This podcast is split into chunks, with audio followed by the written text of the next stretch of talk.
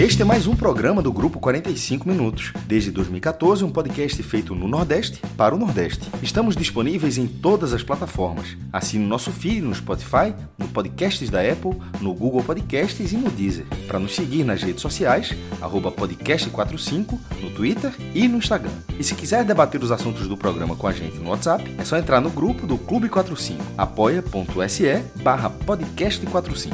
Muito obrigado pela escolha e pela confiança.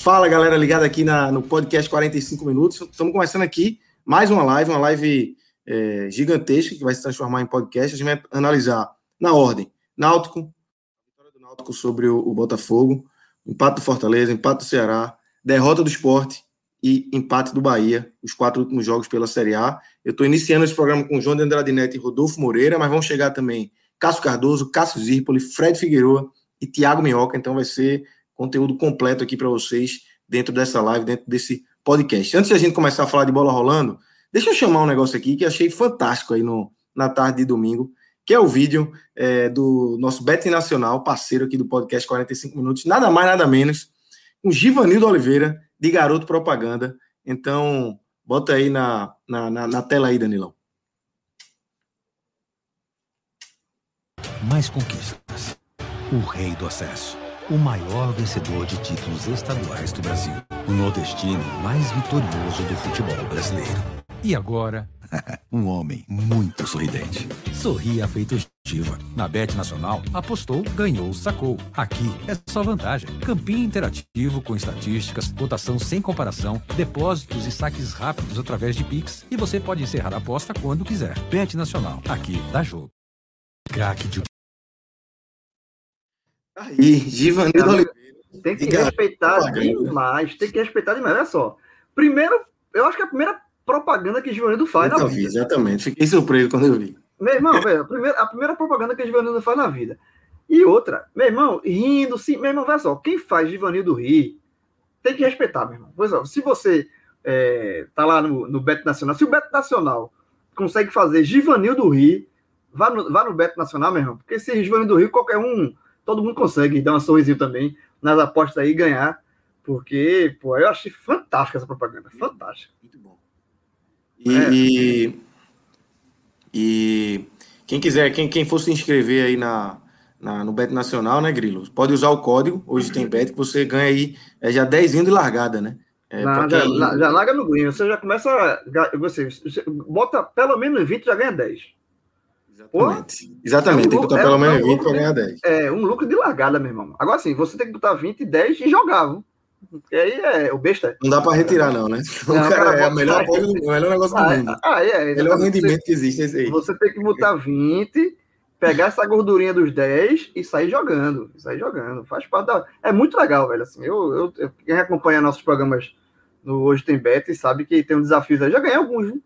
Já ganhei. Esse fim de semana não foi muito legal, não. Mas, porra, me, veja, quando, quando eu vi essa propaganda de Ivanildo, me motivei. A segunda semana que vem eu vou. Eu vou toda vez antes de apostar, eu vou dar uma. Olha, o site para quem está acompanhando a live. Acesso, é muito fácil. Dizer isso, é muito fácil de mexer. Você rapidamente é, você fácil, consegue totalmente. manejar o sistema aí e fazer suas apostas. betnacional.com, esse é o site, acessem lá. Lembrando que na hora que vocês forem fazer o cadastro lá, criar a conta, vocês têm que colocar o código, né? Não é depois, não, é no momento que for da, da criação da conta e não da, da aposta. Então vocês colocam lá o código Hoje tem bet que vocês ganham esses 10 reais nos primeiros 20 apostados. É, vamos embora, vamos começar, vamos dar o, o início embora. aqui nessa, nessa, nesse conteúdo do Náutico, né? Vamos abrir a nossa live com o Náutico, líder, líder absoluto da Série B. É, cinco jogos, cinco vitórias. Venceu o Botafogo hoje. É um jogo interessante, né, Grilo? Um jogo bem disputado, mas que o Náutico conseguiu abrir ali, pelo menos no, no final, a sua vantagem, fez 3 a 1 é, tem muita coisa para falar desse jogo, né? Tem. É, a, a, quinta vitória, né? Uma coisa já que já tinha dito antes, né? Aqui na, na live, que é, o Náutico consegue uma marca histórica, né? Só desde que a, a Série B ela passou a ser disputada em pontos corridos. O Náutico é o terceiro clube apenas. Veja só o tamanho da façanha. É o terceiro clube que larga com cinco vitórias consecutivas. Venceu as cinco das cinco. É, o primeiro foi o Corinthians em 2008, né? Aquele ano que o Corinthians subiu de braçada, foi campeão. E o segundo em 2009, no ano seguinte, o Guarani também largou com cinco vitórias e foi vice-campeão. Então, veja só, o Náutico ele conseguiu uma façanha onde o retrospecto aponta que isso significa no final da campanha acesso. É óbvio que vai ter todo uma largada, ter toda uma competição pela frente, mas o Náutico já fez uma gordura interessante é, para essa largada, esse início, que é o melhor início dele, Náutico, né, em, na Série B de pós-corrido, tinha sido, aliás, na Série B, né, esse formato aí, tinha sido 2001, né, o Náutico tinha conseguido também quatro vitórias, já tem igualado, agora ultrapassou, então é, um, é mais um feito aí do time de, Air dos Anjos, e foi uma, uma quinta vitória, é, eu acho que é a mais suada das cinco, é, porque eu acho que o Náutico, o placar no 3 a 1 não reflete o que foi o jogo. Né? Os dois gols do Náutico foram já, o, o, segundo e o terceiro já na, na reta final mesmo do jogo, da partida. É, mas não reflete o que foi o jogo. Eu acho que o Náutico. É, o, tem, to, eu vou falar uma coisa aqui: tem dois aspectos para você analisar. Para mim, foi o pior jogo do Náutico. Né? Eu acho que o Botafogo impôs uma dificuldade ao Náutico. Eu acho que foi, foi a pior partida do Náutico. O Náutico estava, principalmente no meu tempo, eu acho que o Náutico estava muito pilhado. O Náutico errou muito espaço, assim. O Náutico é, é, fez uma partida abaixo do que vem fazendo. Acho que o Náutico entrou, o próprio Hélio dos Anjos foi expulso com 15 minutos, né? Uma discussão ali. Então eu acho que o Náutico estava muito pilhado. Isso fez com que o Náutico errasse muito passe, errasse muito tomada de decisão. É, e, e, no segundo tempo o Botafogo ainda foi melhor do que o Náutico. O Botafogo, o gol do Botafogo do empate estava maduro. Então, é, o resumo é, inicial desse meu comentário é que o Náutico fez, na minha visão, é, depois a gente vai ajustar de Rodolfo. A, pior, a pior partida, a pior apresentação dele, Náutico, na, na Série B, e mesmo assim saiu vitorioso. Diante de um adversário que estava invicto. Então, assim, mesmo quando o Náutico não rende o que pode render, ele vence os jogos. Isso, isso, é, isso é, um, é um ponto a, a, a, assim, a ser elogiado, é um ponto a ser destacado, porque é, mostra que é um time realmente maduro, é um time que está é, muito confiante. Ele, o Náutico tem uma confiança no, no, plena na partida do começo ao fim. E mesmo quando mesmo quando está em momentos difíceis, assim, o jogo ficou muito difícil para o Náutico no segundo tempo, o Náutico foi lá e venceu a partida. Além disso, outro ponto que eu, que eu destaco aqui, é, do, do, que, o saldo positivo do Náutico nesse jogo, né, além dos três pontos que a gente já falou aqui, é a partida que Alex Alves fez. Né, que é um, é um, é um, foi o melhor jogador em campo. É, eleito pela transmissão da Globo, mas acho que, acho que aqui, quando a gente chegar na análise individual, vai ser meio que. Eu acho que vai ser isso também.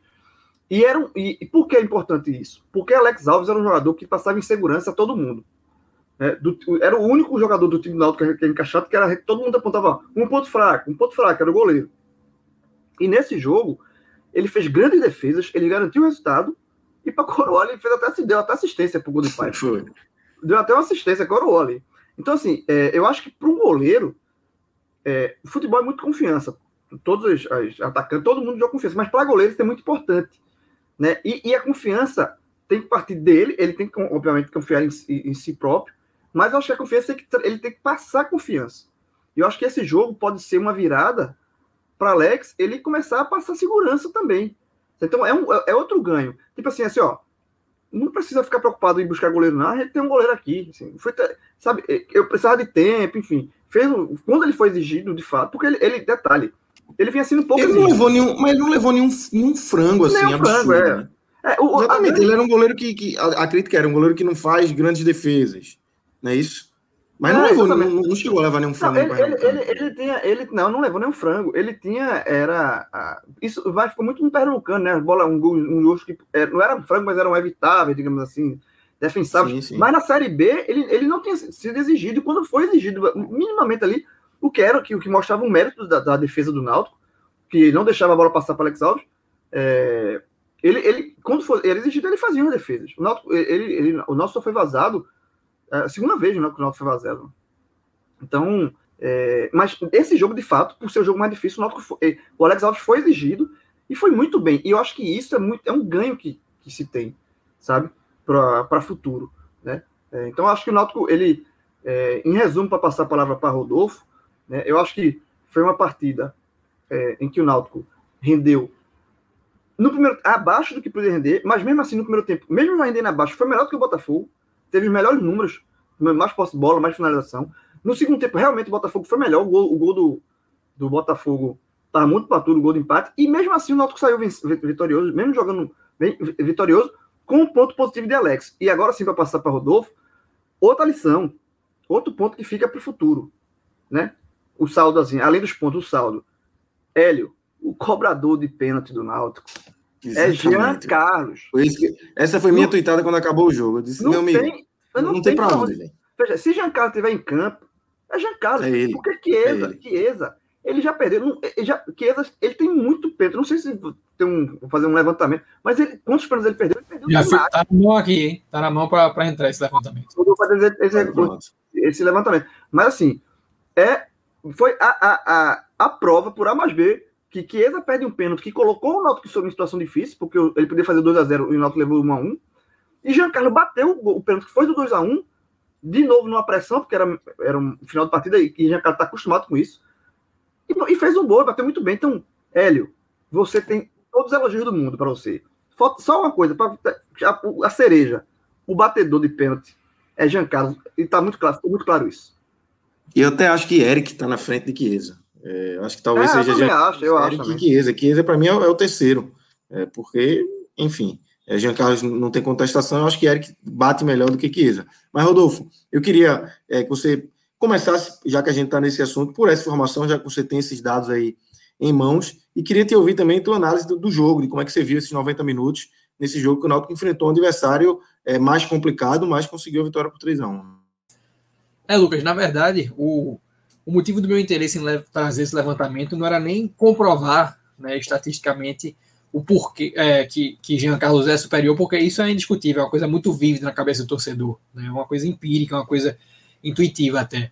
Só que né, existe um, um, Até pouco tempo atrás, não existia essa percepção da torcida é, a respeito de Chiesa ser um batedor ruim ou um batedor oscilante. Né, porque a gente revendo o histórico dele no Náutico, lá voltando 10 anos no tempo em 2011, é, durante toda a Série B de 2011, né, que o Náutico subiu tendo Chiesa como artilheiro, e durante boa parte da Série A em 2012, Chiesa tinha um aproveitamento de 100%, batendo pênalti no Náutico. Né, não perdeu nenhum na Série B, começou é, batendo bem na Série A, só que veio uma sequência de três pênaltis perdidos em sequência, um contra o Santos na Vila Belmiro, é, um contra o Sport nos aflitos, que foi aquele pênalti que Saulo defendeu na última rodada, e um antes de sair em 2013 contra o Porto em Caruaru. E quando ele volta, né, com um, um status muito grande de, de goleador, o Náutico já tinha Jean Carlos um pouco consolidado em função do pênalti do Paysandu é, e a, a, a, é, o restante da consolidação que ocorreu em 2020, mas em números gerais, né, essa percepção é, tá, assim, como eu falei, irrefutável, o aproveitamento de Chiesa desde a primeira passagem, né, é de 70%, a 70 e alguns quebrados. Uh, e o de Jean Carlos é de praticamente 90%, com somente um pênalti perdido, justamente no jogo em que o roteiro foi muito similar ao de Contra hoje. Contra o Paraná, né? Contra o Paraná. Paraná fez. perdeu o primeiro pênalti, houve a troca. Talvez não tenha ficado muito evidente na cabeça de Hélio que Jean deveria ser o batedor justamente porque Jean perdeu o pênalti ali também. Né? Jean não conseguiu converter o Náutico, virou o jogo depois com o gol de Érico, de Eric. Mas aí, quando a gente faz esse balanço, é, eu acho que vai se tornando muito nítido, né? Até para quem está dentro agora, que Chiesa vem. Numa... Os pênaltis dele convertidos vão muito no limite, né? O contra o Santa Cruz na semifinal, o, o Jordan quase pega. O de Maílson também foi uma cobrança é, bem batida, mas foi uma cobrança no limite, um pouquinho mais de, de defeito ela tinha entrado. E Jean Carlos me parece um batedor muito mais seguro, né? um, um cara que vai, vai muito uh, decidido para a batida. Chiesa não me passa essa mesma convicção e os números vão atestando isso. Mas a respeito do jogo, né, o, um número que eu quero destacar, que eu levei no Twitter, é que o campeonato não chegou nem a 15% de, de sua jornada e o Náutico já acumula quase 25% dos pontos necessários para acesso. Né, algo que vai muito de acordo com o que o Grilo trouxe aí. Uh, ah, para mim, essa vitória ela tem o. o das, das cinco que o Náutico conquistou até aqui, ela é a mais expressiva, né, com a transmissão nacional. Uh, uh, assim, num, contra um adversário de peso dentro da Série B, que é o Botafogo, né? E pela consolidação dessa série absoluta que não vinha na Série B há 12 anos, né? Desde o Guarani de 2009. Mas curiosamente também foi o jogo mais fraco do Náutico, não só uh, nessa Série B, mas para mim o jogo mais fraco desde a derrota para o Esporte na Ilha do Retiro. É um Náutico que é, foi menos intenso, um Náutico que conseguiu exercer menos seu poder de marcação pressionante, um Náutico que teve dificuldade em jogar com o Botafogo fazendo uma linha de três zagueiros é, e que saiu vencendo no primeiro tempo em função da qualidade da bola parada de Jean Carlos, né, uma cobrança de escanteio bem venenosa. E naquele momento o Náutico conseguiu trazer um pouco de equilíbrio ao jogo, mais uma vez fazendo um paralelo com o que foi trazido por Grilo. Um, um time muito pilhado em campo, né, que a, a, própria postura do Hélio demonstrou isso, os jogadores estavam é, pouco assertivos, e a partir daquele momento o Náutico se coloca um pouco mais num, dentro de um prumo, de um eixo, mas volta do intervalo demonstrando uma, é, um desgaste físico que eu diria que só não foi mais evidente, porque o Botafogo também teve essa marca, né? um Botafogo que vinha de viagem, vinha de um jogo mais próximo do que, do que o Náutico. Ah, e quando há aquele pênalti, né, que a gente já discutiu aqui a condição da cobrança, o Náutico tem a opção de liquidar a partida fica muito claro o roteiro que o jogo ia tomar, porque já vinha se desenhando para o empate do Botafogo. Né? E aquele empate ele representa para o Náutico um golpe muito forte e para o Botafogo uma possibilidade é, de se colocar no controle da partida a partir de uma imposição natural. Né? Quando você perde um pênalti, obviamente a equipe sente, quando você defende um pênalti, pênalti você consegue se impor de alguma forma. Vem o gol, né, numa falha de saída de bola do Náutico. É, para mim, o jogo ali estava liquidado ou no empate ou até numa virada do Botafogo, porque eu vi o Náutico muito frágil, já sem seus melhores atletas em campo, os que sobraram já não, não estavam 100%, mas surge um pênalti extremamente infantil do, do, do, lateral do Botafogo, que já tinha cometido o primeiro pênalti, Jean cobra, né, e quando a gente pensa que o jogo acaba naquele momento que o Alex Alves uh, faz a, a, leva a bola para a linha de fundo, né, depois encaixa, e para mim o jogo acaba ali, a, a imagem da, da, da, Globo até corta, né, para mostrar o replay de algum lance, e de repente Paiva tá na frente do gol e liquida a partida, né? Mas, belo chute, além por sinal, belo chute, por sinal. Dá, dá, dá um mérito. Muito. Foi, foi, muito bem, e isso é importante até no, no, no, viés de recuperação do atleta, né, que pode ser mais útil do que vinha sendo de fato. E aí, além né, desse, dessa, desse review da partida e do, da, da observação dos pênaltis que a gente já trouxe, dois pontos né, me, me, chamou a atenção. O primeiro, né, são dois pontos cinéticos, né? O primeiro é a questão do Alex Alves, que o João já falou. Eu sou particularmente, fui um grande crítico, ah, diria até que sigo sendo um grande crítico, de um do jogador que para mim o Náutico trouxe muito baseado no jogo com os pés, né? Um jogador que tem de fato uma, uma técnica mais apurada, mas que nunca foi um, um atleta muito utiliza, utilizado ao longo das temporadas é, em que se profissionalizou, independente do, dos clubes por onde passou. E para mim começou muito mal o ano, né? Foi até um ponto de discordância meu com o Hélio dos Anjos na live, na entrevista que fizemos com ele aqui, quando ele falou que o, a implicância, digamos assim, com Alex Alves era decorrente do legado de Anderson, né? E para mim não era, era muito em função do início do estadual dele, que não era trágico, mas era preocupante, porque no jogo contra o Afogados, né, no jogo contra o 7 de setembro em, em, em Caruaru, ah, em outras partidas né, que o Náutico acabou tendo um nível de exigência um pouco mais alto, né, que não chegou a ser intenso, mas foi maior do que nas demais, demonstrava muita insegurança. E, é, para mim, no jogo contra o CSA, na estreia da Série B, pouco exigido. Contra o Vitória em Salvador, quando exigido, demonstrou a insegurança que vinha sendo protocolar. Mas desde o jogo com o Guarani em Campinas, de fato, vem sendo um goleiro muito seguro. Né? Assim, é um goleiro que não, não exagera nas defesas, tem um posicionamento que eu acho adequado, mas vem conseguindo entregar agora quando exigido e o jogo de hoje para assim tende a ser como, como o João trouxe um ponto um ponto de virada para ele no Náutico, né? Uma partida que ele já seria, já havia sido eleito melhor em campo antes mesmo da assistência e faz é, aquilo que fez como uma vai cereja contar, do Vai contar na estatística dele, uma assistência. Não, claro. o, o, toque seguinte na bola foi, o, foi claro. a finalização é, que exatamente. saiu o gol. E aí, eu acho muito importante essa, essa leitura do, da recuperação do Alex né, como um atleta a ser de fato utilizado é, como uma unanimidade, né, um jogador que não precise de uma sombra, não vou nem dizer uma sombra, né, mas de uma peça que é, demande contratação, porque o fato, o Náutico acabou de a gente está aqui gravando de, de 11 horas, né? O Náutico anunciou 15 ou 20 minutos antes a contratação do Iago Dias, né? um atacante que já jogou Série B pelo Juventude, pelo Coritiba, e obviamente é um jogador com um caráter muito é, é, vem, vem para compor elenco, né? Dificilmente vai conseguir algo além disso, não tem esse perfil, é, não, não tem histórico para isso. Então é um jogador que Hélio vai ter que buscar extrair um desempenho que até agora não veio na, na carreira. E justamente por isso, né, a condição de mercado do Náutico ser muito parca hoje a nível de investimento, é muito mais importante conseguir trazer reforço, é, vou chamar de, de intra, é,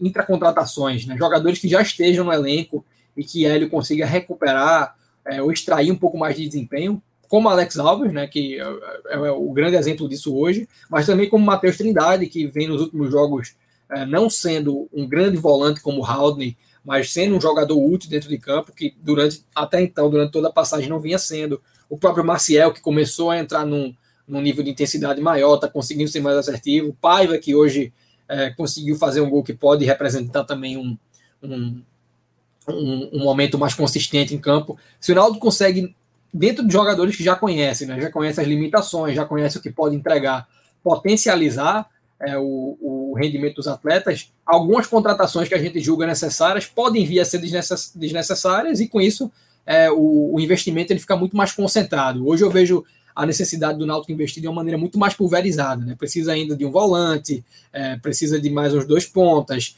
é, de repente precisa de mais um lateral direito, porque só tem Hereda ali, Brian tá jogando na esquerda. É, mas se o Náutico consegue trazer alguns jogadores do elenco para um nível de desempenho superior, como vem conseguindo nesse início de Série B, é, algumas dessas peças se tornam supérfluas e com isso você pode concentrar o investimento em um ou dois jogadores que cheguem de fato para ser um diferencial, até porque né, existe uma possibilidade real desses jogos de Eric, que vem sendo um dos grandes nomes do time até aqui, serem os últimos do atleta nessa passagem, nessa segunda passagem pelo Náutico. É isso. É, temos aí, temos aí que acompanhar nesses né, esses últimos aí momentos do mês de junho que que que Eric o contrato acaba no final de junho, né, Grilo? O Náutico tem tentado a renovação, mas ainda mas tá uma, difícil. Né? É, tá, tá arrastada, né? O, o, é. o Braga quer vender, né? E como é e o Náutico é um novo empréstimo. Né? É, na verdade, na verdade o Braga, o Braga tá querendo tirar o investimento que ele fez, né? O Braga tá comprou tá Eric, né? É, o, é, é, é, o próprio Náutico, inclusive, né? O próprio Náutico pagou caro na época e não, é, Eric praticamente não jogou no Braga. Jogou no Exatamente. time B do Braga, fez algumas poucas partidas, depois foi emprestado para Vitória, é, depois veio, voltou para o Braga, veio emprestado no Náutico. Ele, o Náutico, o Braga quer tirar o retorno. Por isso que eu acho que um, um novo empréstimo eu acho que tá bem difícil. Essa, essa a situação do, do Braga com o Náutico de Eric tá bem arrastada, bem enrolada, tá? Mas é, também já... talvez seja o melhor momento para empréstimo. Porque você, ele, você vai manter ele num time que ele tá encaixado, o time tá é. bem, líder da Série ele B. Quer ficar, talvez né? seja a melhor ele vitrine quer, no momento. Ele quer ficar. Exatamente. É, e o próprio Náutico, né, pode assim se apropriar um pouquinho dessa, desse desempenho e do acesso que vai se desenhando. Ainda é, obviamente é muito precoce, mas o Náutico lidera a competição com 100% de aproveitamento. Então, é, é, esse argumento de um acesso ele pode ser até um diferencial para uma futura compra. A gente não tem a condição exato, de, exato. de, pagamento hoje, mas com ele aqui a nossa chance de subir cresce e se a gente subir, é. a gente faz essa compra porque a gente tem interesse em mantê-lo a longo prazo aqui. Não, o, o, todo, todo, o fato é que o Braga quer dinheiro. Esse é o ponto. Isso. Né? E aí eu não sei se o Náutico tem dinheiro para dar agora ao Braga. Ele, o Náutico pode fazer isso que o Rodolfo falou, mas não sei se o Braga vai aceitar. E até porque. É, é. Até, até, porque o Braga. O Braga, olha só, existem clubes pode, pode, podem existir em clube de Série A, tá vendo o Eric jogar, só, eu quero o Eric. Chega pro Braga, dá o Braga. Exatamente. Tu vai emprestar pro Náutico de graça, não, tomar aqui dinheiro, eu quero ele, ele jogador para jogar Série A. Então, eu Exatamente. acho, é, é, óbvio que eu torço para permanência de Eric, eu acho que a contratação de Iago Dias foi uma contratação que ele não, ela não veio por conta da situação de Eric, que era um, um jogador que ele dos já queria, e inclusive falou pra gente né, na, na live, é um jogador para compor elenco, mas eu acho que a principal reforço hoje para o Náutico, eu, eu, acho que o Náutico precisa de um primeiro volante e tal, mas eu acho que todos os esforços do Náutico hoje tem que se concentrar na permanência de Eric. Porque se, se o Náutico conseguir a permanência de Eric, é uma contratação. E é um reforço. Ele está jogando muito. E aí, Lucas, já se tu permitir para entrar aqui na. Vamos embora, vamos para as análises individuais. É, acho que você vai puxar para o Alex Alves. É, né? é, é, não, exatamente. Veja, o melhor, a gente já falou muito dele aqui, melhor em campo foi Alex Alves. E durante o jogo, É óbvio que eu tava sempre o Náutico vencer, mas assim, mas eu tava querendo que o Náutico vencesse até para dar isso a ele. Porque, pô, eu quero ser o melhor em campo, mas primeiro tropeço, aí meio que arranha. E aí eu tava querendo. É, eu ele tava já vinha sendo o melhor em campo, né, Grilo? Assim, já vinha sendo o melhor já em vinha, campo. O jogo foi mais, meio complicado, foi um a um ali até um determinado momento do segundo tempo, e Alex já estava sendo o melhor em campo, né? Já estava sendo fez destaque uma fantástica. Ele foi um jogador do Botafogo. Ou seja, o, jogador do Botafogo vacilou. Na minha visão, assim, deu uma No segundo chute, né? No segundo chute. Não, ele era para ter faltado de primeira. Ele demorou. Tem um print que está circulando, inclusive, é. que é o jogador do Botafogo com a, a bola no pé e a, barra, assim. e a barra aberta. É. Então, assim, o jogador é. do Botafogo vacilou. Mas, mas ele teve muito mérito. Mas ele teve muito mérito. mérito. E aí eu tava torcendo pra uma vitória e disse, porra, o cara é o nome do jogo, o cara precisa desse, desse, desse precisava de uma atuação como essa, mas era bom que vinha com a vitória. Então, assim, é, a vitória também, a gente já falou aqui, serviu muito para isso, e para mim foi melhor em campo, mas eu gostei mais de, de, assim, eu gostei de outras figuras, mas assim, mas eu vou colocar Eric, eu acho que Eric fez uma partida muito boa, e, e mostrou o quanto ele é necessário, tá? É um cara que, é, ele às vezes, ele, ele me irrita, Eric tem duas versões, né? A versão que me irrita é quando ele é meio displicente, quando ele quer acabar uma falta sem ser. Ele, sabe assim, ele, ele tem o, o, o, lance de desligar, de ser displicente, mas na, maior, na maioria das vezes, assim, do, do, ele está sendo assim nas últimas partidas, ele é muito útil. É um jogador que ele, é, ele quebra a linha, ele, ele, ele a situação está difícil, ele, ele vai para dentro, ele busca uma jogada diferente. Então, eu acho que se, se ele, se Náutico perder Eric, é uma perda muito pesada para esse Náutico tão encaixadinho, sabe? É uma peça que, que sai e, e, e vai ser difícil você repor. Né? Eu acho que vai ser muito difícil, porque ele jogando, ele tá confiante, está sendo muito útil, e de novo, e Eric, eu, de novo batendo na, na, na tecla da confiança, né, que eu falei para Alex Alves. E Eric, por conta do estilo de jogo dele, é um estilo de jogo que precisa. Ele bater no peito, assim, dá bola em mim que eu resolvo. É o cara que tem que ter, tem que ter confiança para jogar, porque Eric sem confiança, e era o Eric do ano passado, ele, ele, ele não rende. E esse momento ele está sendo, ele tá sendo blindado com isso, sabe? O, o Elenco confia nele, o treinador confia nele, ele está jogando muito bem. Então, eu acho que Eric entra também. E um terceiro, um terceiro aqui, ó. Wagner. O toque. Wagner Leonardo. Outra partida, para mim, puta mesmo, excepcional. É muito bom zagueiro, velho. É muito impressionante. Ele é muito, porra, é muito bom. Ele não perde. Ele, você vê, ele perdeu uma jogada. Você tem que pegar os o, o, o, o vídeos, todos os jogos, aí contar. Você conta no dedo da mão, de uma mão aqui. Quantas vezes ele, ele ficou vendido numa jogada? Ele não perde a jogada. Ele não perde. Por cima, por baixo. Ele chega. Ele é, e aqui, e é, é um momento dele. Ele é um cara novo, ágil, veloz, alto.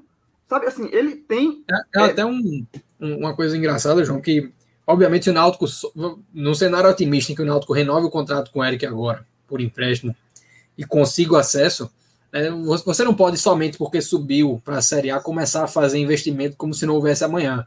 Mas assim, seria interessantíssimo se o Náutico tivesse a condição de fazer um investimento nesses dois atletas, né? Eric, por é, ser um atleta com uma determinada característica, e Wagner, porque assim, é, é o supra é, é, é, é, é, jogador, é jogador muito bom. É jogador de Série A, velho. Com certeza, assim, não por demérito ao Náutico, mas é um jogador que tem uma precificação mais alta por ser de uma base do Santos, aí vai vir de uma Série B que vai botar no radar demais. Então, esse aí, é Eric eu ainda carrega um pouquinho de esperança, pensando já numa idade mais elevada, já foi testado numa Série A e não rendeu tanto. Então, existem argumentos é, para se pensar em Eric como um jogador com mercado restrito, mas Wagner Leonardo, eu. Assim, se, não, não tem nem como. Você, não, você torça pro torcedor do Náutico. Torcedor do Náutico. Tem, quer um time para torcer na Série A? Torça pro Santos. É. Torça pro Santos na Série A. Precisar, né? Para não precisar, não precisar do homem. É, para a defesa do, do Santos ali. Já ganhou hoje de São Paulo. É, torça pro Santos, meu irmão. Aqui, ó. Diniz, Diniz. Eu nunca te critiquei, Diniz. Eu nunca te critiquei. Eu torcedor tem que torcer pro Santos, porque, meu irmão, o que a bola que Wagner Leonardo tá jogando é. Mesmo o cara é muito bom zagueiro. Muito, é amor.doc, né? Amor.doc. Demais. Pra mim, demais. É, é isso aí, pô. Muito bom. E aí, pra, antes de passar para Rodolfo na, dos melhores, fazer duas menções honrosas aqui. Honrosas. Jean Carlos, porque é, bate o escanteio do primeiro gol, né? O gol foi contra, mas a batida de escanteio dele fechada é aquela bola bem difícil, né? Aquela foi, bola... O gol só foi contra porque foi uma bola difícil, uma bola é, fechada. Aquela bola, bola bem, bem, é, bem é, é, venenosa, né? O escanteio fechado, ele fez o gol de pênalti no momento de pressão da partida, né? E além disso, Jean Carlos, assim, a parte técnica de Jean Carlos, a gente já está cansado de elogiar aqui, mas o que ele está fazendo taticamente para o time é um absurdo. Jean Carlos está dando carrinho na, na, na defesa, na, no, no, campo de, de, na saída de bola do, do time adversário, aos 40 e lá do segundo tempo, velho. O que Jean Carlos está se doando é um absurdo. Assim, é um, é um jogador técnico, é, é, a referência de qualidade técnica do time, e o cara está se doando como se fosse um, um, um, jogador carregador do piano. Então, assim, eu acho que Jean Carlos merece também os elogios por isso. Porque a parte técnica dele, todo mundo já conhece. Mas é, é o que ele está fazendo, velho. De tá, de, de tá marcando a saída de bola do adversário, dando, marcando lá no campo de, def, de ataque, de defesa do, do time adversário. É coisa que, que o primeiro volante faz, velho. De jogador do criador, e ele está fazendo. Então, Jean Carlos, menção honrosa também nessa partida. E o outro que eu, que eu acho que também jogou, jogou, fez uma boa partida foi Vinícius. Mesmo no sacrifício, né? Saiu, teve até informação, né? Diogo Marques disse que ele. Ganhou um bocado. É, e durante a partida saiu, né? Pra, pra enfim, tava, tava com, com dores e tal.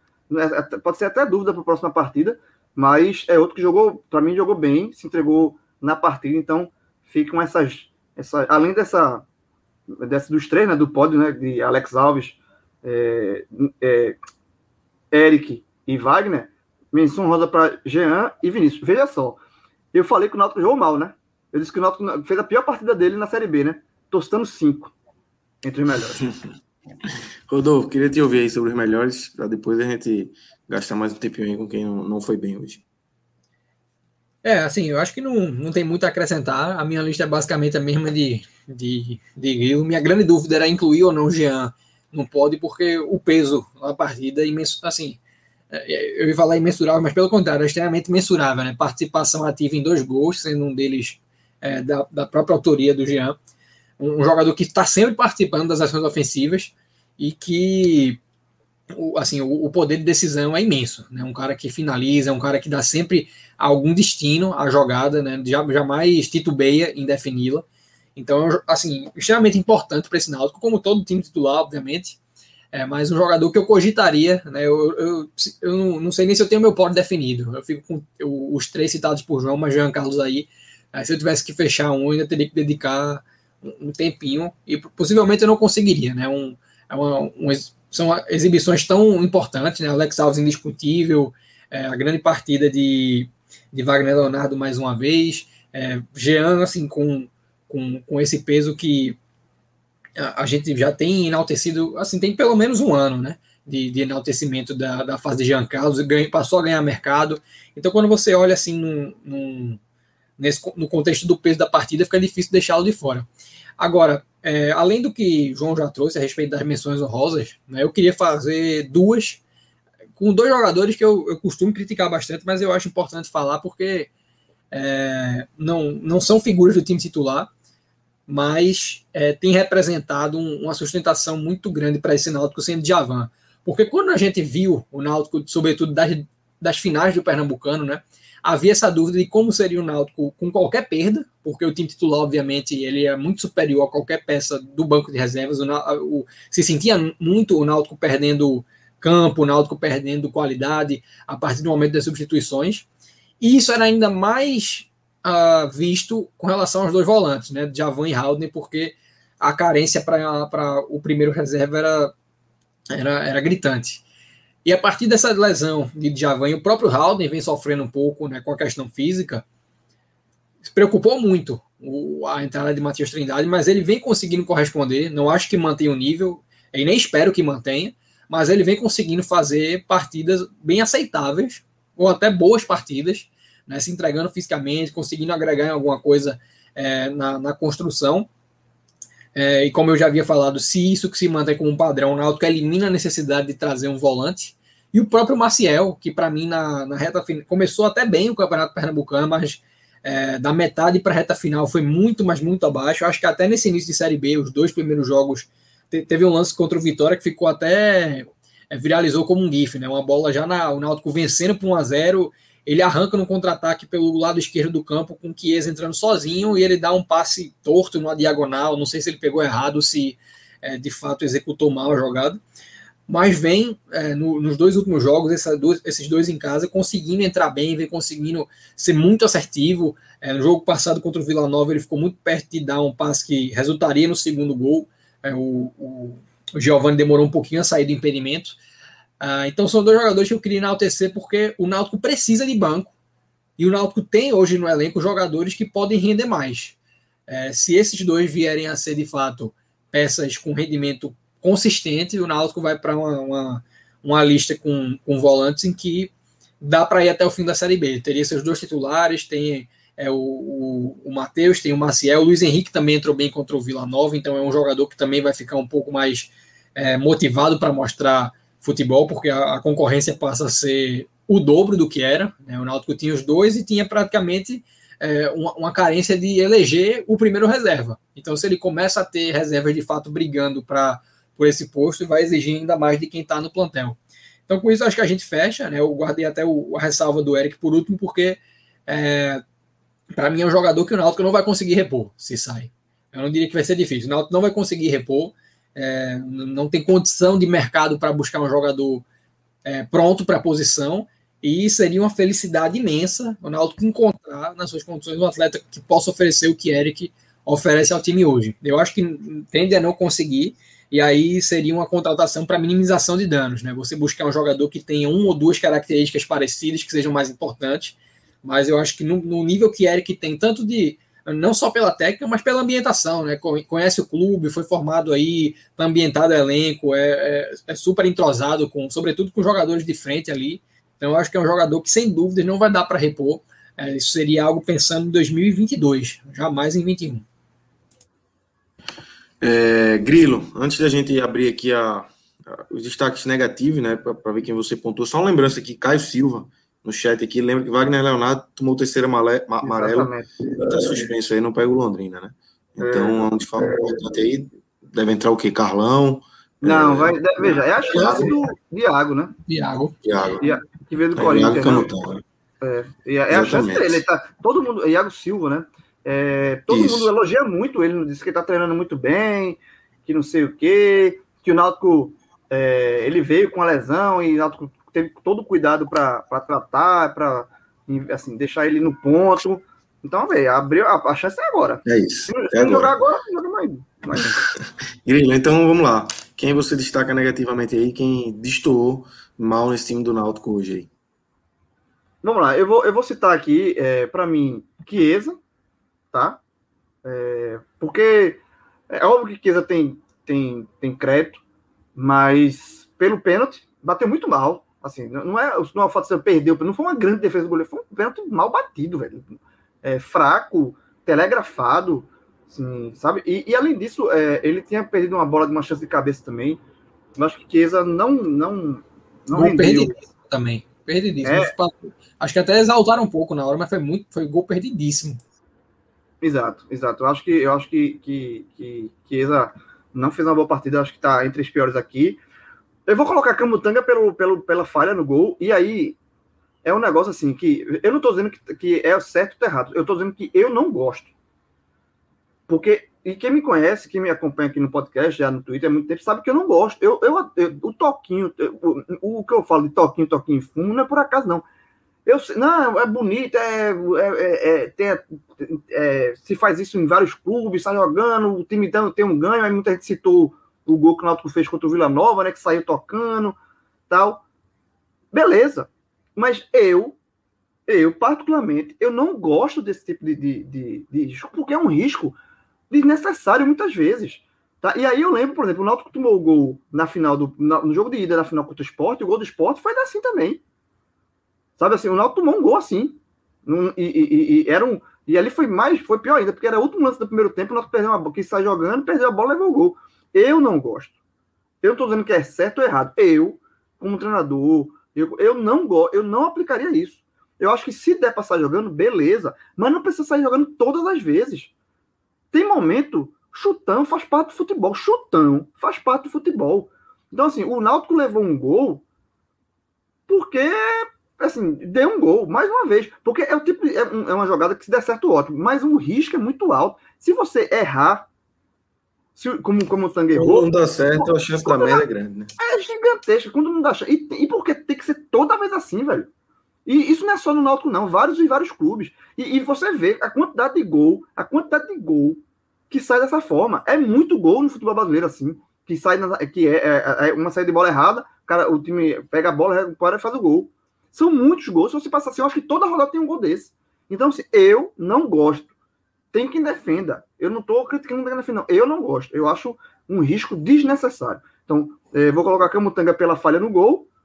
É, vou, já coloquei Chiesa. E eu vou fazer assim, só uma citação para Matheus Carvalho, que dos jogadores que entraram, eu acho que foi o que mais estou. Assim, eu acho que Matheus Carvalho, é, desde a lesão, até agora não, não, disse muito a que veio, não. Pode ser outro jogador que ele recupere com o passar do tempo, mas hoje é um jogador que eu não. Quando entra, não, não aparece, não, não, rende muita coisa, não. Eu não espero muita coisa, não. Então, mas Matheus Carvalho entra só como menção aqui. Mas Chiesa e Camutanga, para mim, são os piores. Camutanga pela falha no gol. Rodolfo, como é que você é, puxa aí essa tua lista negativa? É, de acordo. Né? Chiesa e Camutanga bem evidente, não tem nem, nem o que discordar. Acho que Camutanga ainda no primeiro tempo podia ter é, saído com dado um prejuízo maior alto, que função de duas faltas em sequência que ele fez ali já na reta final, é, que eu achei até infantis por onde foram feitas. É, como falei, Chiesa, para mim, além do pênalti, um gol perdidíssimo ali de cabeça na bola, que eu acho que faltou é, um entendimento maior de, do posicionamento que ele teve na hora, achei que ele não estava com essa noção muito acurada. E aí na parte de Matheus, né, assim, a impressão que eu tenho cada vez mais é que é um jogador que, desde de que voltou, tá num, num perdeu por completo o ritmo competitivo. Né? A técnica mesmo, é o mesmo, assim, o entendimento de jogador é o mesmo, mas é, a, a, o, jogo da Arena contra o esporte, né, a primeira final que ele acabou entrando, hoje, os primeiros lances que você vê dele são de um jogador que está completamente desconectado. É, hoje ele recebeu uma bola dentro da área, ele foi tentar fazer alguma coisa com o calcanhar, não sei se ele queria amortecer, se, se ele queria ajeitar para quem vem de trás, mas ele acabou errando a bola, ela passou direto, é, saiu correndo atrás é, sem, sem, nenhuma possibilidade de chegar. Então é um reserva que hoje eu considero muito mais um, um figurante, aquele cara que assumiu. Dá, dá até para vê-lo no, no, lance do primeiro pênalti comemorando a marcação, gritando com o árbitro. É, é, como se tivesse assumindo aquele papel de coach que Luiz Carlos ocupou na temporada, Fernando Lombardi vinha ocupando nas últimas, do que propriamente falando uma opção. Tanto é que o Náutico trouxe Iago Dias e ele chega talvez junto com o Giovani como o primeiro ponta né, para jogar aí. E Matheus Carvalho vai ficando cada vez mais para trás. Então, eu acho que é um atleta assim que, a não ser que haja uma virada muito grande no que é, no, no, na questão da intensidade que ele tem em campo, na questão do, do, do, ritmo que os atletas estão mostrando, que é muito diferente do dele, vai ser um cara que vai ficar de figurante em toda a campanha e vai jogar somente quando de fato faltarem alternativas é, no banco de reservas, porque fora isso, é, não, não existe nenhuma atuação boa esse ano. É, e justamente algo que é triste quando você considera o momento que ele tinha quando se lesionou. Mas eu não vejo possibilidade hoje de Matheus ser uma peça ativa do Náutico nessa Série B. Então é isso, né? Acho que a gente. Só, só um ponto para encerrar. Fala, só um ponto para encerrar a, a, parte do Náutico, que é o seguinte: o Náutico, a gente já falou, são cinco vitórias, né? Ele, mas veja só, todo, todo o Náutico nesse momento está em lua de mel, meu irmão. Então ele tem o direito de sonhar. Veja só, os dois próximos jogos do Náutico são jogos factíveis de vitória também. Se ele vence o mais um, o Corinthians, em 2008, fez seis vitórias. É o recorde. O, jogo, próximo jogo do Náutico é contra o Londrina, fora de casa, mas o Londrina vice-lanterna da competição. Tá? Que veio da Série C, é um time que não entra, não entrou na Série B para subir. É um time que entra para se manter e está hoje na zona de abaixamento. Então é um jogo vencível. Né? Se, se o Náutico trouxe um empate lá, tá ok também. Não estou criticando, não, mas é um jogo, estou dizendo que é um jogo vencível. E depois isso no jogo na quarta-feira, 16 horas. E depois o Náutico pega o Remo nos aflitos, que é outro time que veio da Série C e que também não joga o campeonato nesse momento que o Náutico joga. Então, Londrina e Remo, que são os dois próximos adversários do Náutico, são, são times que estão na parte de, de baixo, que vão brigar ali para se manter. Então, eu acho que pela, pela bola que o Náutico está jogando, por tudo, todos os elogios que está se fazendo no Náutico, eu acho que o Náutico pode, sim, não é, não é, não é um absurdo falar isso, o Náutico conseguir mais duas vitórias. E aí são sete. Veja assim, se o Náutico conseguir sete vitórias, o Náutico vai fazer 21 pontos. em, em sete jogos, aí é recorde. E aí, aí velho, aí é. realmente não tem. Aí, é aí, passa, aí é gigante, velho. Aí, aí dá pra cravar, Grilo? Quando fizer sete, a gente fala. tá certo. E, de, e depois, do, então depois é jogo com o CRB, do Remo, pega o CRB fora, a gente tem um jogo mais difícil. Então, beleza. Então é isso. Grilo, você vai ficar por aqui, porque a gente vai fazer essa troca aqui. Rodolfo, é, obrigado aí mais uma vez por acrescentar demais ao nosso debate. Vamos receber aqui nosso querido Tiago Minhoca agora, fazer essa substituição, para falar desse Fortaleza 1, Fluminense 1. Ó, Minhoca por aí já. Fala, Minhoca. Tudo certo? Grande Minhoca, grande Minhoca. Beleza. Trocando a beleza por conteúdo, né? Agora. Mas ali é beleza e conteúdo, viu?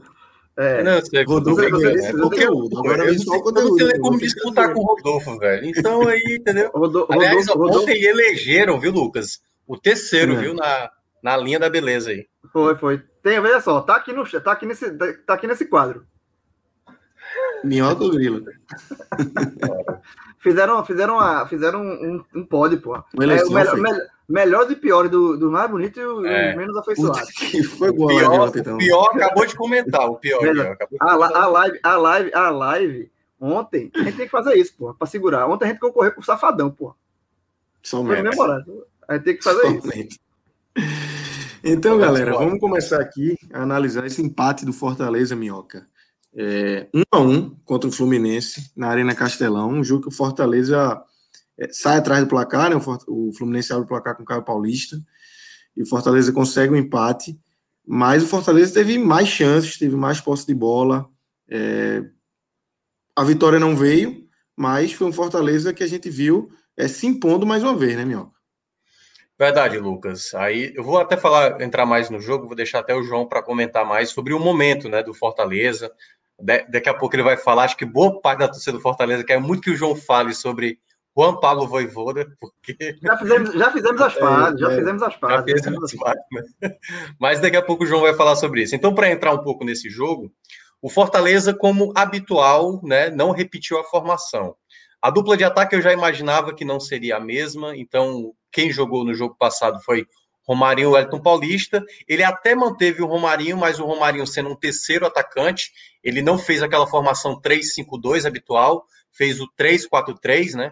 porque o Romarinho jogou um pouco mais avançado, mais próximo de David e Robson, e o, teve a volta do Crispim, só que o Crispim estava no banco, né? Ele acabou não entrando com o Crispim, mas de resto era a equipe só Luiz Henrique assumindo ali a ala esquerda no lugar do, do que não estava jogando muito bem nos dois últimos jogos. O Fortaleza, desde os primeiros minutos, Lucas, primeiramente não teve muita posse da bola, sabe? Mas ao longo que o jogo foi é, ganhando ali um pouco mais de tempo, né? Os times se arrumando, Fortaleza foi controlando mais essa posse da bola.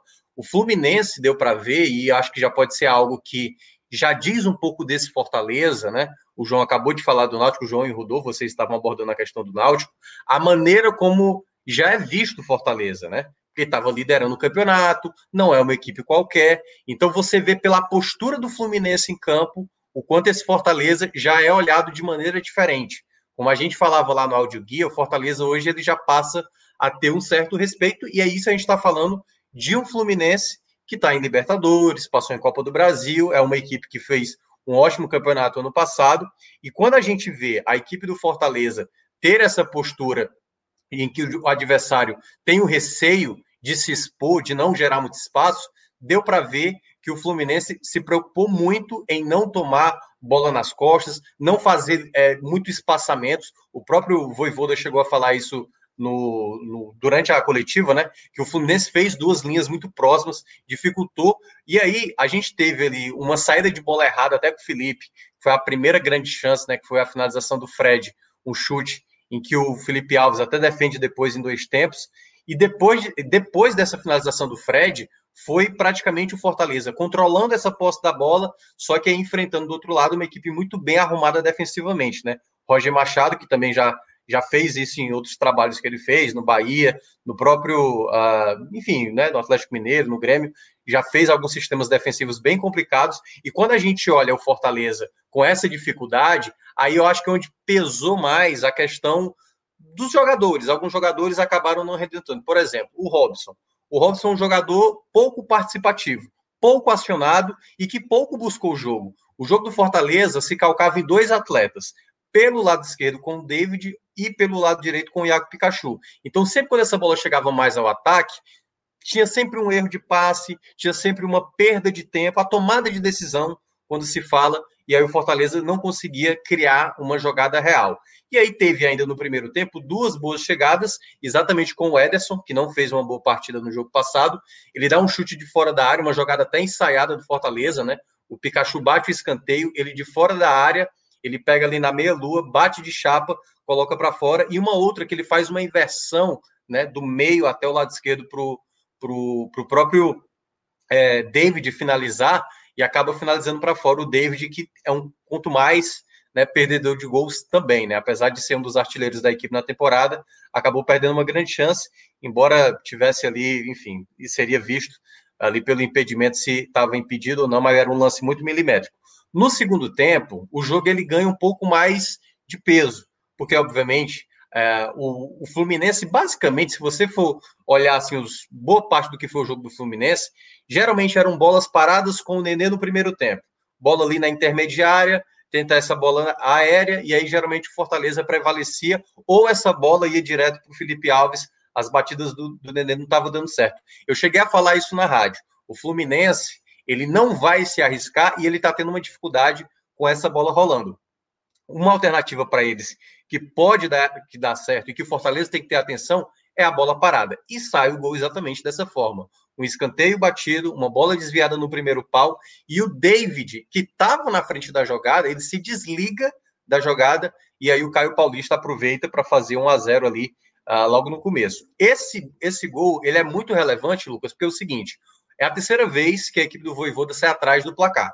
Saiu atrás contra o Atlético Mineiro, lá fora de casa, saiu atrás contra o Ceará no jogo de da Copa do Brasil, e essa foi a terceira vez. O que é que me chama mais a atenção desse Fortaleza, que passa a ser uma equipe mais confiável? Em nenhum momento, após ter tomado gol, o Fortaleza não sabia o que fazer. Ele sabia o que estava fazendo. Não se desesperou, né? Nenhum momento. Não se desesperou. Ele, ele, tipo, eu vou continuar jogando e vou aumentar a minha intensidade. E naquele momento, eu já estava até é, criticando o Voivoda. Eu falei, olha, o jogo está pedindo substituição, o Robson não está bem, o David está perdendo muitas bolas, ele precisa colocar um jogador de presença diária. Tem que ser o Elton Paulista. Ele precisa colocar o Matheus Vargas para ele tentar encontrar um passe. Ele precisa tentar colocar o Crispim, que é um jogador que chuta bem de média distância e que tem uma boa bola parada. Mas aí é que tá, né? O treinador, que obviamente sabe muito mais do que nós, aqui analistas, ele basicamente só fez mudar o posicionamento. Quando você olha o gol do Fortaleza, Fortaleza jogava no 3-4-3. Quando você vê a saída de bola é uma linha de quatro, o Tinga como lateral direito, que o Tinga estava jogando de zagueiro, mas ele vai para lateral direito, o Felipe puxa para zagueiro, dois volantes ali no meio, que era Luiz Henrique e no caso o Ederson, e na movimentação do Pikachu vem o passe primordial do Tinga ali encontrando o Pikachu na boa, porque foi um passe mesmo assim que desmontou a defesa do, do Fluminense. É muito interessante ver até a movimentação do time. O Romarinho, ele cai para o lado direito, ele puxa o Egídio, e na hora que ele puxa o Egídio é quando abre o espaço e o Tinga aciona rápido o Pikachu, que de primeira, né, basicamente já coloca para o meio da área, para o Robson, que para mim estava sendo o pior da partida, fazer o gol ali. Basta... É, só faltava isso, né? O Robson não estava jogando nada, uma bola de frente. Perder aquele gol, né? É, ele é, se perder aquele, ele perder aquele gol ali, não existe, né, jovem? É, porque o Pikachu ele, deu com açúcar ali. Ele é. ficou com a parte mais fácil. E aí, o Fortaleza começou a crescer na partida, começou a dar realmente um, um, calor, né? Tipo, começou a ficar mais no campo do Fluminense. O Fluminense já começou a querer desacelerar o jogo, começou a, sabe, caía no chão, ganhava um tempo, e o Fortaleza querendo aumentar a intensidade. Aí começaram a vir as trocas. Entrou o Elton Paulista, né? Saiu o David, ele chegou a colocar o, o Matheus Vargas, ele sacou o Luiz Henrique, e aí ele fez o Pikachu jogar como ala esquerdo tendo o Romarinho aberto mais pelo lado direito, com o Vargas centralizado, e já no final ele colocou uh, quem foi a última substituição, deixa eu só dar uma olhada aqui para não falar besteira, foi o Oswaldo, foi o Oswaldo no lugar do Romarinho, o Romarinho saiu bastante desgastado já, já no final, mas eu acho que nessa terceira troca, Lucas, ele poderia ter colocado um jogador que era fundamental, que era o Crispim. Ele terminou o jogo sem fazer duas trocas, né?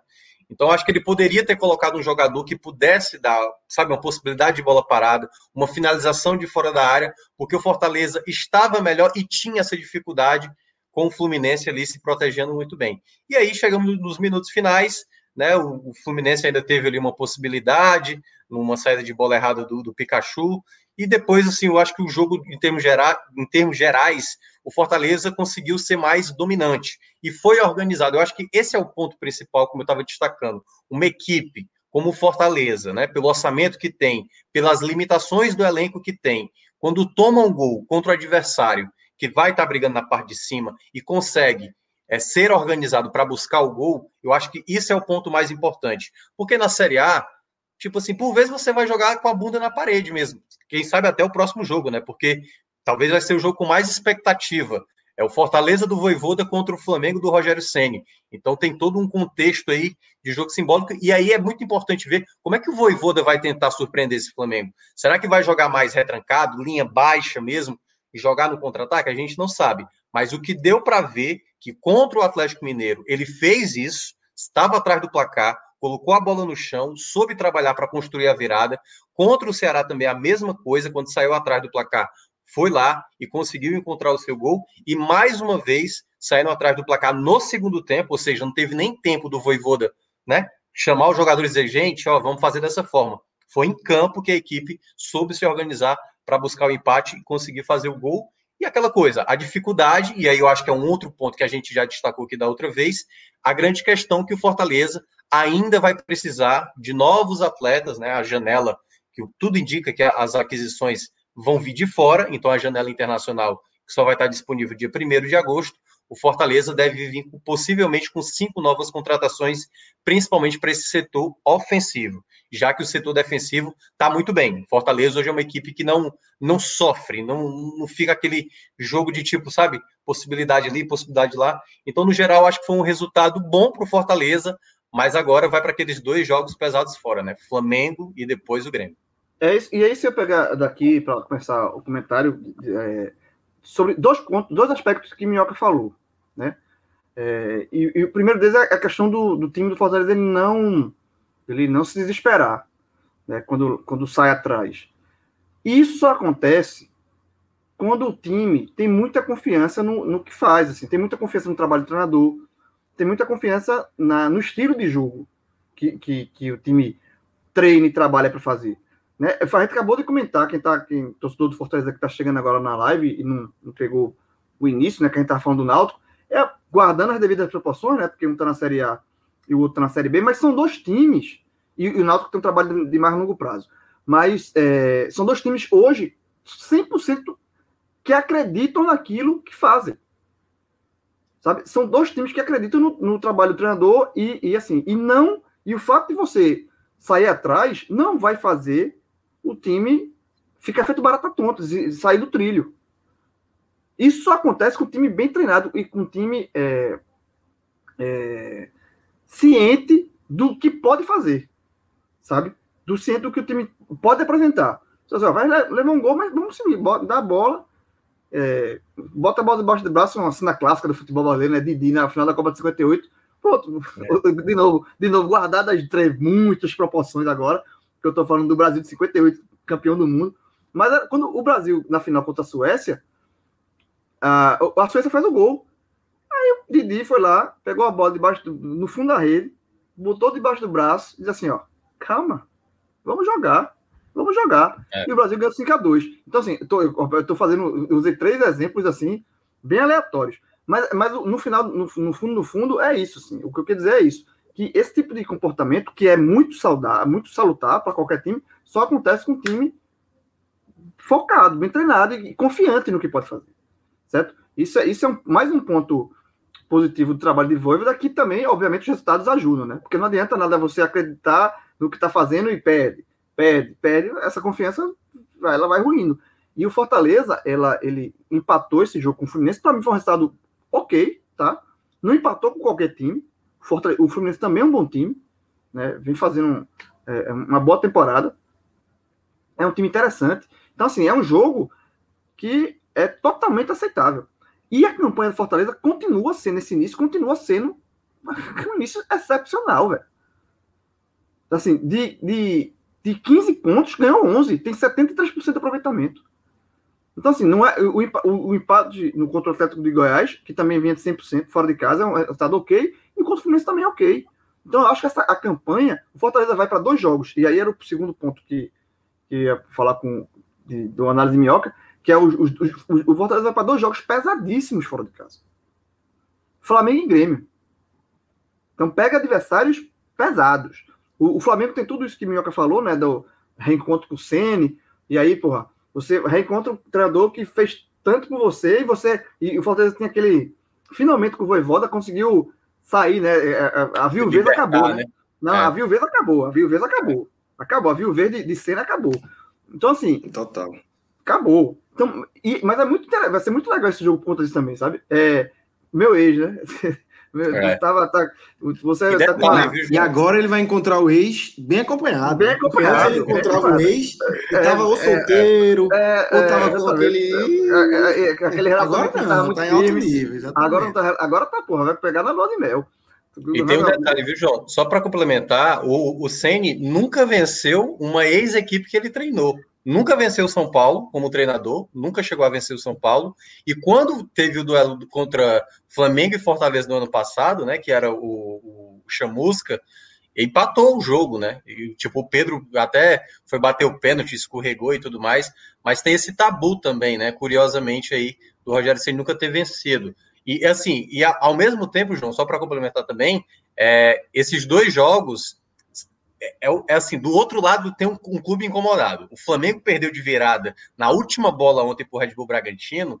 Então os caras estão assim, velho, é, beleza, perdemos e tal, mas no próximo não dá para perder, não. O próximo a gente vai ter que ganhar. E a mesma coisa vale pro Grêmio. O Grêmio não tem um ponto, pô. O Grêmio é. tá com zero pontos. Então é, é mais pressão ainda também para eles. Eu acho que assim, são dois jogos bem difíceis, mas o bom pro Fortaleza é que ele vai para dois jogos difíceis tendo uma gordura feita. Sabe assim, vamos lá. Sabe? Eu, eu sei que o torcedor do Fortaleza na lua de mel. Eu já me rendi a Loivoda. Eu acho que grande conta. O, o, o, o, desnecessário foi a tuitada. Então, assim, já me rendi. É. Porque o, a, o, problema da tuitada foi a palavra desnecessário. É, se eu trocar o desnecessário, você já se rendeu. Você se rendeu. Era ousada. Logo depois você já tirou. A, tirou a palavra, era, a palavra era ousada naquela tuitada, mas passou. Mas eu me passou. rendi, então assim, passou. Mas eu me rendi. Então, assim, o, o, o fato é que Fortaleza vai para dois jogos difíceis, né? É, não vai. Não, veja, Fortaleza vai perder. Tá, tá disputando Série A. Tá, velho, não, não, vai perder. Então, assim, se o Fortaleza for para dois jogos contra Flamengo e Grêmio e voltar com zero ponto, o que é uma temperatura e pressão normal, né? CNTP, normal. Qual, qual é a vergonha de você perder, jogar o Flamengo e perder, jogar para o Grêmio e perder, voltar com zero? Normal. Se acontecer isso, o, o Fortaleza já fez uma cama e depois pega a Chapecoense. E aí sim, com a obrigação de vencer. E aí vai tocando o seu campeonato. A, a campanha do Fortaleza é muito boa tão boa que se dá o luxo disso, de, de ir para dois jogos sem pressão nenhuma. E aí o que, que venha de ponto, ótimo, obviamente. E aí vamos ver, e aí estou muito curioso para ver o comportamento do, do, do, do Fortaleza nesses dois jogos. Porque o Fortaleza é um time que ele. O Voivoda ele tem essa questão da, da de propor o jogo, né? É um time que é, tem essa, essa. E vamos ver como, como, como se comporta contra dois adversários tecnicamente superiores a ele. Vai ser muito interessante. É. Quanto for, e, e, outra, só pra, e aí só para amarrar e voltar para a minhoca, é, porque diferente do que foi o Fortaleza na estreia contra o Atlético Mineiro, agora o Fortaleza é avisado. Contra o Atlético Mineiro, era aquilo. Ninguém estava vendo. O Fortaleza estava jogando só o Cearense com o Voivoda, não, não era um time visto. Enfrentou o Atlético Mineiro, o Atlético Mineiro era muito favorito. O Atlético Mineiro, sim, era, era, era apontado como um dos favoritos ao título, e ainda é. E aí era surpresa. Quando o Fortaleza vira aquele jogo, disse, oxe, que time é esse aí? Vamos começar. Aí Fortaleza engata três vitórias seguidas, vira Uma pauta. delas uma lapada gigantesca no Gigantesca no Internacional. Aí vira, aí vira pauta, aí todo mundo fica avisado. Então, assim, o Fortaleza não é mais é, um time que as, as pessoas têm que. O, pessoal do Sul, né? Chuva do Sul é, tem que olhar e ver. Não, o Fortaleza está tá sendo avisado. O Fortaleza hoje é vice Está entregue, está na bandeja, está na tá bandeja para todo mundo então, acompanhar, então, né? O analista de desempenho do Atlético Mineiro provavelmente teve um trabalho gigantesco. É, porque ele precisou ir atrás do, e não tinha referência. do Fortaleza contra, e não tinha exatamente. referência. Não tinha referência. É, porque o Fortaleza com o Fortaleza do Voivoda era campeonato estadual, que é, é um nível muito baixo, não precisa ficar repetindo aqui. E, e nos clássicos, campeão... né? Pois é. é. E nos clássicos, mas em um clássico com o Ceará meio desfalcado e a final. Uhum. Então, assim, era muito pouco elemento. Agora não. Assim, e, e, e muito da. Lá atrás, né? Quando o pessoal do Fortaleza pegava muito no meu pé, era assim: eu, eu preciso ver o Fortaleza jogar. As goleadas que o Fortaleza deu no Cearense, para mim, não, não, dizem nada. Não, assim, não é por conta disso que eu estou dizendo que vai. Agora não, agora sim, o trabalho do Voivoda eu posso dizer, o, o início é muito bom. A forma como o Fortaleza está se postando em campo é muito boa. É. Então vai para dois jogos difíceis, mas com esse, esse, esse aspecto aí, eu estou curioso também para ver. Eu acho que vão ser jogos é, interessantes. E outra coisa, Lucas. Se eu falei que se o Fortaleza voltar com zero ponto dessa viagem para Rio e Porto Alegre é normal, e é, mas ao mesmo tempo, Fortaleza está jogando tão bem e teve uma lacada tão boa que também não é, não é um absurdo. Seu bem, irmão, dá para voltar. Se conseguir um bom resultado, né? Isso. Dá para voltar para vencer, pontuar, é pontuar, sabe? Se dá para voltar com bons resultados. Não é também, não é, não vai ser uma zebra. Veja, seis talvez fosse um negócio. Não, seis não. Quatro, é, acho que é, que é, que é quatro, três. Que seja dois, que seja dois ou três. Dois. Quatro pontos. Que, pô, caramba. Não, veja. Não acho três, que seja um absurdo. Três não. pontos é maravilhoso, eu acho. Não, dois pontos maravilhoso. Maravilhoso. Maravilhoso. Dois, dois, dois, dois eu acho que dois bom, dois bom, três maravilhoso, quatro espetacular, seis eu acho improvável seria um negócio. Seis, aí, o cara vai começar, peraí, bom, vamos ver aqui Libertadores. Seis, se for seis, aí eu, aí, eu, aí eu embarco aí na galera aí, vamos buscar o título, meu irmão. Vamos buscar essa taça aí. Vamos buscar, exatamente. Vamos buscar essa taça aí. Exatamente. Porque, porque é Flamengo e Grêmio, pô. Então aí vamos lá. É, são mas, dois adversários pesados. Mas, Até assim, porque, é... né, pois é, eu, eu, eu acho que tem um ponto importante que o João falou muito bem aí. Quando o Fortaleza vence o Atlético Mineiro fora, você poderia até ver assim, não, por aí, pô, fez um gol, depois encontrou outro gol, dois ataques, foi lá e o Atlético Mineiro perdeu, perdeu, perdeu, perdeu o gol. E, gente, e não foi isso. Quem olhou o segundo tempo daquele jogo viu Fortaleza criar, ser, ser melhor do que o Atlético Mineiro. E é importante também a gente destacar.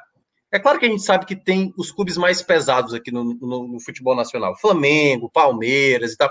Mas, ó, essas equipes, por vezes, dão uma patinadazinha, sabe? Dão umas brechas. O Ceará, ano passado, venceu duas vezes o Flamengo, por exemplo. O, o América Mineiro, hoje, foi perder na última bola para o Palmeiras. Tudo bem, o Palmeiras que também não tinha algumas peças, mas o Flamengo também não tem todas as peças. A Rascaeta está na, na, seleção do Uruguai, o Gabigol está no Brasil. Então tem algumas. O Flamengo teve ali um domínio, e, e certamente eu acho que vai ser a toada do próximo jogo, vai ser mais ou menos desse tipo. Mas é como é que o, Voivoda vai enfrentar uma equipe que tem essa característica, sabe? Essa é a minha curiosidade. Como é que ele vai montar essa equipe? Se vai montar realmente com linha baixa, se vai ser agressivo, se tomar o primeiro gol, será que ele vai se expor? E aí é que tá, né? Ele é um treinador usado, e se ele vai para cima e toma o segundo gol, e se vai para cima e toma o terceiro, e aí pode ser aquela pancada tipo assim, opa, já não era para ter feito assim. Contra adversários desse tipo, eu não vou poder fazer algo desse tipo. Então, eu estou muito curioso para saber como é que o Voivoda vai montar a equipe, como essa equipe vai se comportar em campo, porque assim, é a melhor equipe do Brasil, né? O Flamengo, por mais que não tenha as peças principais, mas tem jogadores de qualidade e podemos ter a volta do Pedro, né? O Pedro que estava com Covid. Tá essa briga aí, tá essa briga. É, aí, meu amigo. Pô, se o Rodrigo Muniz, que tá. É o terceiro. O cara é o terceiro centroavante, fez um gol de bicicleta ontem no Maracanã, pô. E aí com o Pedro. Deixou pô, dois e um deles de bicicleta, né? Nossa é. senhora. Então vai, é ser, pesado, vai, ser, vai ser um, um, um, jogo bem legal assim. Noite de São João vai ser dia 23, noite de São João. Então, é, pessoal aí que não, não, pode, não, pode aglomerar, não pode aglomerar no São João, velho, tem uma, uma baita, baita programa aí para assistir. Fortaleza e, e Flamengo. É. Exatamente. O jogo é, Fortaleza, é, Fortaleza e Flamengo, depois Fortaleza e Grêmio, né? Esses, esses dois jogos aí do recorde que a gente tá falando. Um Grêmio que, que, que é, claro que ainda falta o, o, jogo contra o Flamengo, mas é por isso que eu tô. Eu conto muito com esse jogo do Grêmio, um Grêmio que tá capengando, é, tem um bom time, mas não venceu ainda na Série A, né? Então, é, talvez seja um foco nesse jogo. Lucas, só, só um ponto ali, assim, o Fortaleza vai pegar os dois times pressionados, tá? É. O Flamengo, os dois times pressionados. É. Porque assim, o Flamengo vem é, de derrota, né? Em casa para o Bragantino. É, tem essa pressão. E o Grêmio, independente do que acontecer com o Grêmio, Ele precisa pontuar, velho. Tem zero. Tá? Então, assim. Lembrando, é... Só lembrando que o Grêmio joga contra o Santos na quinta-feira. Então, pode ser que já tenha pontos, dependendo quando for enfrentar mas o Fortaleza. Mesmo que, mas, mas, mesmo que pontue, Minhoca, é isso que eu tô dizendo. Mesmo que o Grêmio vença o jogo, faça três pontos, ele não vai ficar sumido com três pontos, ele vai, ele vai ter que buscar seis. Até porque joga em casa, são dois jogos em casa pro Grêmio. O Grêmio, o Grêmio ele vai estar tá olhando esses jogos, ó, tem que fazer, eu tenho que fazer seis pontos nesses dois jogos em casa. Santos e Fortaleza. E aí, o, o, o Fortaleza pega o Flamengo pressionado, e o Grêmio, independente do que acontecer, pressionado. E o Fortaleza vai, como eu falei antes, ele vai leve. Sabe assim, ele vai jogar, tentar jogar o jogo dele e, e, e sem pressão. Não tá, o Fortaleza não tá concordando o pescoço, não, velho. Não tá de jeito nenhum. É, a largada eu, eu, é muito boa. É, tem um ponto, João, que eu, que eu acho que certamente você, como torcedor do Náutico, tá todo cauteloso lá com, com a questão do, do Náutico, né? Cinco, cinco jogos, cinco vitórias então você não vai cravar, né? Você não cravaria, né? Que o Náutico já não, subiu. Tá muito né? cedo, tá muito cedo. então, já pediram aqui, Minhoca, no começo da é, live. Botaram super, botaram super chat. Então, ele não pode fazer isso com nenhum outro clube, por mais é. bem que esteja. Mas é ou seja, Porque eu vou, dar, vou dar uma dica. Ou seja, é melhor todo mundo torcer pro Náutico. exatamente. Exatamente. Porque senão o João vai estar tá soltando tô, aqui. Tô, é, exatamente. Eu vou as garantias. Ó, pra, mas, todos os torcedores, todos os torcedores torçam pro Náutico, o Náutico vai me amarrar e eu não posso falar mal, não posso falar de ninguém. então, ó, mas o, o, ponto é o seguinte: é, o Fortaleza certamente uma hora vai perder, uma hora vai acabar perdendo na Série A e assim há muita possibilidade de ser contra o Flamengo, até porque o Flamengo é a equipe com o melhor elenco do país, né? Mas eu acho que o ponto é saber como reagir a isso. A gente ainda não viu o Fortaleza perder com o Voivoda, né? São até agora está invicto desde a chegada dele. E quando isso acontecer, alguma, coi alguma coisa já desses últimos jogos já pode dar um indício. Por exemplo, a questão do setor ofensivo. Se a gente pega os três jogos recentes do Fortaleza, que foi a vitória contra o Esporte, o empate de, fora contra o Atlético Goianiense, esse empate agora contra o Fluminense, o que é que a gente viu de dificuldade desse Fortaleza? O setor ofensivo. Porque se o Maidana não coloca aquela mão ali, né, naquela coisa bizarra que foi na semana passada, talvez o Fortaleza não balançasse as redes. Quer dizer, a gente nem viu, né? Porque o, o esporte estava com um jogador a menos e a gente não sabia se o volume do Fortaleza seria suficiente para balançar as redes ou não, mas o gol ali, o pênalti logo, garantiu o Fortaleza ficar um pouco mais à vontade na partida. Esse contexto dessa sequência de três jogos com dificuldade de balançar as redes, entra muito no ponto que a gente chegou a destacar e que alguns torcedores do Fortaleza até ficaram irritados da própria limitação que a gente vê ainda nesse elenco.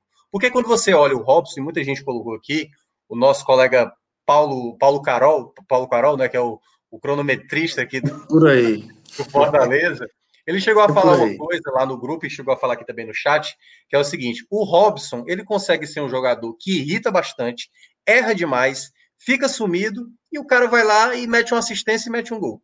É, é não dá nem para explicar. Como é que você vê o. Pega o pior jogador do teu time, tipo, daqui a pouco ele vai falar do esporte, né? Pega o Maxwell.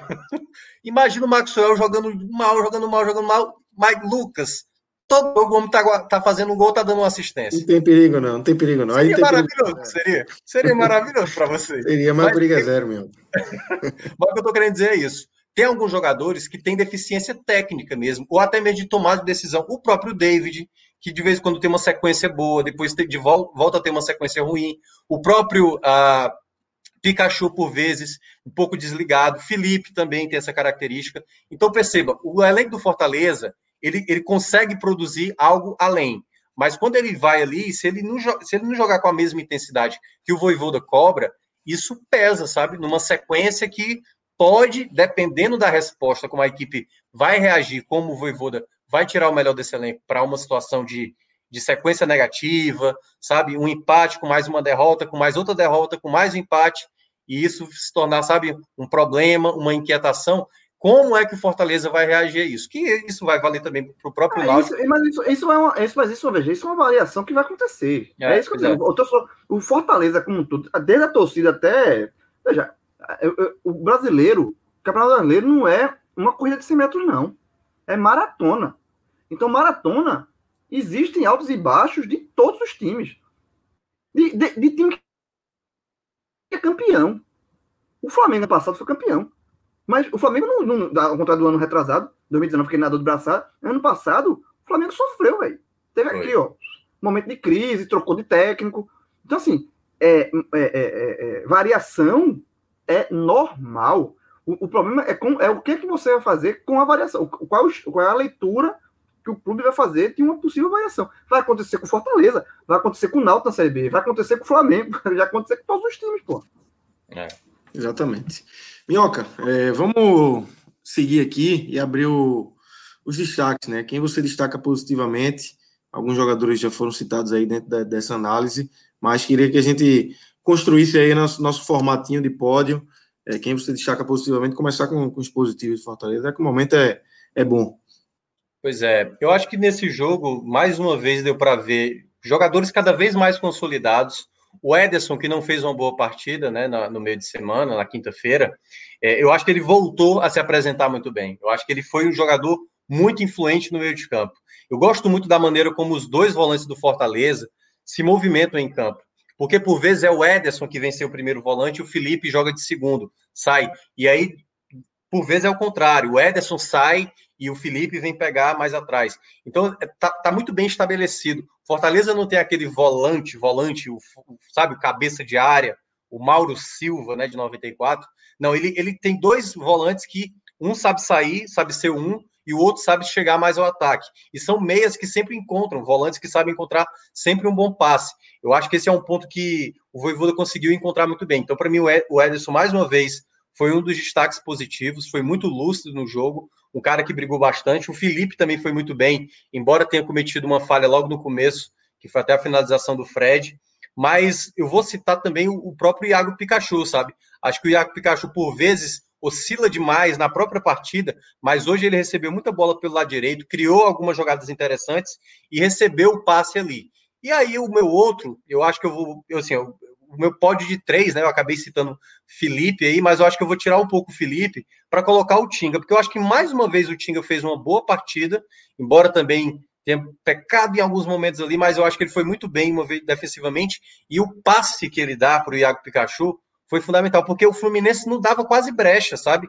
Então foi muito rápido a maneira como ele acionou ali o Pikachu para fazer o passe no meio da área para o próprio Robson fazer o gol. Né? Então acho que esses três é, para mim foram os melhores. Ederson, o Pikachu e o terceiro vou ficar com o Tinga. E pior, hein? Para a gente já fazer numa, numa lapada só, quem, quem, não, quem não foi bem, quem, quem puxou esse desempenho do Fortaleza para baixo hoje? Pois é, os três piores para mim, eu acho que o setor ofensivo foi um problema do Fortaleza na partida de hoje, foi uma, uma dificuldade grande. Eu vou ficar na terceira posição, vou ficar com o autor do gol, o Robson, porque para mim eu acho que seria até o primeiro, entendeu? Rapaz, verso, verso. Cara, Cara, João, João, jogou mal. Jogou mal. Fez o gol. Fez o gol. Mas também porque se perde. Não, não, vá, não, vá, não, vá, não vá me bancar Carlos Alberto Parreira, não. Que falou uma vez o seguinte: o gol é só um detalhe. O gol é detalhe. O gol é detalhe. Não, pô, mas é sério, cara. Não, não, não dá, não dá. O, ele jogou mal, ele jogou mal. Eu cheguei a falar isso durante a transmissão. É, não é porque ele fez o gol que ele tem que continuar em campo, na minha avaliação. Eu não acho que ele fez uma boa partida. Foi omisso no primeiro tempo, não chamou o jogo, perdeu muitas bolas simples. Teve uma, uma acho que uma, uma cabeçada do, do, do Elton Paulista, foi do David, não estou lembrado, que ele recebeu livre e era ele contra um, um, defensor e ele se atrapalhou com a bola. E era uma jogada simples de dar continuidade. Então ele cometeu muitas falhas. Foi muitas falhas graves que eu considero para um atacante que estava totalmente desorientado. Não acho que foi cansaço. O próprio Robson já tinha feito isso em outras partidas. Ele é um pouco mesmo desligado, mas aproveitou a possibilidade, até porque o passe do Pikachu foi realmente para não, não fato, perder. O, passe, ele, ele, é, o, mérito dele ali, o mérito dele foi não se posicionar, perdeu, né? não é, se posicionar e não perder um gol feito, né? Isso, exatamente. Porque de fato, se ele perde, aí certamente era assim, era, era o culpado principal pela equipe não pontuar hoje, né? Mas o Robson eu não gostei da partida dele. Acho que, assim, é, é uma peça que sempre vai ter esse questionamento, mas se puder estar tá sempre entregando um gol e um passe, uma assistência, maravilha. Mas para mim vai como o terceiro.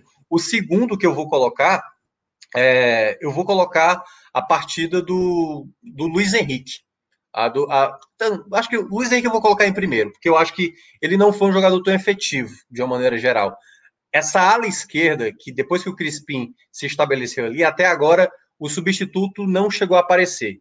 Carlinhos foi acionado duas vezes, não deu certo, e agora o Luiz Henrique, mais uma vez, já tinha sido acionado no primeiro clássico rei da Copa do, do, Brasil e também não, não surtiu efeito. O Luiz Henrique foi muito mal, acho que foi o pior de todos os jogadores que jogaram pelo Fortaleza. E o meu terceiro vai, vai para o David. O David é um jogador muito voluntarioso, mas hoje foi uma partida de David para passar raiva, porque tomada de decisão errada impressionante, sabe? Finalização, teve uma jogada no segundo tempo que ele tinha o Luiz Henrique passando na esquerda, era a jogada mais simples a utilizar, quis bater, acabou chutando por cima do gol. E eu acho que é um jogador que tem, assim, o David é um cara que te entrega um bonito gol, mas ao mesmo tempo ele também vai te entregar um lance de tomada de decisão totalmente equivocado. Então, para mim, o setor ofensivo foi o que mais me deixou assim incomodado de ver o Fortaleza. Tinha a possibilidade, estava dominando, mas faltou mais criatividade do setor ofensivo. Deixa eu só, antes da gente finalizar, é, trazer um, um, um tópico aqui para um debate até rápido, é, da entrevista de Robson na saída de campo. É, deixa eu até falar aqui, que ele fala que é, foi um empate com gosto de vitória. É, essa foi a análise de Robson. É, vocês concordam? Vocês acham que, que é esse sentimento mesmo que, que o torcedor do, do Fortaleza tem depois desse domingo? Que Fortaleza tem mais chances, tem mais posse de bola? É de fato um empate com gosto de vitória? Eu acho que foi um empate com gosto de empate. É, eu acho também. Não é, é também empate com gosto de derrota, não. É, Mas não é aquele não, empate é... heróico, aquele. Não, não. É empate, um é empate desconectado. Empate. É, porque é, tem, muita eu... gente, tem muita gente, né? Sempre tem. Qual, qual o sabor do empate? Veja, normalmente o sabor do empate é empate. Empate. É. é o caso. Não, mas caso. assim, sabe, por que, que eu, eu acho que é um empate mesmo com gosto de empate? Porque assim, o Fortaleza assim, você pode olhar pelas duas vertentes. Eu acho assim, poderia ter aquele gol de, sabe, um empate com gol de derrota, porque o Fortaleza conseguiu controlar bem o jogo, mas não foi competente o suficiente a ponto de vencer, então o empate está justo. E o empate com gol de vitória, eu entendo em parte o que o Robson falou, porque assim, pô, sair atrás do placar no segundo tempo contra o Fluminense, uma equipe bem montada defensivamente. E aí, será que. Eu acho que talvez aquela coisa, em outros contextos do Fortaleza, esse empate seria aquele gosto de vitória. Mas o Fortaleza de hoje, o Fortaleza de hoje, eu acho que ele consegue equilibrar e jogar pra, em busca de um gol, como fez diante do Fluminense. Foi merecedor em buscar esse empate, sabe? Então eu acho que não foi aquela coisa com gosto de vitória, como foi ali na última bola, sabe? Um jogo difícil pra caramba. Eu acho que foi um jogo em que o Fortaleza fez merecer o resultado, né? O fazer o gol e o gol que tomou na falha que teve. Então, empate com gosto, com gosto de empate de fato. Perfeito. Agora aqui eu de volta com imagem e som, para não ficar. Foi muito bom. Minhas conversas. Tava falando com o JP aqui, que tá chegando já. Tá Por aí já. Danilão, ainda, bem, ainda, bem que foi, ainda bem que foi com o JP. Se fosse. É, não, levando reclamação da, levando reclamação, não, levando reclamação da patroa. Você quer, você quer? É, pô, eu fico pensando assim, se não fosse a patroa, aí que a patroa ia ficar com raiva. Pera aí, meu. Foda, meu. Não, eu só, só joguei, só joguei. Bota a o JP aí na tela. Não, suposição, suposição. Já, tá, ó, já entrou tudo tá errado, já entrou no mudo. Já. Ele tá ao contrário de mim, com a imagem sem o som. É. Tá, Minhoca queria derrubar o cara agora, não foi? Não, foi. Pelo amor de Deus, é, aí. Brincou. JP, seja bem-vindo. Fala, Grilo. Larguei, né? Largou, vai-se embora? Comemorar. Vou virar, vou, papel. Comemorar, vou, vou né? virar, vou subir a plaquinha. Entra JP, é. sai, sai JA. É, JG. Verdade. Tá então, então, então vou ficar boa, boa live aí para vocês. Eu tô me despedindo aqui e vou ficar como ouvinte. Agora, isso, é isso agora, quer dizer, agora, deixa pelo menos um viewzinho. Não, tá, eu vou pra televisão, não, jovem. Vou assistir, vou assistir honesto, televisão. Tá aqui, não, agora você vai só se divertir. Você é o único aqui que venceu. De fato. É verdade, né? é verdade. É verdade. São Paulo. Meu São Paulo levou uma lapada do. do meu São Paulo. Isso, isso, isso, meu São Paulo. É, todo mundo é Santos. Vou fazer, ah, Minhoca, todo mundo é Santos. Torcedor do Náutico é Santos. Mas isso, isso, isso, eu já, isso eu já falei, tem outros motivos. Vou lá assistir na live. E outra coisa, vou, vou assistir a live, mas vou deixar o link aqui aberto, porque qualquer coisa, se eu for citado, eu volto. Volta, volta. Beleza. Eu sou, eu sou o único aí, que vai assistir a live. Eu sou o único que vai assistir Danilo, a live que tem Danilo, o poder de entrar. Sabe, né? Tem o poder sabe, de né, entrar. Né, tem o poder de entrar. Tá combinasse, combinasse com Danilo já. Ah, mas Danilo é parceiro. Tem o maior. É, se for Danilo, citado, volta. Danilo tem o melhor fundo de ouvido da, da, das galáxias. É um monstro, é um monstro. É um monstro. Qualquer dia a gente bota ele no ar aí, com a luz da porra. É, é gigantesco, poderoso. Olá, galera. Um abraço aí pra vocês. Vai, falou, Grilo. Abraço. Vamos embora agora. Falar de outro empate. Esse domingo foi empate demais. Agora, Internacional 1, Ceará 1, Minhoca. Como é que Veja, você. Já, já pegando o gancho antes de minhoca aí, porque cortar minhoca agora virou festa. Esse, João falou aí, empate com gosto de empate. Esse aqui dá para dizer que foi empate com gosto de derrota. Esse dá, porque o Ceará, a gente vai falar, lógico, mas já spoiler do spoiler aqui. João saiu, mas deixou o zigoto aqui comigo. O Ceará jogou muito mais bola do que o Inter. Mas agora, pode vir, Minhoca. Minhoca, queria te ouvir, é, até para pegar esse gancho aí que JP levantou a bola, né, dando levantador de vôlei aí, para você cortar. Como é que você viu esse, essa atuação do Ceará aos 90 minutos? É, sai atrás com, com um pênalti, um gol de Edenilson e consegue lá o empate é, para fechar esse placar em 1 a 1 com gol de Lima, é, golaço.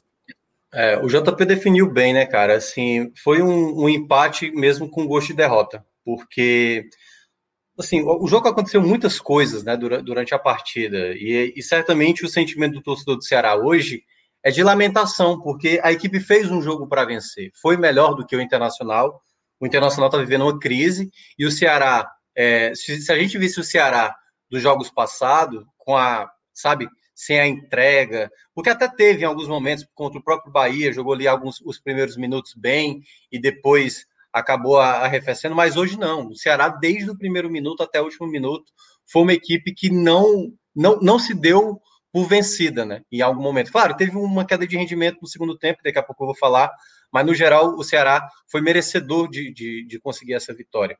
O jogo ele teve um contexto até que é, teve mais um caso de Covid, né? O Klaus, zagueiro, também acabou sendo é, pegando Covid e aí não pôde ir para o jogo muito se imaginava que até o Jordan seria a possibilidade escolhida para esse jogo, mas quem acabou indo foi o Gabriel Lacerda na defesa. O Vinícius Machado, mais uma vez, já que o Richard também está tá com Covid. Na direita, manteve o Gabriel Dias, que foi muito criticado no jogo contra o Bahia, mas seguiu, seguiu como titular. E de resto, o time só teve uma mudança na prática, né? Porque ele sacou o Oliveira, que fez também uma péssima partida, aliás, já vinha fazendo péssimas partidas antes, para colocar o Marlon como volante ao lado do Sobral. E do meio para frente, eu até imaginava que talvez pudesse vir o Vina, mas ele manteve o Jorginho com Mendonça, com Lima e o Saulo Mineiro na frente. No, acho que no começo da partida, o jogo ele, ele, ele deu para ver que eram duas equipes necessitadas, né? O Inter tá, tá com muita necessidade lá de buscar vitórias, o Ceará também, pelo momento. Logo no começo, o, teve uma jogada pelo lado esquerdo do Ceará, acho que foi o Mendonça que fez a jogada, que ele coloca para o meio da área, o Lima acho que escolheu, a, acho que a perna errada para bater, ali era para bater de esquerda, porque você bateria chapado, né, para ela fazer a curva para dentro, ele bateu de direita, a bola saiu para o outro lado, o Ceará criando, chegando no ataque, mas era um jogo meio que tava assim, sabe, tipo, um pegava a bola e ia para o ataque, o outro pegava e ia para o ataque, o Ceará conseguiu essa primeira possibilidade e sai o primeiro gol, né? O gol, o gol do Inter lá numa penalidade é, boba, eu diria, porque era uma jogada numa zona morta. Me lembrou muito o, aquele do Curitiba e, e Esporte, né? Do, do ano passado, que foi a estreia do Jair Ventura, né? que a, a, saída errada do Maílson, né, que acabou cometendo aquele pênalti, Isso. eu acho que o, o, Vinícius Machado se precipitou nessa jogada. Porque assim, o Gabriel, o Gabriel, Dias estava na jogada, é, o jogador não estava tomando a frente do Gabriel Dias. Se o Gabriel Dias perdesse a jogada, não ia estar tá na conta do, do Vinícius Machado. E eu acho que ele se precipitou. E na hora que o, que o Gabriel coloca o corpo para impedir dele passar, só da, dessa maneira como ele coloca o corpo e tira o jogador da jogada, o jogador cai para dentro da área. E aí o Vinícius Machado chega com as pernas e acaba fazendo uma penalidade muito boba, né? Primeiramente, o árbitro, o, o Pombo lá, né, que é o ex-fazenda, né, ele participou do, do reality show lá da Record. É, assim, muito mal, aliás, né? Foi a primeira lambança dele, ele não viu a penalidade, e aí o VAR foi necessário ser chamado para dizer que a penalidade acabou existindo. Aí o Ceará não se abateve, eu acho que foi um ponto que foi já importante desde cara, porque o Ceará dos outros jogos era uma equipe que tomava o gol e, ó, bum, caía. caía e era praticamente o torcedor das outras vezes, tipo, já era, sair atrás do placar, não vai ter força para reagir, mas não foi isso que a gente viu. Teve o escanteio batido pelo Pacheco, tem o gol do Messias. Na jogada, alguns torcedores do Ceará até acharam que não foi falta. É aquela coisa, se isso é na Europa, eu até acho que isso não seria dado como falta. No Brasil, quando eu vi a jogada, né? Porque o jogador do Inter foi o chamado safo, né? Ele viu que o cara ia subir, ele simplesmente deu as costas e o Messias, como acaba, né, se apoiando ali nas costas do jogador, aí o, o, a arbitragem acabou marcando a falta. Eu entendo, entendeu? Porque esse tipo de falta é marcado no Brasil. Embora eu acho que foi uma forçada de barra ali do jogador do Inter na jogada. Para não ter que voltar para esse ponto, Minhoca, vou entrar aqui porque a gente já fala dele e amarra. Eu acho que foi falta. Não, não acho. É, é, essa jogada, a cama de gato, né, que o pessoal fala e tal, ou esse, esse tipo de jogada, né? Cama de gato é quando o jogador que está embaixo, digamos assim, força para derrubar o outro. Né? Mas o, o, o desenvolver foi parecido. É, nesse caso, eu achei que realmente houve o empurrão de, de Messias. É a forma que eu vi. É, esse é um tipo de jogada que eu gosto muito de deixar rolar. Assim. Eu sou muito crítico de marcar falta nesse tipo de jogada, mas essa em específico eu achei falta. E aí mais para frente você vai trazer o pênalti, né, que foi anulado, e aí no pênalti eu, eu acho que o Ceará foi prejudicado, mas pode voltar. É, e aí eu acho que depois de, de, dessa chance desperdiçada, que ficou realmente uma inquietação por boa parte da torcida, eu, eu, sempre gosto de acompanhar também a reação dos torcedores, né, do Fortaleza do Ceará, quando acontecem essas situações, ficou aquela coisa tipo, ah, estamos sendo assaltados e tal, teve pênalti, não, não deram gol e tudo mais. Só que eu, eu acho que foi mais importante isso do Ceará. O Ceará, ele continuou jogando. O Ceará, ele, ele, ele teve ali uma dificuldade. O Inter estava dando muita possibilidade pelas pontas. Por exemplo, Gabriel Dias, que tem que receber as críticas que tem que receber, porque comete muitas falhas, estava tendo muita liberdade ali pelo lado direito, sabe? Muitas jogadas que o Ceará conseguia pelo lado direito, tinha muito campo para trabalhar, sabe? Tinha muito espaço para ocupar ali para fazer as jogadas.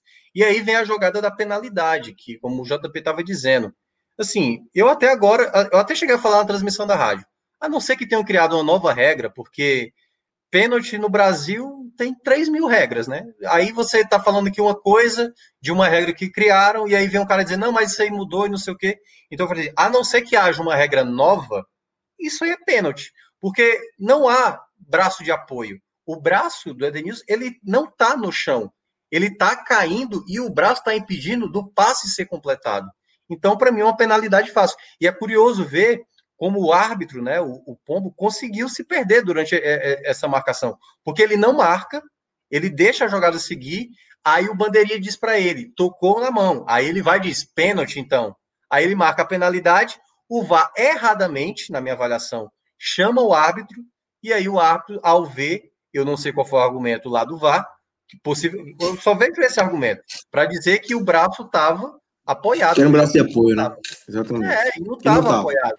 Né? Veja. Então, assim. É, e, e é... além disso, e além disso, Minhoca, mais uma vez para não ficar distante, além do braço não estar tá apoiado no chão, porque o okay, que você, você tinha um movimento de estar tá descendo para apoio, isso, isso existia.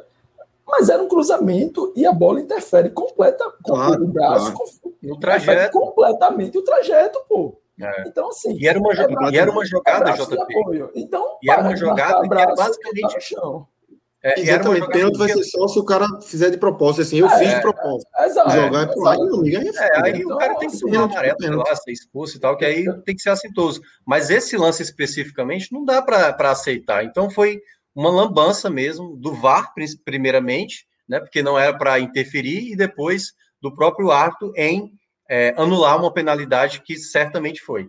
E aí, mesmo assim, o Ceará continuou tentando, né? Termina o primeiro tempo com esse sentimento de frustração, porque o Ceará estava melhor, terminou melhor o primeiro tempo, a ponto de quando vai para a coletiva ali do, do intervalo, né, dos jogadores, a sinceridade do Thiago Galhardo até me chamou a atenção. O Thiago Galhardo chegou a falar assim: é, nós não estamos jogando nada, eu estou me colocando, eu não estou jogando bem, mas todo mundo tem que dizer que não está jogando bem. O cara foi assim, de, um, de uma sinceridade que é, é, raro ver, né? Porque geralmente os caras tentam colocar, né? A gente viu o caso do, do próprio Ceará. Aliás, teve até um detalhe do, antes do jogo começar, o Guto Ferreira chegou a falar: ah, tá, está, está tendo uma pressão interna no Ceará, a gente está sendo cobrado, porque de fato, né?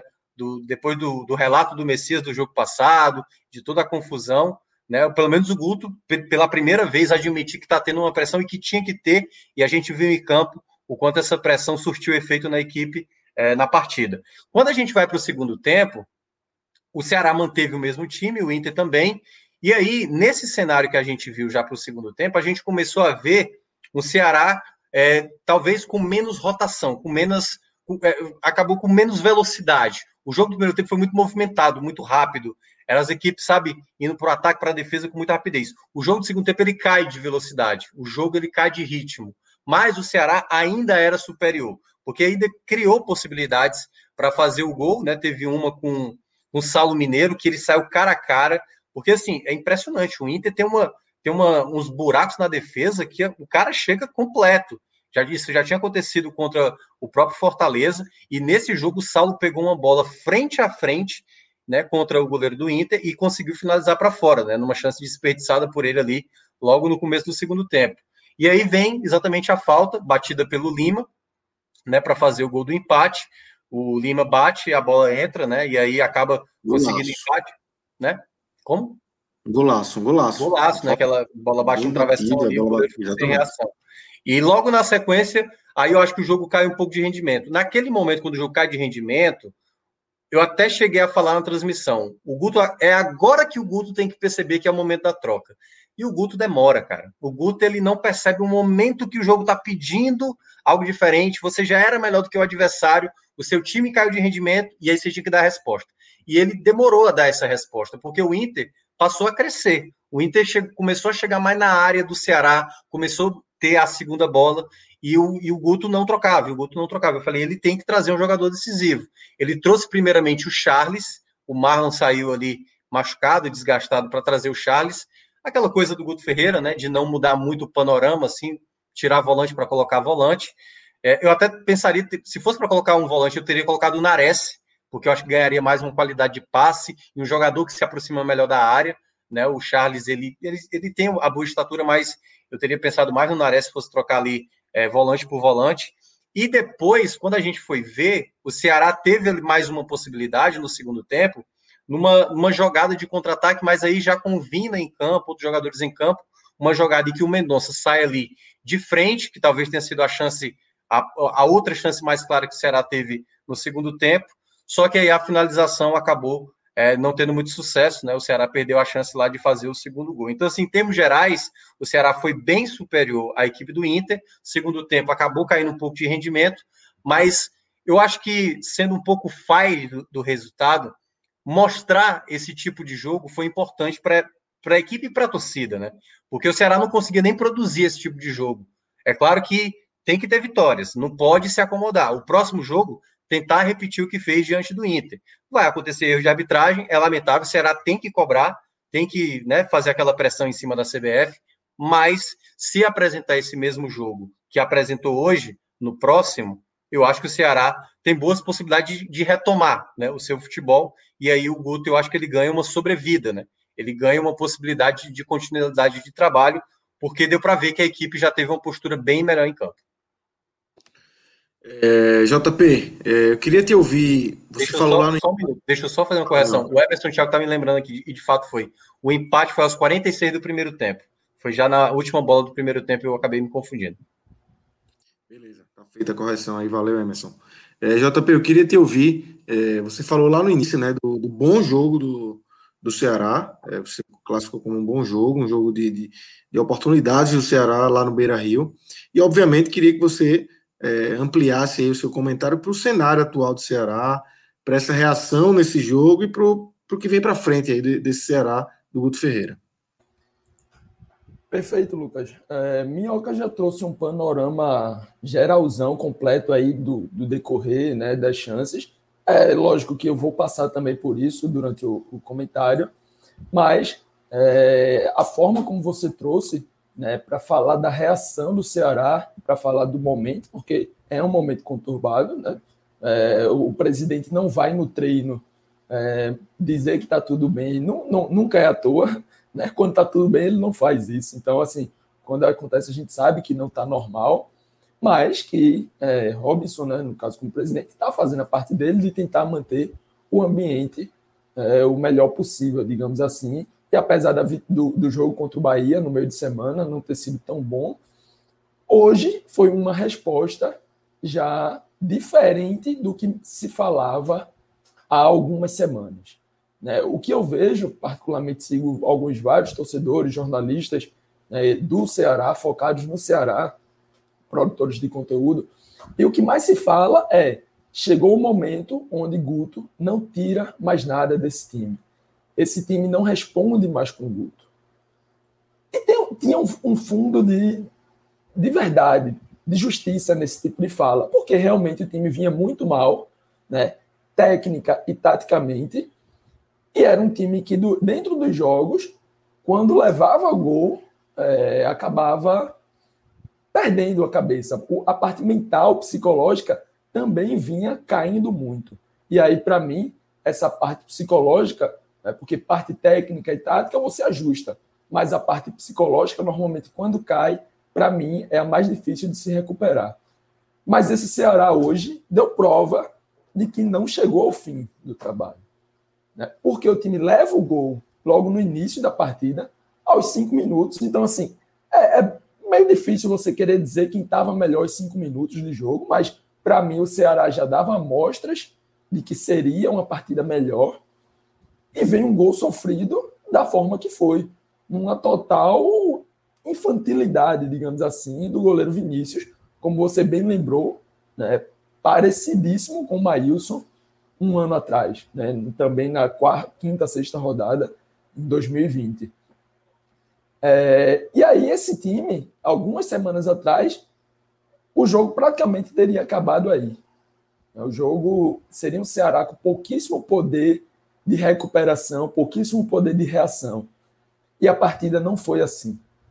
A partida foi um, é, uma partida em que o Ceará, eu, um jogo de futebol tem cinco fases, né? Mas eu vou resumir em três aqui, porque duas se enfrentam, que é organização, quando você tem ataque contra defesa, transição, né? Quando você recupera a bola e automaticamente o outro time perde a bola, e a bola parada.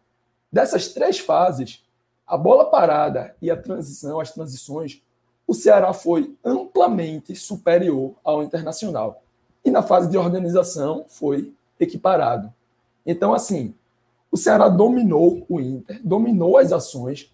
A bola parada só no primeiro tempo, né, contando com o gol anulado, que foi um gol que, ok, foi anulado, mas Messias teve ali a chance, né, ele conseguiu subir mais alto caso não tivesse feito a carga. E eu acho que ele não precisaria ter feito aquela carga para ganhar aquela disputa. É, teria sido mais uma chance. Além dessa aqui, que foi aos 13 minutos o gol anulado, aos 21 tem mais uma chance que é mais um escanteio cruzado na área que passa por três jogadores, se eu não estiver enganado, foi Saulo, Messias e Lacerda. Lacerda tenta colocar para dentro, mas já não consegue. Depois vem o pênalti anulado em mais uma jogada construída, o gol de Lima aos 45 e aos 49, né, foi um acréscimo meio corrido aí, porque teve o gol aos 45 para 46, tem uma chance do Inter numa recuada de Mendonça errada, né? Ainda tem essa chance que Lacerda salva aos 47.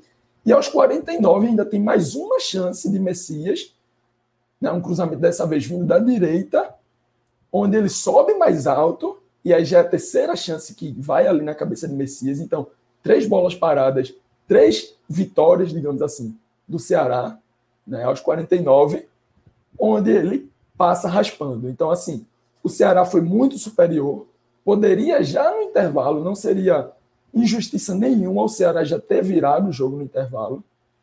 Quando volta né, para o segundo tempo, o Inter, por ter levado já o empate, passa a ter mais a posse de bola, mas mesmo assim foi um time que não criou absolutamente nada durante 45 minutos. A única chance que o Inter teve durante esse tempo foi uma finalização de fora da área, uma finalização que passa perto, passa, mas não foi uma criação, uma bola criada, trabalhada. Foi uma bola que sobrou e, e Thiago Galhardo, se eu não estiver enganado, finaliza ali de longe. Né? Mas fora isso, o Ceará, ao no primeiro minuto, cria um contra-ataque com Mendonça, né, um contra-ataque que, que vem da direita ali, acho que é Lima, se eu não estiver enganado, dá um passo para Mendonça, Mendonça finaliza e perde. Foi Saulo. Saulo Mineiro cruza e, Lima, e, e Mendonça ah, isso, dá cabeça. Isso, cabeça. Na pequena área, um dois contra dois, né, dois jogadores do Inter contra dois jogadores do Ceará, então uma chance muito boa. Aos oito minutos, agora Mendonça devolve para Saulo, então, mais uma boa chance. Esse foi um baita contra-ataque, né? Que mais um. Ele tinha chance um de evoluir mais, acaba dando um chute e a bola vai para fora, né? exatamente. Mais um contra-ataque. Então, bola parada a gente já viu que foi superior. O contra-ataque a gente tá vendo que foi superior.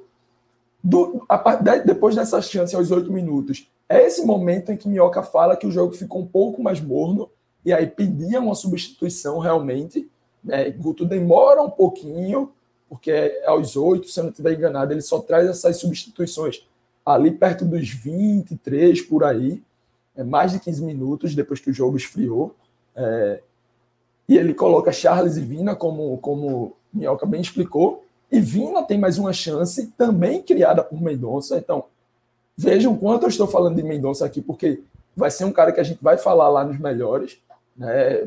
Pelo menos eu vou trazer, não sei a opinião de Minhoca aí, a gente não combina nada, mas já dando spoiler, eu vou trazer porque é um princípio ou uma reação de recuperar um atleta que já demonstrou bons pontos, caiu e pode e precisa ser recuperado, e hoje jogou bem, na minha visão. Né? Tem mais uma bola parada no escanteio, mais uma vez com Lacerda, cabeceio. Então, assim, foi um Ceará que construiu muito, teve muitas chances, mas. Né, e aí, ok, não soube aproveitar, não soube virar mas deu provas, deu demonstrações de que o trabalho não acabou.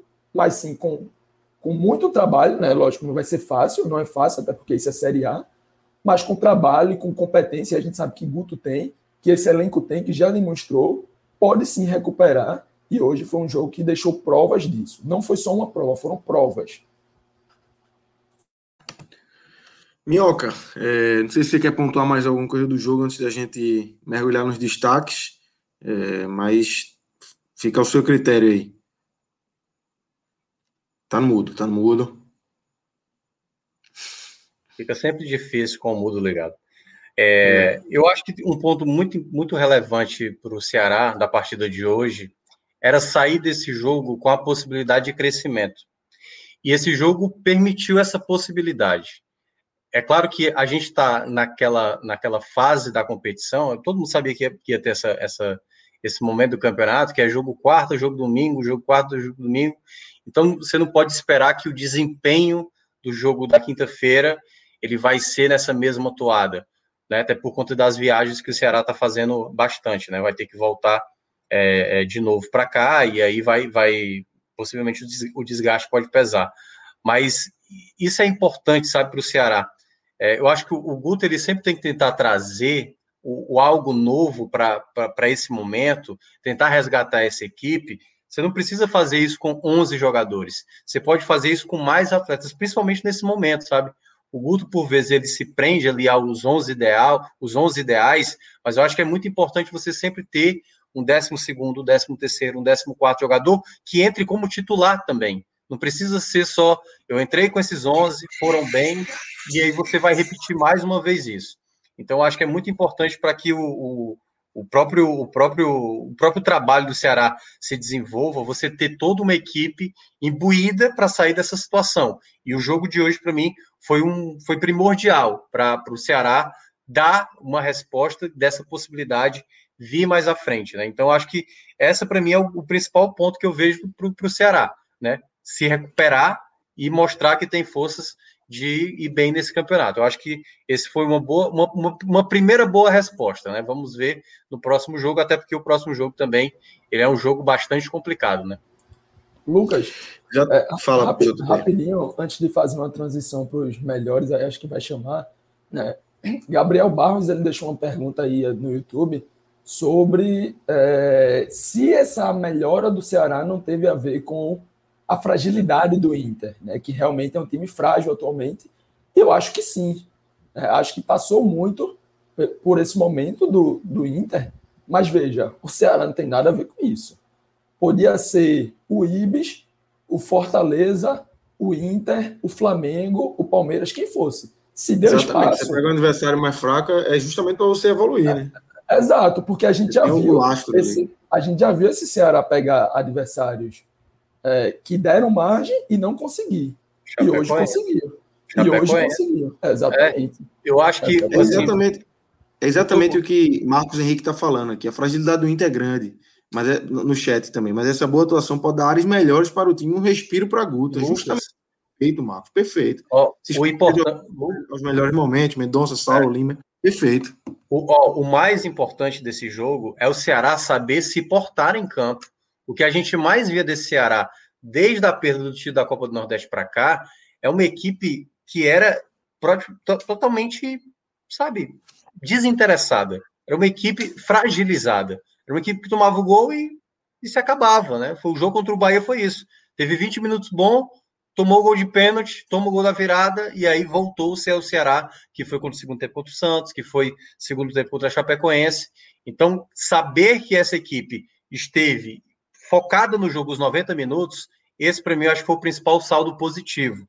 Claro que tem um sentimento de frustração por conta da arbitragem, por conta do resultado, mas é, é- isso é o mínimo que o Ceará tem que pelo menos empregar, uma entrega do começo ao fim. Isso é o que eu acho que o torcedor mais queria ver dessa equipe, e claro, a vitória pode vir, mas é aquela coisa, né? Como a gente falou, a sequência do Ceará, ela não é tão simples, né? É Atlético Mineiro, depois o São Paulo e ainda tem o Red Bull Bragantino fora de casa. É uma sequência complicada para o Ceará, até mesmo para se cobrar uma vitória, mas essa postura, pelo menos, dá uma possibilidade melhor de imaginar que isso possa acontecer. É isso. É, Minhoca, vamos começar com você aqui, os destaques individuais é, positivos. Vamos começar com os positivos. Quem foi bem, quem você é, destaca aí positivamente nesse empate lá no Beira Rio. É, eu acho que chegaram a perguntar aqui no chat, acho que foi o Emerson Thiago que chegou a perguntar antes. Ele chegou a perguntar se é, a formação dos quatro jogadores mais à frente, né? Saulo, é, Jorginho, Lima e também o, o Mendonça, a rotação deles, as, as alternâncias que eles estavam fazendo, dificultou a marcação do Inter. Sim, dificultou bastante. Mas eu acho que esse é, é um ponto que, que me chamou a atenção de alguns atletas, né? O JP chegou a falar do Mendonça, de fato o Mendonça fazia muito tempo, até porque também não estava jogando, né? Mas até mesmo no jogo contra o Bahia, quando a gente viu o Mendonça jogar naquela, naquele jogo, a gente viu o Mendonça do que já estava sendo antes, né? Que não estava mais produzindo tanto jogo. Hoje ele foi mais participativo, ele foi um jogador com mais lucidez, foi um jogador com mais agressividade. E eu acho que esse foi um ponto importante. Você ganhar um jogador da qualidade do Mendonça, que é certamente um dos principais jogadores do elenco, você ter esse jogador participativo e ciente do que está fazendo em campo. Porque não adianta só correr. Você tem que saber fazer a jogada certa, e eu acho que ele foi muito bem. Então, acho que esse, para mim, foi um dos principais jogadores na partida, o Mendonça. O Jorginho, eu acho que também foi um jogador muito importante. A bola parada dele foi também, em certos momentos, é, representativa. Né? Eu acho que o Jorginho, por vezes, ele, ele perde um pouco da intensidade dele do jogo. Eu acho que a troca para o Vina já poderia ter acontecido um pouco antes. Vi gente relatando aqui, ah, o, Vina entrou, acabou causando. Eu discordo. Eu acho que o Vina entrou bem. O Vina teve duas chances e ele que faz o gol que o Mendonça perde já no final, a virada de bola do Vina, ele tá lá no campo defensivo, ele vê o Gabriel Dias passar e ele inverte a bola para o Gabriel fazer o cruzamento ali para o meio da área, né, em que o Mendonça acaba é, desperdiçando. Então, eu gostei da entrada do Vina, mas não entra nesse meu pódio. Então, Jorginho, que foi muito bem é, na partida em termos gerais, e eu vou trazer aqui um, um, um, terceiro voto polêmico, sabe? Eu acho que boa parte não vai concordar. Mas eu achei uma boa partida do Gabriel Dias. Eu, eu acho que ele merece. Pronto, eu estava é. pronto para trazê-lo. É. Já fechei Então não vamos ter, não vamos é. ter polêmica entre vocês. Não, pois é. Eu, vamos eu, eu, o chat. Não, é, o chat aqui é capaz de ficar maluco. Mas o seguinte, é, eu acho que o Gabriel Dias é um jogador limitado. Eu acho que o Ceará tem que ir atrás de um lateral direito. Gabriel Dias não é a solução para o Ceará até o fim do campeonato. Pode ser, sim, um reserva que foi do Fortaleza, né, na época do Sene, que sempre alternava ele ali com o Tinga, mas o que a gente vai ver do Gabriel Dias não vai ser partidas como essa. Talvez a gente pode, até ver como ele teve no começo do Ceará uma sequência de boas partidas, marcando gols, dois, três, quatro jogos bons. Mas isso no médio e longo prazo não acho que vai ser uma garantia. Mas hoje ele fez uma partida de boa participação, subiu no ataque muito bem, foi bem defensivamente. Para mim, a jogada do pênalti não teve, ele não teve a culpa na jogada, mas eu acho que ele foi um lateral de bom apoio, mais até do que um jogador que me agrada mais, que é o Bruno Pacheco.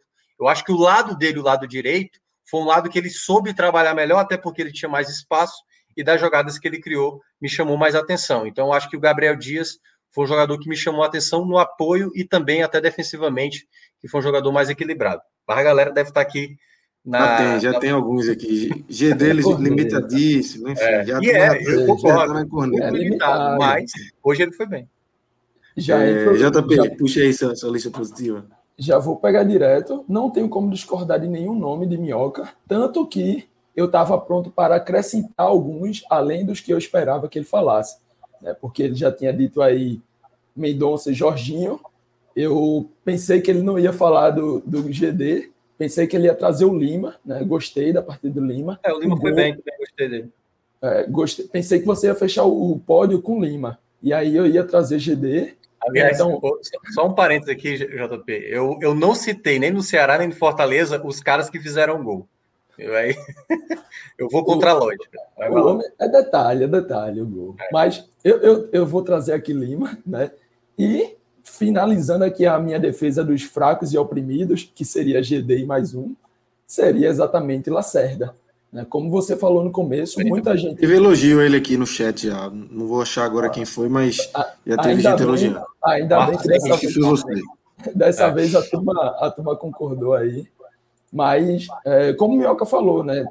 Algumas pessoas esperavam até a entrada do Klaus, Lacerda ganhou a vaga, e para mim foi bem, né? Como eu falei, no, no finalzinho ali, aos 47 do primeiro, Mendonça recua a bola errada e Thiago Galhardo é, pega a bola, tenta driblar Vinícius, e Vinícius consegue dividir um pouco ali com ele, ele ainda tenta finalizar, mas Lacerda consegue recuperar bem.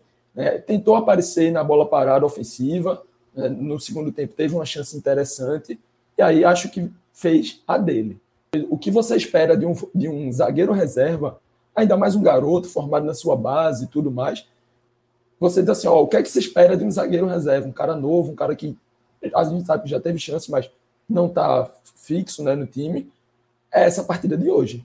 A partida de hoje de Lacerda, se ele transformar em regular, quando ele for acionado, é exatamente o que o Ceará espera dele. E aí, com o tempo, né, na próxima temporada, mais na frente, ele vai ter tudo para virar um titular. Hoje, a dupla titular está tá fixa.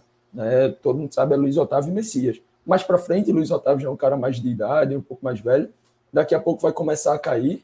Né? E aí, Lacerda, tendo esse nível de atuação, tem tudo para suprir essa vaga aí no futuro. Né? Ainda está cedo para garantir mas a partir de hoje, como eu falei, deixa esperanças. Né? Lacerda, Mendonça voltando a jogar, é, GD mostrando algo interessante. Concordo com o Minhoca, precisa de um titular na lateral, mas a partida de GD hoje também é algo que, que você pode contar vez ou outra ali com ele. Né? É o que falta é regularidade, mas vez ou outra consegue entregar dessa forma. Minhoca, antes de, só antes de você entrar aqui com os destaques negativos, é, Klaus, na verdade, ele, ele não atuou por conta do Covid, né, Minhoca? Ele foi diagnosticado com Covid, a gente falou lá no início. É, um surto aí que tem no Ceará, né? Jael já teve, além de Klaus, Alain Show, Luiz Otávio, Fabinho, Richard, Rick, Kleber, todo mundo com é, Covid. É, o Jael volta amanhã, mas os outros exatamente. permanecem pelo período, né? Que de recuperação. Exatamente. Então é isso, melhoras aí para essa turma aí do Ceará. Mas vamos lá, Minhoca, vamos abrir aqui os negativos, quem você não gostou nesse 1 a 1 lá em Porto Alegre. Cara, assim, o primeiro acho que é até fácil de falar, né? O Vinícius Machado, né, o goleiro do Ceará, foi muito infeliz na jogada. Acho até que a segunda dele, a segunda foi assim, uma mistura, assim, eu acho que a, culpa maior foi, claro, do, do Sobral, né? Sobral calculou muito errado aquele passe ali para trás e gerou uma possibilidade muito séria do Inter fazer o segundo gol ali, que teria deixado o jogo numa situação mais delicada. Mas a saída do Vinícius Machado foi fundamental até para atrapalhar a jogada ali do Internacional para fazer o segundo gol. Mas assim, ele é um goleiro muito bom no jogo contra o Grêmio, que ele entrou no lugar do João Ricardo, né? Que o João Ricardo acabou fraturando a mão na, naquele jogo. Ele fez uma defesa muito importante lá do, do acho que foi do chute do Léo Chu. E mas não dá, cara, para, sabe, o goleiro tem que ser muito esperto para entender. É porque, assim, tem muitos goleiros que são muito bons defendendo com os pés e tudo mais, mas o tempo da saída você tem que, você tem que saber fazer. Você não pode se precipitar. Eu acho que ele foi muito precipitado ali na jogada. Ele poderia ter comprometido um jogo que talvez o Inter nem balançasse as redes, né? Porque quando você olha, e a gente já está vendo o Ceará em muitos jogos, assim, muita falha individual, né? Gabriel Dias cometeu o pênalti no jogo passado, o Messias errou no jogo contra o Santos demais, os jogos contra o Fortaleza na Copa do Brasil, a gente está vendo um Ceará sistematicamente errar. E quando você vê, logo no começo do jogo, o Inter sequer tinha finalizado no gol, o goleiro, sabe, de maneira precipitada sai naquela jogada, eu acho que ele comprometeu bem, assim, e para mim vai como o pior. Mas eu vou citar também o próprio Sobral, acho que o Sobral teve um momento ali de, sabe, é, de não prevalência. Ele é um jogador muito regular, ele não, ele não fez uma partida horrível, sabe? Ele fez uma partida abaixo, eu achei uma partida abaixo do que o Sobral ele é capaz. E o terceiro que eu vou ficar de uma maneira geral, até tinha separado aqui, mas agora eu estou esquecendo, deixa eu só dar uma olhada aqui de novo na, na lista de que jogou. É, para mim, eu acho que o Messias não teve boa saída de bola. Eu senti que o Messias estava com uma saída de bola que por vezes estava deixando a bola demais com o Inter, teve alguns passos errados, alguns momentos do Messias não, não me agradou, assim. Mas, assim, também nada a ponto desastroso. Acho que o Ceará, em termos geral, assim, ele, ele não me incomodou, assim, como time. Acho que se portou bem. Acho que teve essas falhas pontuais, né, do Sobral, do Vinícius, e, o, e o, a saída de bola do próprio Messias, que eu acho que dificultou um pouco o Ceará, que poderia ter feito um, um jogo bem mais superior do que também já tinha apresentado. É isso. É, JP, pontuar alguma coisa analisar aí o, o, o Ceará, destaques negativos? É, só fazer uma errata aqui, né? Eu falei duas vezes que Mendonça tinha recuado a bola errada, mas na verdade foi Sobral, Minhoca corrigiu, o pessoal no chat corrigia, de fato. E aí, concordo com o Minhoca que Sobral hoje fez uma partida abaixo do que a gente está acostumado, muito abaixo do que ele costuma ter de regularidade, todo mundo sabe como eu sou fã de Sobral, né? e hoje realmente foi abaixo. Mas, e, mas assim, não tem como não dizer que Vinícius não foi o pior, né? É, muito mal, muito mal, não tem explicação. Como Maidana pelo esporte, todo mundo viu que Maidana fez contra Fortaleza. Né? Vinícius goleiro, né? Vinícius, é, Vinícius. Exatamente. Vinícius Vina. Não, Vinícius goleiro, Vinícius goleiro. É, acho que Vina entrou até bem hoje. É, mas, enfim, Vinícius goleiro é, não se explica muito bem o que ele fez, e aí não tem como não colocá-lo como pior.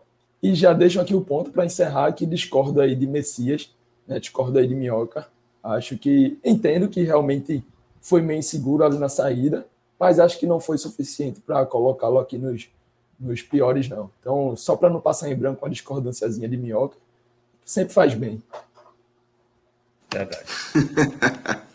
Olha para isso. Homem No finalzinho da butadinha, meu. Tá vendo? Cara aí. Mas é isso, faz parte. É, Minhoca, valeu. Obrigado aí. Participação eu, do... eu, eu, posso aproveitar e mandar aqui. Já, já passou da meia-noite, mas mandar, mandar parabéns, cara, né? Beijo para nossa colega Camila, que fez aniversário. Verdade. E Verdade. teve um domingo para ela maravilhoso. Né? o que, o que ela poderia esperar mais de, de maravilhoso para ela? Né?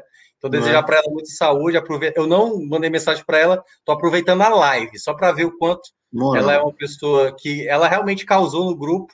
E realmente todos os áudios da Camila tem que estar todo arquivado para depois fazer só um, um telecast patrimônio, patrimônio, da, patrimônio do Ela povo, colocou no Twitter, ela colocou no Twitter dela, pô, domingo, não sei o que, meu aniversário, aí foi elencando algumas coisas que, que ela tinha conquistado, tal, e faltou só uma coisa, meu filho, é campeã, porra. Tem que dizer é. que é campeã, porra. É isso, parabéns, Camila, você é gigante. Eles chamam de monstra sagrada, não é à toa. Trabalha demais.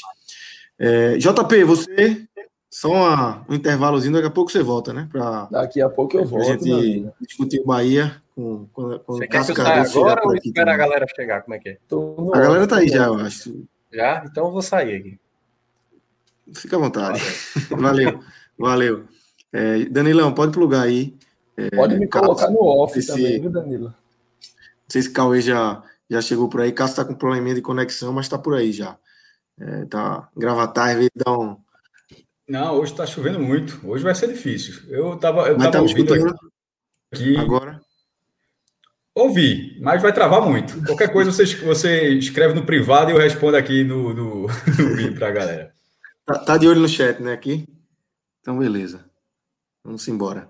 Cauê tá chegando aí. Antes da gente é, mergulhar aqui, agora a gente vai começar a tratar do esporte, né? A derrota é, contra o Juventude. Foi o último jogo do dia, mas por questões de escala, como eu expliquei lá no começo, a gente faz o esporte agora para finalizar com o Bahia daqui a pouco. É, é, Danilo, é, joga na tela aí. Vamos trazer agora mais um parceiro aqui do podcast 45 Minutos, que é o N10 Esportes, esse site aí de e-commerce de material esportivo, que tem de tudo. É, se você der uma rápida passagem aí no site, você vai se encantar. Beach tênis aí de Fred Figueroa. É, as camisas novas do esporte já estão lá. É, isso é um, um, ponto importante. É, esse clube aí mundo não gosta muito, não, mas. É, aí, tem, tem de tudo. O futebol nordestino aí, N10 Esportes, é, investe bastante nisso, então todos os clubes aí, Danilo tá abrindo a, aba do, do futebol nordestino, ó, esporte Fortaleza, essa camisa de Fortaleza que eu acho espetacular, camisa do Ceará, do Santa Cruz, é, e você, a gente já bate nessa tecla aí desde o início do ano passado, é, o N10 Esportes, você tem o velho código, podcast 45, e dá 10% de desconto, você tem uma entrega bem veloz, esse é um dos pontos aí principais do, do N10 Esportes, porque tem um centro de, de, distribuição aqui no Recife e tem outro também em São Paulo que atende outras regiões do nosso Brasil. Então é uma entrega muito rápida. Eu posso falar porque eu já comprei mais de uma vez e chegou voando. É, a gente teve relatos, aí não foi comigo, mas isso também eu acho que é, é, talvez seja um, um, um, ponto mais, mais fora da curva. Mas a gente teve relatos de gente que comprou num dia e chegou no mesmo dia, no final do dia. Gente que comprou num dia e chegou no outro foi do Náutico é. Foi do Náutico, né? Exatamente. A turma ganhou o campeonato é, pernambucano, se empolgou aí. acho que, acho eu acho que foi. Acho que foi no, depois que o Náutico ganhou o campeonato. Posso estar muito enganado, mas foi isso. É isso. Não, a gente tem, exatamente. É isso. Então, entrem lá em 10 Esportes, tem de tudo, tem muita coisa. Camisa de futebol, como a gente já mostrou aqui, é, material esportivo como um todo. Você faz academia, é, joga tênis, beach tênis, tem de tudo. www.n10esportes.com www.cafeinacultura.com.br. É, é isso aí. Cássio Zirpoli, é, vamos aqui para mais para analisando esse domingo. Cauê está entrando, tá, tá se conectando aí, mas vamos começando. A gente está com o público já em live. É, como é que você viu, como é que você analisou é, esses 90 minutos do esporte lá em, em Caxias do Sul para começar um jogo que inicialmente você não conseguia ver nada, né? É, muita neblina mesmo, achei até surreal é, gente, é um ponto que eu acho que a gente tem que tratar aqui. É, aparentemente, é, dentro de campo, eu acho que a imagem talvez estivesse ok, mas não tinha VAR. Então, você começar um jogo da Série A sem VAR é algo surreal, né, Cássio? Fala, Lucas. Um salve aí para a galera que está até essa agora, uma da manhã, a gente começando essa, esse trecho aqui. É, já, tá, já tem duas horas de live, enfim, um bocado de jogo dos nordestinos. Fala, Cauê, chegando também. Boa noite, é, galera. A partida ela começou, me chamou muito Fala, Cauê. A partida me chamou muito a atenção no comecinho, quando a transmissão do informou que o jogo estava sem VAR. Eu digo, porra, então não é para ter jogo, pô. Total. Porque é, a outra vez que isso tem acontecido, isso acabou detalhe. Para sorte, Lady Murphy existe, mas não aconteceu. Para sorte, todo mundo ali, até da CBF, não teve nenhuma polêmica, nada, em relação à falta do VAR, que foi até os 26, 27 minutos, que foi quando a neblina começou a sumir. Ela durou uns 26 minutos. Eu acho que mesmo dentro do campo havia um. Era, era ruim, Lucas. Na, na transmissão horrível. Eu até brinquei, parecia um WordPad. Ah, você abre o WordPad, a tela branca ali, eu teria que ter até um print mas acho que mesmo no jogo atrapalhava.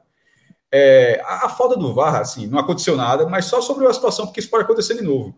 Pô, velho, a última vez que tinha acontecido isso, de o VAR não funcionar, foi aquele Internacional e Vasco, quando não estava calibrado e teve um gol, teve, já teve essa polêmica. Veja só, ali a informação de que não estava calibrado foi no lance. Não, tipo, aconteceu o jogo, no momento do lance não estava calibrado, ou seja, o VAR teve algum problema técnico durante o jogo. Esse caso é diferente do que aconteceu em Caxias. Eu achei absurdo. Esse caso, simplesmente, ó, chegou a informação, não tem VAR. Beleza, começa o jogo. Na hora que se, se, se melhorar o tempo aí, a gente bota VAR. Não é assim, pô. Não, o acordo não é, assim, não é esse. Ou pelo menos eu achei que não fosse. O acordo não é esse. É, assim, esperava sei se meu, tá pegando meu som? Acho que, acho que travou. Tá ok? Tá ok, pode seguir. Tá Tamo ok, bem. vocês tra... tá ok, porque vocês trabalham para mim, então, voltando. É, o que me chamou a atenção, é, pelo menos essa lógica, eu não imaginava que havia essa lógica. Se num, num cenário como esse, assim, uma neblina fortíssima lá em Caxias do Sul, 11 graus. Primeiro, quem marca a tabela, assim como não se marca um jogo de 11 da manhã no verão, no Nordeste, você não marca no inverno 8, 8 e meia em Caxias do Sul, pô. Você, Perfeito, você, você, você Sobretudo evita. Você- até porque domingo, não era uma tá? data, não era assim, você pode marcar se o jogo for durante a semana, mas É, claro. foi- era um final de semana. Esse jogo poderia ter sido 11 da manhã, como teve Palmeiras e América Mineiro, poderia ser 4 da tarde, 6 horas. Você não marca na, na hora de pico do, do, do pico de neblina, que é justamente quando acontece em Caxias do Sul. É a mesma lógica de não se marcar um jogo de 11 da manhã no verão no Nordeste, pô. Tem coisas que são lógicas. Então, assim, a marcação desse jogo eu acho um absurdo. A- o início da partida sem o VAR e durar mais de 20 minutos, eu achei uma coisa inacreditável. Ainda bem que não aconteceu nenhuma polêmica, nem a favor nem contra, viu? Né? É tanto be- benefício quanto atra- quanto ser prejudicado, tem nada a ver. É, é simplesmente a regra, tem que ter VAR e não tinha VAR. Não aconteceu nada. Partindo para o jogo, deixando só, essa- deixando só esse, esse- esse protesto, que foi um absurdo que a CBF precisa rever. Se, se, se- tiver um jogo com neblina assim, você para, meu irmão. Você para e espera a neblina descer, como foi o caso, em meia hora a neblina desceu. É como se fosse chuva. Você não está com a chuva? Você não espera a chuva melhorar se o campo vai ter condição de campo, você vai ter condição de jogo? É a mesma lógica, pô. Você esperava, Perfeito. você não podia começar um jogo daquele dizer, com, esse, é, com esse tempo vai ter VAR. Então bota para jogar, pô. Quando, quando ficar o que o vai, começa a valer. Não, isso, isso foi um absurdo que aconteceu no jogo. Sobre a partida, é, Juventude 1x0 no esporte, veja só. A gente, tem, a gente dos dois tempos. O primeiro tempo do esporte foi bom. Veja, o primeiro tempo do esporte foi bom. Não tem, muita, não tem muito o que falar. O esporte não concluiu as jogadas. O Juventude teve 50, segundo o SofaScore, 58% de posse de bola, mas era uma posse de bola que não conseguia penetrar na defesa do esporte, como já, o Grêmio já não tinha conseguido no primeiro tempo. Rodava a bola, só que com muito menos qualidade do que o Grêmio e não, e não chegava nem perto. Se o Grêmio tinha qualidade para acelerar um pouco a jogada e o cara dar uma tapa, um drible, ou seja, um time melhor para buscar a jogada e não conseguiu, o Juventude não passou nem perto disso no primeiro tempo. E o esporte estava com Paulinho Mocelin e Marquinhos nas duas pontas e André centralizado. Thiago, foi o mesmo time que jogou contra o, contra o Grêmio, sabe? foi o mesmo time que começou. O esporte conseguiu é, encaixar os contra-ataques. A marcação estava muito bem encaixada e as jogadas ofensivas estavam fluindo.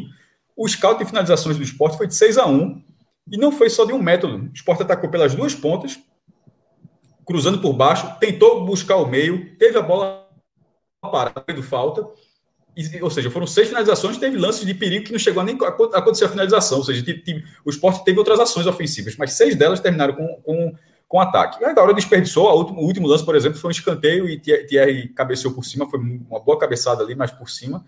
Então, o primeiro tempo do esporte, até escrevi assim que ó, era porque era justamente o problema que o esporte não consegue. Disse, ó, o esporte não consegue manter o segundo tempo. Contra o Grêmio, era esperado isso, porque a reposição do Grêmio era infinitamente melhor do que o esporte. Então, qualquer peça que o Grêmio trocasse, ele conseguiria ou manter pelo menos o time, ou melhorar o time. E o esporte não consegue isso. E foi o que aconteceu. Aconteceu nas outras partidas contra o Fortaleza, contra, embora tenha sido uma fatalidade, porque a peça que entrou nem era uma peça ruim. No caso de Maidana, foi mais uma falha individual. Agora de Ma- Maxwell, sim, que ele foi expulso naquele jogo. Então, essa é, é, contra o Atlético Mineiro, por exemplo, que fez 1 a 0 no comecinho, no segundo tempo, pô, o Atlético mesmo todo desfalcado, o Sport também estava desfalcado, mas mesmo o Atlético todo desfalcado, ele consegue colocar peças que são melhores que as do Sport, bem melhores.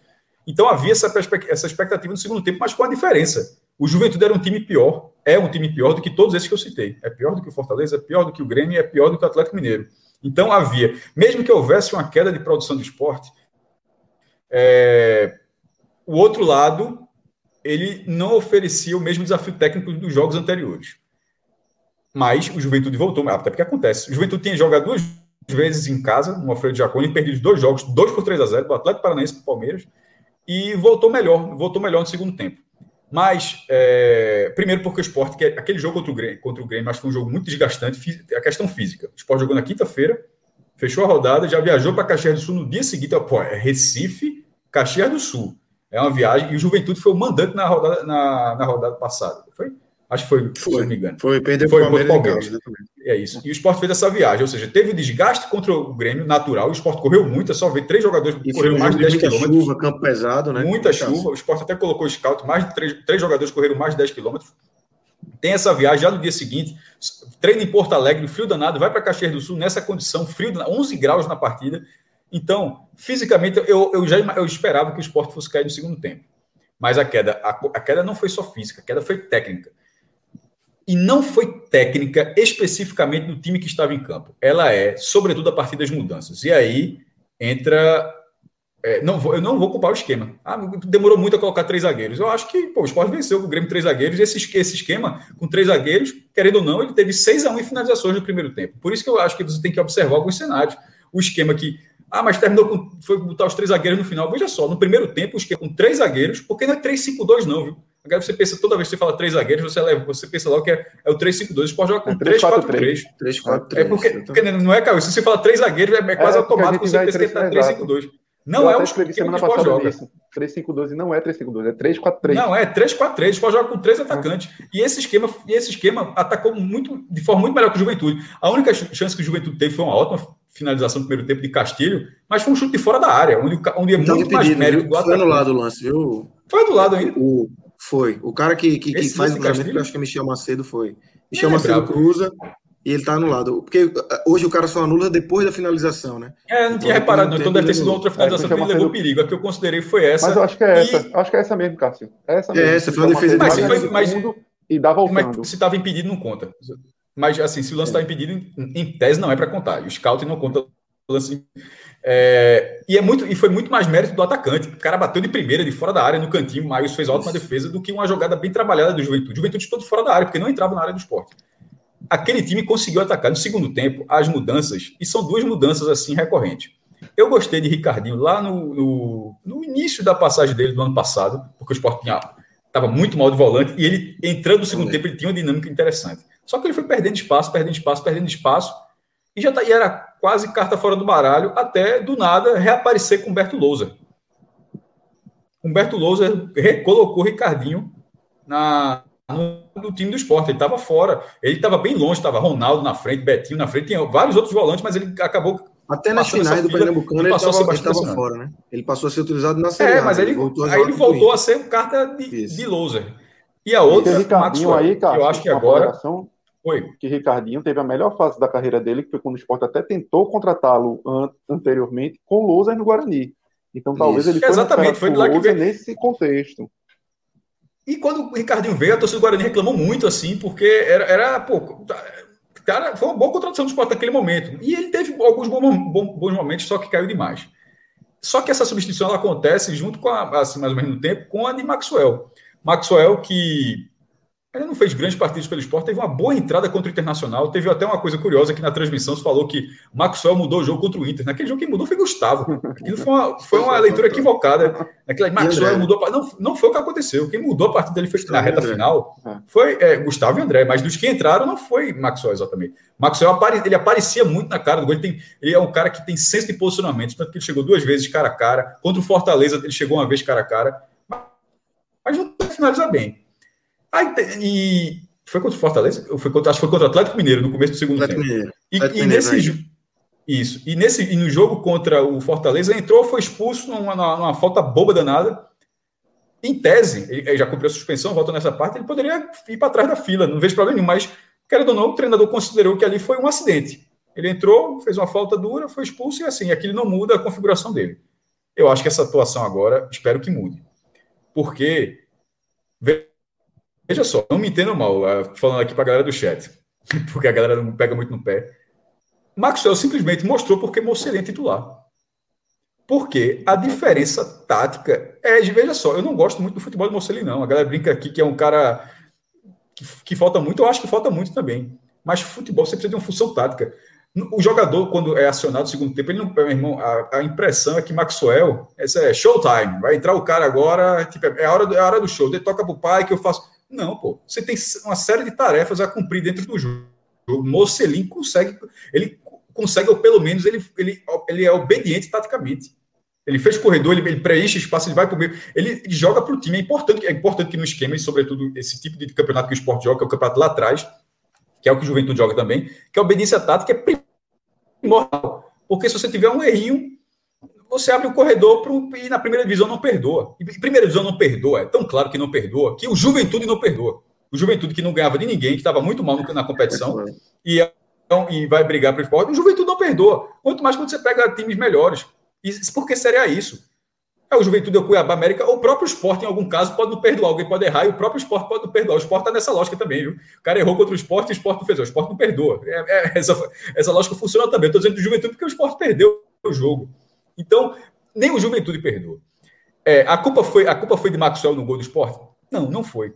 Só que ali, 37 do, 37 do segundo tempo, que é um erro, na verdade, de Rainer, bizarro. Tem até um print muito bom aqui, acho que foi Leão da Ilha 87, quem for do twitter.com, Leão da Ilha 87, quem for lá, ele colocou o print aí, perfeito quando, quando o Rainer vai tocar. É inacreditável que ele não toque na, na esquerda. É simplesmente inacreditável. Mas o erro de Rainer, é claro, primeiro, é um erro bizarro dele não ter tocado na esquerda e a partir daquilo gera o contra-ataque que o Juventude faz o gol. Mas aquele momento, 37 segundo tempo, o Juventude já era, o Juventude já era melhor, é um time muito melhor do que o primeiro tempo, porque o Sport deu essa brecha. E eu falei 6 a 1 em finalizações do primeiro tempo para terminar meu comentário, esse primeiro comentário, do seguinte: no segundo tempo foi 7 a 7 E é 7 a 7 porque na reta final, já perdendo, o esporte foi com tudo para cima e teve aqueles chutes ruins e tal. Aí ele igualou o scout. Ou seja, o, o esporte permitiu ao Juventude uma virada de um cenário. Eu acho que é a foto, né? Pô, é brincadeira, pô. É isso, assim, ele, veja só, nessa foto, ele não tocou nesse cara de baixo aqui da esquerda, que tá com esse latifúndio aberto.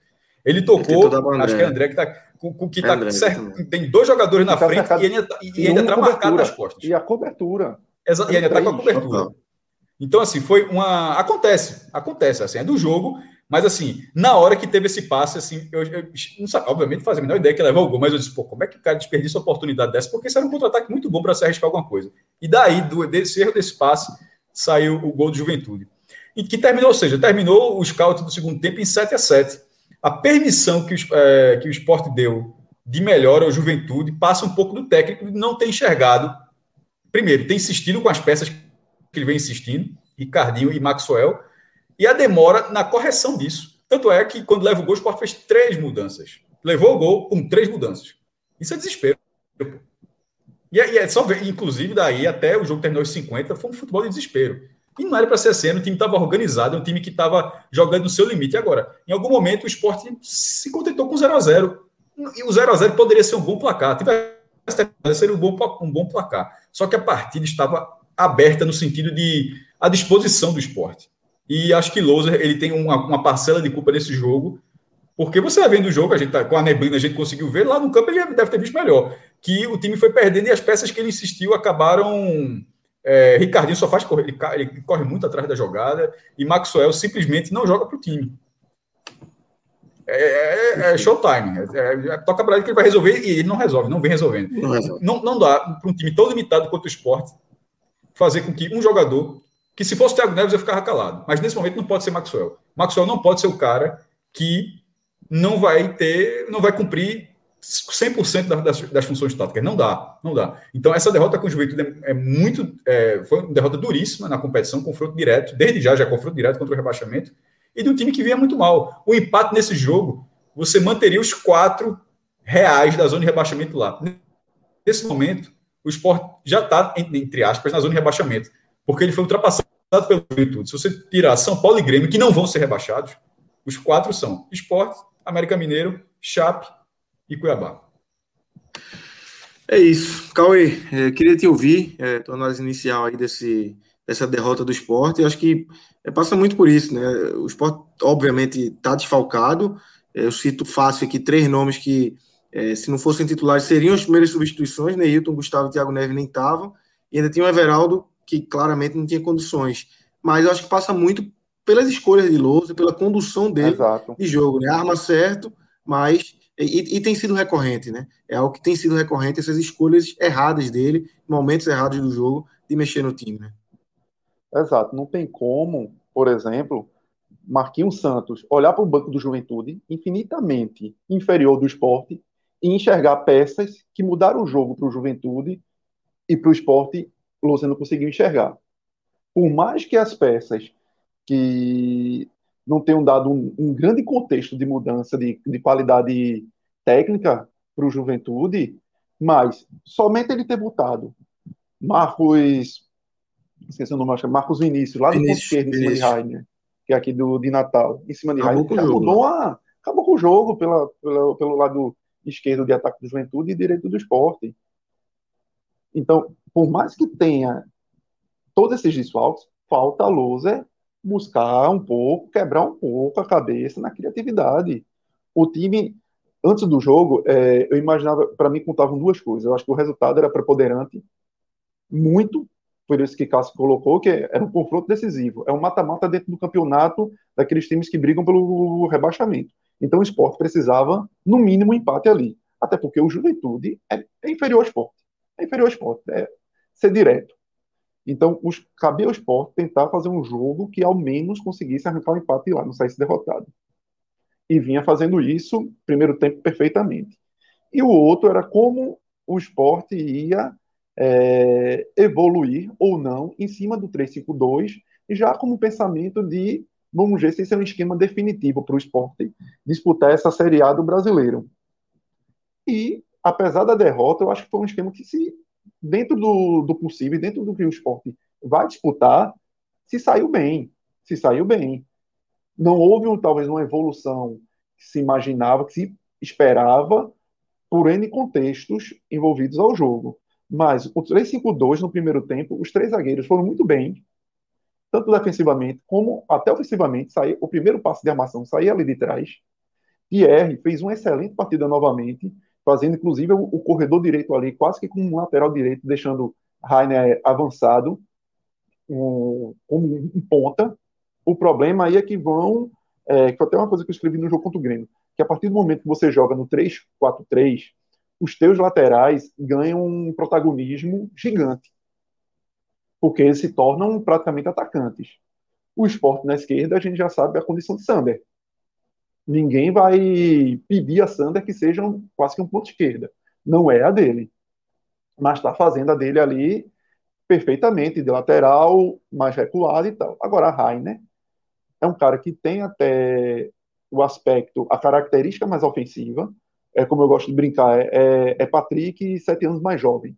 Só que é um sete, sete anos mais jovem, sem o amadurecimento das decisões em contrapartida, tem o fôlego que Patrick não tem mais. E aí vai nesses, nessas perdas e ganhos de contrapartida. O esporte apostou muito nesse corredor com o Rainer. O Juventude não pegou, não conseguiu matar essa jogada no primeiro tempo.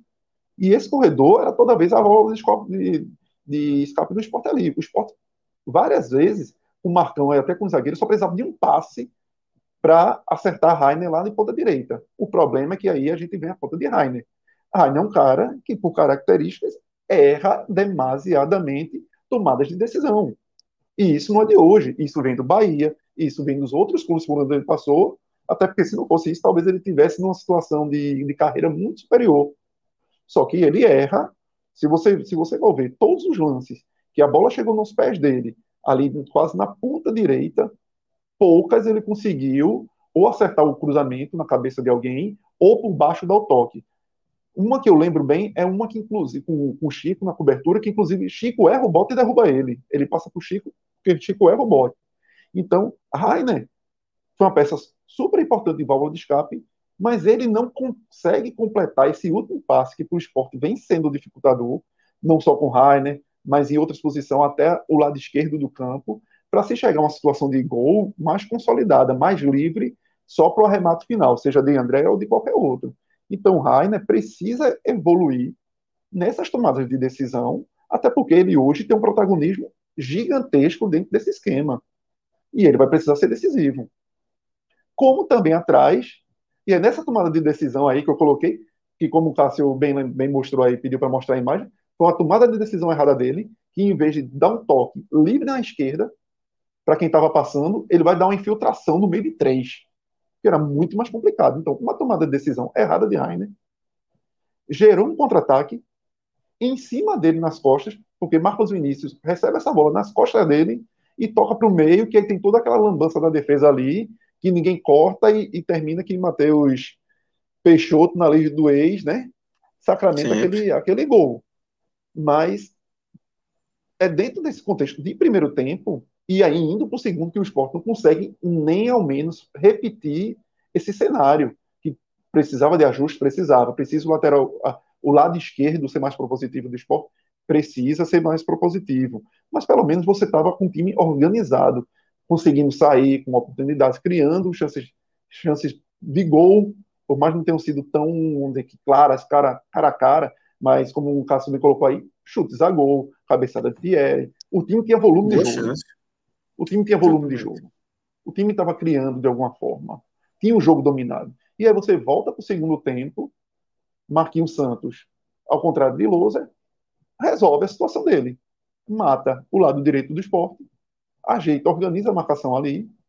Depois que ele organiza a marcação ali, ele passa agora a pensar no ataque. E quando ele fez essas substituições, botando Matheus, o, o, volante dele ali, que é um volante distribuidor de jogo, é até um pouco fora de forma, Jesus, mas é um cara que distribui o jogo. Então ele começa a ter um passe mais refinado. Apesar ele de deu uma, uma letra para que, que quase, quase resultou num lance positivo. Exato. né? Então, por mais pobreza técnica que o Juventude tem, Marquinhos conseguiu, na ousadia e nas mudanças, vencer nesse embate, desse duelo com Loser. E Loser não conseguiu. Tinha menos peças qualitativas no banco do que em outras oportunidades de Loser? Tinha. Mas as escolhas, se ele demorou, se o time estava tão cansado ao ponto dele segurar, é, é, dele de, de, ter perdido essa força física logo, se a leitura fosse essa do, da questão física, por que ele não fez as substituições logo de três no início? Já que o time precisava correr. Perfeito. Ele fez de um em um. Eu até achei estranho ele trocar de um em um. Ele com 14 minutos. Condução errado. Maxwell, condução errado. Troca de um em um e depois tem que fazer três quando time está perdendo. Depois tem que fazer três. Então, se a condição física ali do esporte era muito preponderante devido ao desgaste da semana, por que ele não mexeu logo no conjunto em si? Ah, ou, ah não queria mexer muito para não é, desmontar o esquema. Mas as peças, quando entraram individualmente, destruíram completamente o coletivo do time, que já tinha caído no segundo tempo. E com esses nomes, e com Maxwell, com Ricardinho, foi por água abaixo. Você, ao tirar Thiago Lopes, você deixou completamente a Céfalo no meio de campo. A bola não parava mais. Mas aí vai um pouco da questão física, mais. viu? Porque, porque eu acho que o Thiago Lopes era um dos sim, melhores sim. jogadores do esporte. Eu acho que a questão física pesou. Mas aquela coisa, como você falou, Cauê, só para complementar sim, o seu comentário e devolver. Quando você falou do ajuste. Marquinhos Santos, foi ajuste tático mesmo, porque não teve mudança Exato. no intervalo. E você foi isso, muito preciso isso. quando você falou. Ele, ele, ajustou onde o esporte estava atacando mais e, e, sem trocar peças. E aí neutralizou um pouco o esporte. E, e, e, em vez de, de Loser tentar se desvencilhar dessa marcação, ele optou por mexer o time. Ou seja, em vez de, ó, já que ele marcou direito, com aqueles jogadores, ele tentar sair daquilo, ou a questão física também foi imperiosa ali, mas ele tentou sair daquilo mudando o time. E aí piorou porque ele colocou Maxwell aos 15 minutos no lugar de Mocelin e Ricardinho aos 23 no lugar de Thiago Lopes. Exato. E Thiago Lopes, vamos lá, que é a questão de Ricardinho no lugar de Thiago Lopes. Para a gente só não criticar e não trazer uma opção, ele poderia muito bem ter puxado Marquinhos, Marquinho, para fazer aquele meio de campo. Marquinhos não é um meio de campo clássico, mas é um cara que tem uma certa habilidade, poder segurar a bola ali, botar, botar o, o pé em cima da bola, girar para no, no contra-ataque dar um passe mais refinado e não colocar Ricardinho, que é um corredor, que é um cara que não segura a bola, é um cara que conduz a bola e com muitas deficiências. Então, você, mais uma vez, você optou por deixar a bola de lado, dar a bola para o Juventude e não ter um mínimo de domínio e posse de bola como você bem disse, Cássio, eu acho que ele já estava ali sentado no 0 a 0 e acreditando, ó, para mim o 0 a 0 tá bom, para mim o empate tá bom. Talvez eu consiga é fazer o lá na frente. Exato, exato. Talvez é o Ellison. fechar, era melhor fazer o Ellison. Exatamente, pelo menos é o Ellison. Tem, ganha no corpo, tem o, o aspecto físico de Zé Wellison, que é um cara mais, vamos dizer, mais cavalo, é mais de brigador, de brigar pela bola, de retomar a bola já que você, ó, vamos retomar a bola ali, vamos brigar a bola no meio de campo e retomar a bola. E na retomada de bola, a gente dá uma esticada para Maxwell ou para o próprio Rainer na frente. Exatamente. Mas se optou por o quê? Um cara que não faz nenhum nem outro. Ricardinho não, nem vai conduzir a bola, nem vai armar, nem vai ter uma marcação esplendorosa. Então, hoje é inevitável, não tem como não se colocar o, a digital de Lousa nessa derrota. Não tem como. tem vários senões que, de alguma forma, é, podem aliviar a barra dele, mas não tem como. Ele poderia ter. Everaldo, tu aguenta quanto tempo? Aguento 15. Segurava Mocelin. Era muito menos danoso. Mocelin não estava nem o melhor. E JP alertou uma coisa aqui, Cauê, que é o seguinte: Sim. Mocelin ainda tinha a bola parada. Que, que fica sempre entre ele e Sander ali, que estava entrando. O esporte não estava conseguindo entrar uma bola parada ou outra. Então você ainda perdeu esse, esse fator. Se você queria dar o, o como o Cássio colocou aí, a, a Maxwell, o cartão verde para tu, ó, tá livre, velho. Tá livre, ó. Tu não precisa voltar. Deixava isso com o Mocelin, porque pelo menos o Mocelin é um cara que ainda tem, ainda não mostrou no esporte, mas ainda tem o poder do arranque e da bola lançada na frente e de enxergar o companheiro para tocar. Não é um artilheiro, mas é um cara que tem velocidade e tem o toque, tem assistência. Os números dele na Chapecoense mostraram na Chapecoense mostraram isso ano passado. Então é um cara que consegue, consegue dar boas assistências. Só que ele está tão preso dentro desse lado tático, que é muito importante para o esporte, que ele é abdicado da, da, do, do, potencial ofensivo dele. Se ele tivesse tido essa oportunidade de Maxwell, talvez tenha, tivesse sido muito melhor e muito menos danoso que Maxwell. Verdade. É... Cássio, seguindo aqui, vamos já trazer aqui os destaques individuais. É... acho que cabe começar com os negativos, né? Pontuar quem não foi bem, já que foi uma derrota do esporte aí. É, quem você destaca negativamente, como é que você montou aí esse seu grupo aí de, de jogadores negativos do esporte nesse domingo? Só, só negativos ou positivos? Cortou aqui. Só, eu escutei só. Negativos. Negativo. Vamos lá. É, Maxwell, para mim, foi o pior jogador de esporte. Não, não, não aproveitou de forma nenhuma, sob nenhum aspecto, a oportunidade recebida. Para mim, é para ir para o final da fila, dessa fila de atacante, que tem a, teve a volta de Everaldo, Neilton ainda ficou. jogou contra o Grêmio, mas não pôde, não, acabou não sendo relacionado, questão física, ou seja, considerando esses jogadores, Marquinhos, Mocelin, Everaldo, Neilton, pô, é, Maxwell foi muito para trás nessa fila e não pode reclamar. Foi, foi, foi expulso com oito minutos contra o Fortaleza e numa uma atuação completamente apagada, distante da obediência tática que o time precisava. E, e não, não podia ter uma pecinha quebrar o eixo. Repetindo, ele não teve culpa na derrota, não, o lance não passa por ele. O que passa por ele é a pior do time no segundo tempo. Isso, isso ele tem influência de, ele tem uma, uma forte influência. É, Rainer. Rainer é um caso curioso. Contra, veja só, contra o Grêmio, ele perdeu um gol cara a cara, quase fez um gol contra, mas ele não jogou mal aquele jogo. Ele não, enquanto ele, ele não jogou mal esse jogo.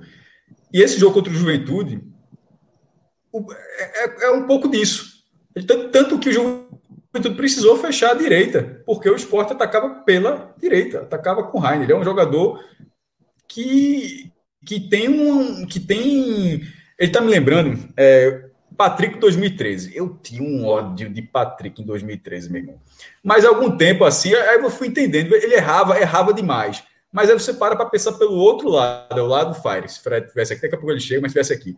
Pô, o cara erra. Mas olha a quantidade de vezes que esse cara consegue chegar. A quantidade de vezes que esse cara consegue arrancar 30 metros, ganhar do marcador, chegar na linha de fundo. Ah, ele erra o último passe, ah, ele erra o chute, ah, ele erra a tomada de decisão. Tudo verdade. Mas olha quanto, meu irmão, não é fácil arrumar um lateral que tenha, é, que tenha uma entrega física dessa forma. O primeiro tempo de Rainer foi bom, só que ele acabou, ele, entra, ele vai entrar entre os piores, porque a escolha dele, a escolha dele naquele lance foi fatal. E não foi assim, tipo, ele errou um passe que virou um contra-ataque. Foi, foi isso, mas não era um passe difícil que você fala, pô, é, um, é normal errar passe. Era, era, foi uma tomada de decisão onde ele simplesmente correu do óbvio. E o óbvio, naquele momento, era bom. Porque de vez em quando, ah, você tem que surpreender. Naquele caso, não. Naquele caso, se ele tivesse feito o óbvio, que era abrir na esquerda, um jogador completamente desmarcado, dado um tapa na bola, era a melhor coisa que ele poderia ter feito. Era a melhor coisa. Então, ele correu do óbvio e acabou é, gerando o contra-ataque. Ainda foi, como o Cauê lembrou, ainda foi para o lado dele, porque a jogada, ele perde a bola, a jogada vai pelo lado dele. Então ele está sim. Ele tem uma culpa direta pelo jogo, uma fatalidade, mas fazendo a ressalva que o que Rainer não é um jogador para tipo Maxwell, eu acho que vai para o fim da fila. Não é o caso de Rainer, não, certo? Isso, é, é, essa atuação de Rainer não faz Patrick voltar a ser o titular. A relação não é essa. A relação é que Rainer teve uma culpa na derrota, tem algo a melhorar, mas ele é um jogador que eu acho que ele pode sim evoluir como na lateral. Ele é um, ele, ele tem, ele é um lateral promissor de entrega física muito, muito interessante. É o, que, é o que eu falei, é o Patrick lá de 2013 que é cansado de errar. Aí o que aconteceu? A galera esperou um ano, aguentou um ano, inclusive Libertar 2, Esporte 0, lá em Assunção estava lá para mim eu fiquei disse, o que é que eu vim fazer aqui, meu irmão? Porque a atuação foi inacreditável. Então eu estava lá na arquibancada. O que é que eu vim fazer aqui? Mas, é, mas o Patrick, 2014, meu amigo, o cara chegou a fazer o, o hat-trick com pé direito, pé esquerdo e cabeça contra o Santos. Só para a galera ter o artilheiro do esporte no brasileiro 2014, Patrick. Só para a galera ver um ano depois como melhorou, como melhorou. O meu pódio dos piores fecha com André, que num volume de seis finalizações no primeiro tempo, não teve nenhuma com, de, com o André com perigo. Aquele, a chance que ele teve no segundo tempo para ser perigo, levou, acabou levando o esporro de Lousa, que era para chutar. Não chutou, ele tentou o passe para Marquinhos, para devolver para Marquinhos. É, André precisa chutar. Ele é um ótimo finalizador. Ele não pode passar num jogo onde o esporte teve um volume ofensivo. Ele, ele consegue fazer o pivô, ele consegue tabelar, ele, ele tem, tem visão de jogo. Tipo, ele, ele é o melhor jogador do esporte, assim. Ninguém, isso não está sendo questionado, não. Mas ele, em algum momento, ele precisa, pô, eu vou chutar essa porra aqui, meu. Ele precisa fazer isso. Ele, ele não pode abdicar, abdicar de um recurso que é bom, que ele tem. E ele, ele acabou passando em branco nisso, num jogo onde o esporte, metade do jogo o esporte atacou e, e André foi um cara voluntarioso no ataque. Ele não é para ser é só, só isso. Ele é para ser o cara que recebe e define, como Matheus Peixoto, que é limitado, mas vai, vai, vai, de biquinho no meio do biquinho 1 a 0 ele, André precisa ser esse jogador que tem que ter oportunidade e arriscar. Ele precisa arriscar. E o lance do segundo tempo, para mim, foi muito claro. Eu só coloquei esses três jogadores, mas, é, assim, deixa eu ver quem é que eu poderia citar aqui. Ricardinho, eu, eu coloquei são os três principais. Eu acho que Ricardinho, ele, ele corre muito, está correndo muito errado. Assim, tá, está sempre correndo, mas sempre atrás do lance. Ele nunca está em cima do lance, ele está sempre correndo para chegar no lance. Aí não adianta, pô. Assim, você termina com 500 km quilômetro percorrido no jogo, mas sempre está atrás da jogada. Não adianta, não, não, não, adianta. Então, acho que Ricardinho, já ampliando a lista do, do blog, eu colocaria em quarto. É... Thiago eu gostei. A galera pegou muito no pé de Mocelin, mas eu, eu, eu, vou, eu vou eximir Mocelin aqui. O esporte estava bem quando ele estava em campo. Teve a melhor do juventude, mas enquanto ele esteve em campo, ele saiu aos 15 minutos do segundo tempo. Enquanto ele, ele jogou, ou seja, ele jogou 60 minutos. Enquanto o esteve em campo, o esporte foi superior à juventude. Eu não posso dizer que esse cara foi um dos piores em campo. Se, se, se, ele, se ele faz parte de uma atuação do esporte era do melhor. A galera pega muito no pé. Eu acho que ele tem, tem alguma razão para pegar no pé. Mas nesse jogo especificamente, não. Então, eu cito, é, eu cito eu especificamente esses quatro jogadores entre os piores. Cauê, queria ter ouvido os piores. E aí você pode também já emendar e trazer destaques positivos. Quem conseguiu ir bem. Acredito que a defesa, né? O apesar do, do, do bate-cabeça ali sim, no, sim. no momento do gol do Matheus Peixoto. Entre os piores, não pode muito do que Cássio disse, Maxwell, é, Rainer, fazendo essa grande ressalva aí que Cássio colocou, que não é que o cara foi, foi mal e, e vai ser reserva, não. Simplesmente ele precisa evoluir diante de um contexto que ele hoje é uma peça preponderante dentro do esquema do esporte. Então ele tem que tentar amadurecer no sentido de que as tomadas de decisão de decisões dele precisam mais ser assertivas. Ele precisa ter um percentual de mais de 50% de, de acerto do que de erro. Por, porque ele vai ser quase que um, um, camisa 10, sendo que é ali deslocado na direita. Então, ele está tendo uma, uma, uma função tática muito mais propositiva e a partir daí a gente também tem que cobrar disso, seja lateral direito, esquerdo, volante. Então ele precisa aprimorar essa, esse último passo na frente, esse poder de decisão. E além dele, Ricardinho. Ricardinho, porque mais uma vez entra e não acrescenta. Caso, como colocou aí, Mocelin pode, pode entrar, mas é um cara que se doa tanto. E, e, e o cara que voltou de uma lesão grave, depois de três, quatro meses sem jogar, e já voltou jogando pelo esporte. Então, são alguns contextos que você tenta Claro, você tem que começar a cobrar de Mocelin, tem que começar a cobrar. O lado esquerdo tem que funcionar melhor, tem que funcionar melhor. Hoje, diante de um Juventude que não tinha tanta qualidade técnica, não tinha tantos jogadores ali nas costas que preocupasse Mocelin, talvez ele precisar, talvez ele pudesse ter ajudado mais ofensivamente. Beleza, tem que se cobrar.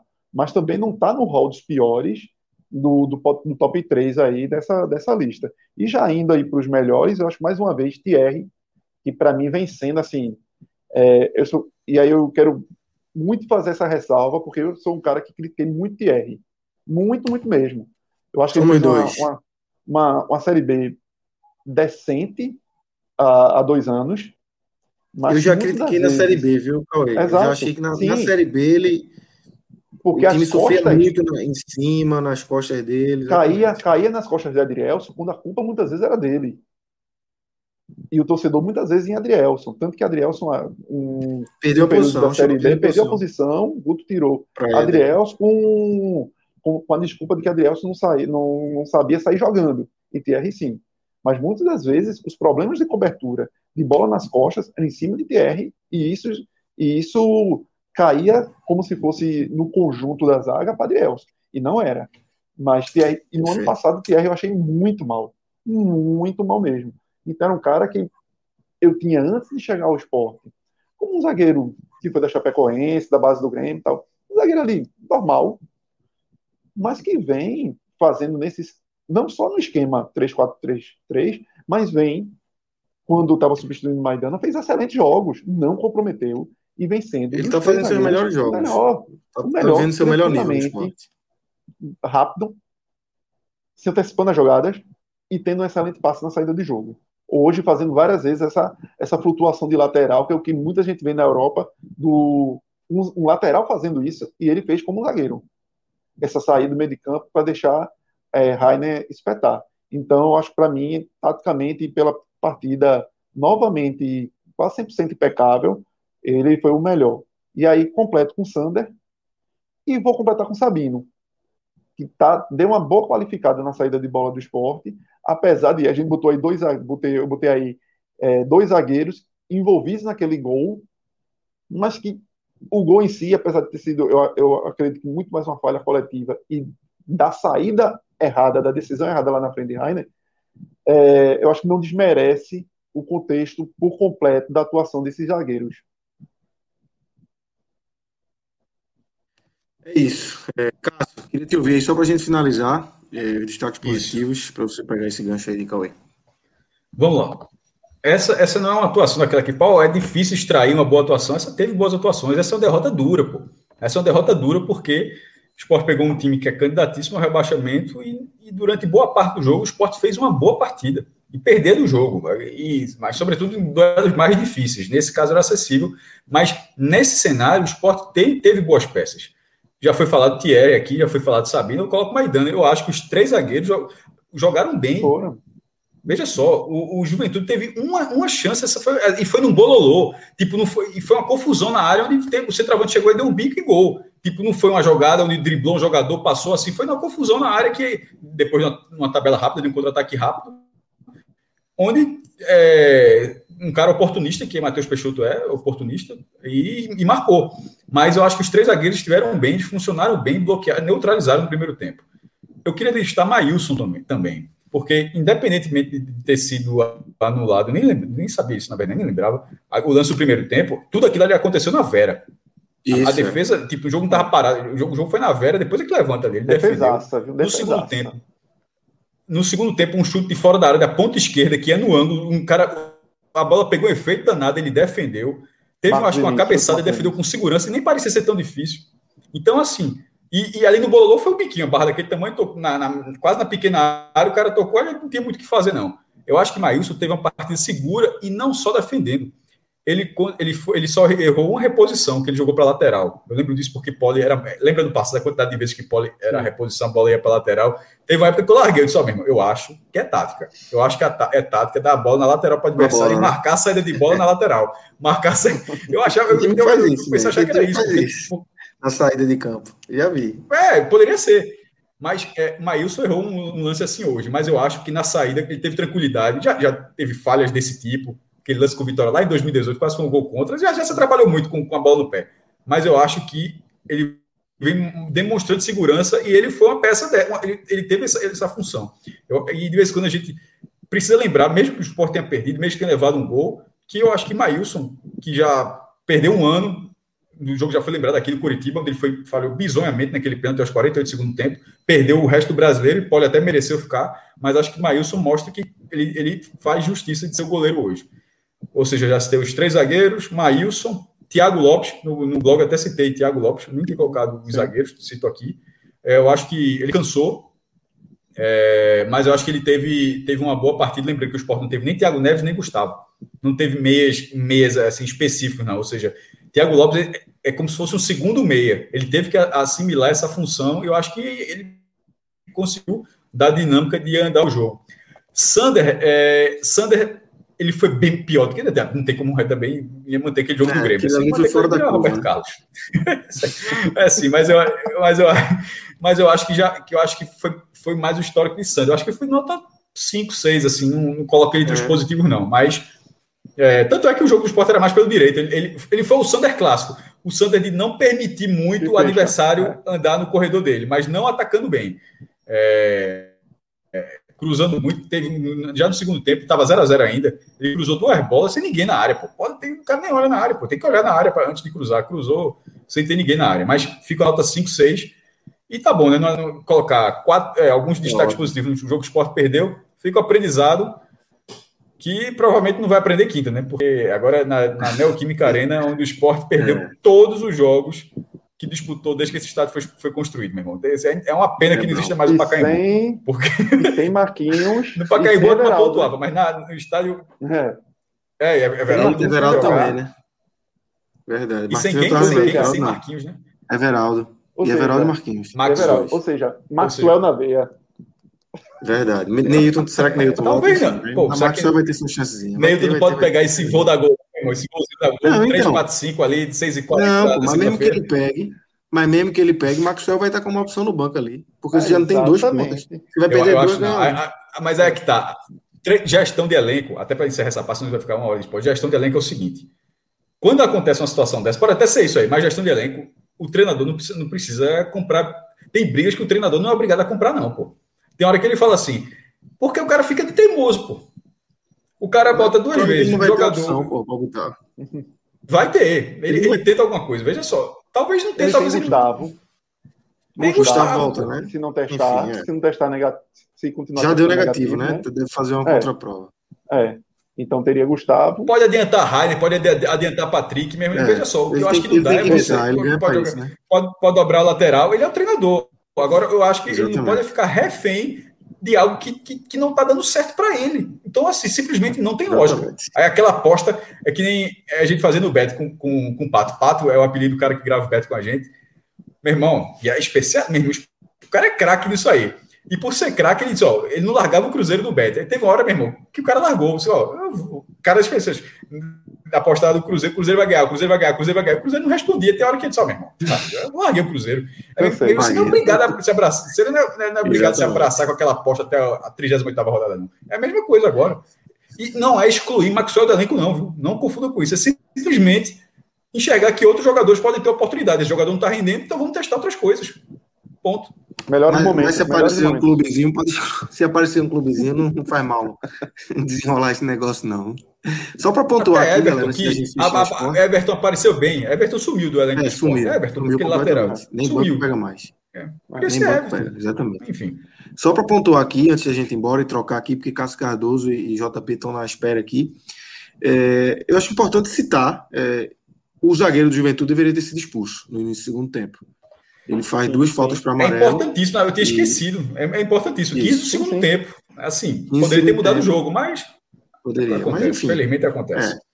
Ele faz Veja duas faltas para amarelo. Já tem um VAR, viu? E só tomou o primeiro. Já tinha. É, e não tinha. E não mas tinha acho que não pode chamar, não. não podia interferir. Não, não podia. Não podia interferir. Não podia, só se fosse lance para vermelho direto. Vermelho, Aí era a decisão de Edna mesmo. E ela Veja até só. vê, ela vê e faz. Fala pro cara. É, ela pediu, ela pediu calma no, ela pediu calma no lance, acho que ela nem. É. Ótima Exatamente. árbitra. Ele... Ó, ó, ótima árbitra. Muito acima da, da média desses árbitros que a gente pega nesse Campeonato Brasileiro. Mas É, eu, eu, eu gosto dessa, dessa árbitra, sério mesmo. Mas eu acho que, que ela ali foi a contemporização de um jogo que é normal, você meio que levar. Tanto é que ela conseguiu levar o jogo. Veja só, não teve expulsão, é, esse jogo não foi um jogo polêmico. Esse jogo transcorreu de forma.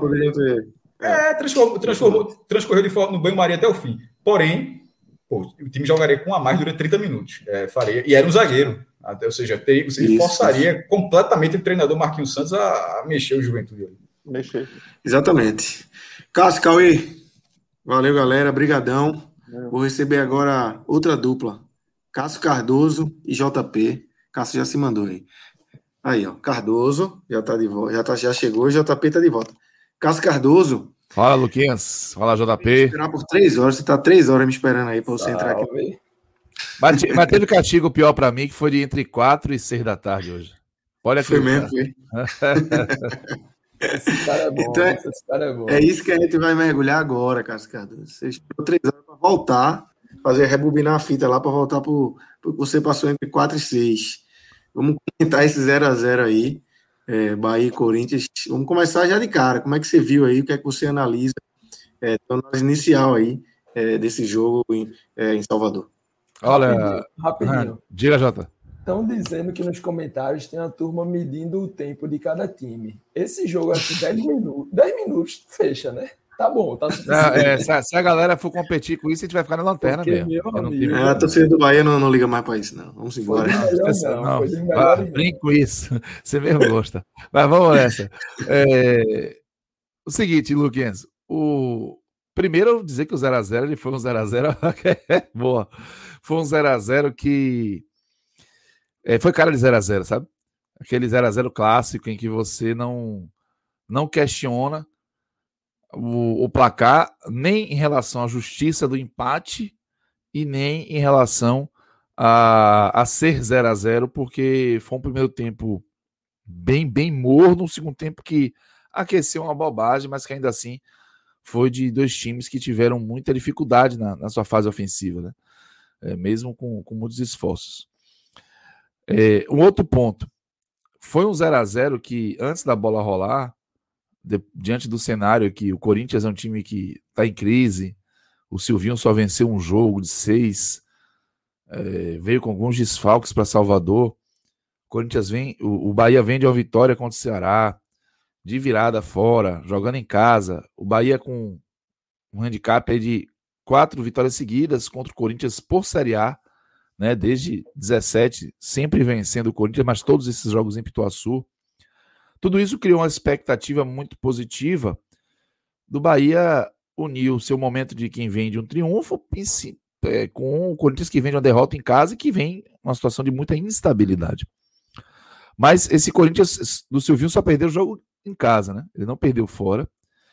E, o Bahia vinha de um desempenho muito questionável, apesar de ter vencido. Então, eu, particularmente, eu tinha muito pé atrás em relação ao que poderia ser esse jogo. Ficou o sentimento de frustração? Ficou, mas vale muito, e eu tenho certeza que no geral, para antes da bola rolar. Porque quando a bola rolou, o 0 a 0 porque o Bahia jogou de futebol, ele está muito bem empregado. O pontinho está bem valioso. O pontinho está tá bem dado. Porque o Bahia foi. Se tivesse que algum time vencer nesse 0 a 0 que foi justo, esse time seria o Corinthians porque o Corinthians acertou um pouquinho mais o seu o seu, o seu, o seu jogo na, no segundo tempo, conseguiu ser mais agressivo, mais incisivo. E o Bahia, ele, ele não conseguiu reagir a isso, sabe? No primeiro tempo, esperou um pouco mais o Corinthians, o Corinthians tentou ter a posse da bola. Detalhe, Dalo Cavalcante mandou a campo o seu 1 a 11 clássico, né? E esse 1 a 11, qual o problema dele? É um, um time que conseguiu os principais resultados da temporada, mas que está absolutamente desgastado fisicamente. Desgastado. Talvez seja desgastado em outros aspectos. Talvez já seja um time previsível, talvez seja um time que foi muito estudado, de qual é salteado pelos outros os adversários, que, que fique muito claro para quais são potencialidades e fragilidades. Não à toa, o Corinthians começou o jogo, foi todo para cima do lado esquerdo da defesa do Bahia, com Fagner e com Ramiro. Porque além de ser o lado mais forte do Corinthians, é, é o lado que o Bahia tem mais dificuldade de cobrir corredor, né?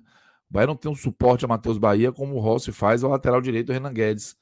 E todo mundo já sabe disso. O, Bahia, o Dado Cavalcante falou que já sabe que é assim e que é desse jeito que a gente vai ter que se acostumar, palavras dele. Eu, eu discordo disso. Mas é, o Corinthians conseguiu fazer esse jogo de posse em cima do, do, do Bahia no primeiro tempo. Mas foi um jogo mais lento, um jogo que teve assim pouco, pouca intensidade, pouca velocidade. E, e o Bahia conseguiu controlar isso e até ter alguns momentos em que saiu com a bola. Só que o Bahia sofreu muito o jogo todo, com uma lentidão muito grande, velho. O time não conseguiu fazer a bola girar, o time não conseguiu fazer a bola sair do campo de defesa, do campo de ataque rápido, que é uma característica do time do Bahia de dado. Isso não funcionou.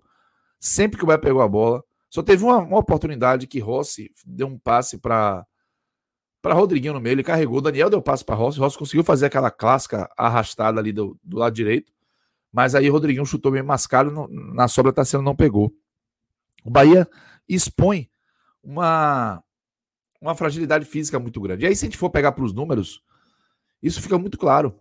Desde 6 de março, porque esse time começou a temporada 6 de março contra o Botafogo da Paraíba em Pituaçu, até hoje são 104 dias, já são 27 jogos. O Matheus Baia jogou 26. Gilberto jogou 23, Rodriguinho 24, Patrick de Luca 25, Rossi 25. E aí, o, o time, além dessa sequência de jogos, no curto espaço de tempo, você pode contar que são jogos de caráter decisivo e viagens para o exterior. É muito difícil acreditar que o Bahia vai conseguir manter algum nível de, de intensidade básico para o modelo de jogo que é proposto com essa sequência. E aí, para mim, está a responsabilidade do Dado Cavalcante, a missão do Dado Cavalcante, de promover trocas, mudanças, até se isso for consequência mudar a parte tática também, paciência, mas trocas que façam o Bahia ser mais intenso e, de novo, mais competitivo. Que o Bahia está perdendo competitividade.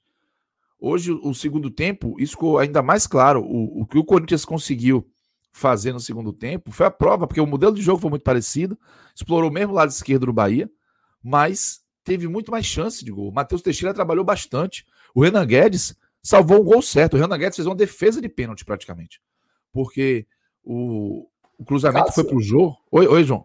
Deixa eu te lembrar uma coisa, uma mudança obrigatória para o próximo jogo. E ah, já, falou, tem que acostumar com a esquerda, ali o lado esquerdo do, do Bahia, tendo um pouco mais de pressão. Próximo jogo, Matheus Bahia fora, e aí é Juninho Capixaba, é. né? Eu espero que Dado Cavalcante, eu acho que vai ser Juninho Capixaba, mas eu espero, torço, que, que Dado Cavalcante considere Juninho é, zagueiro como lateral esquerdo e Otávio por dentro. E eu acho que pode ser melhor. Mas vamos lá. Vou até falar do Capixaba já já.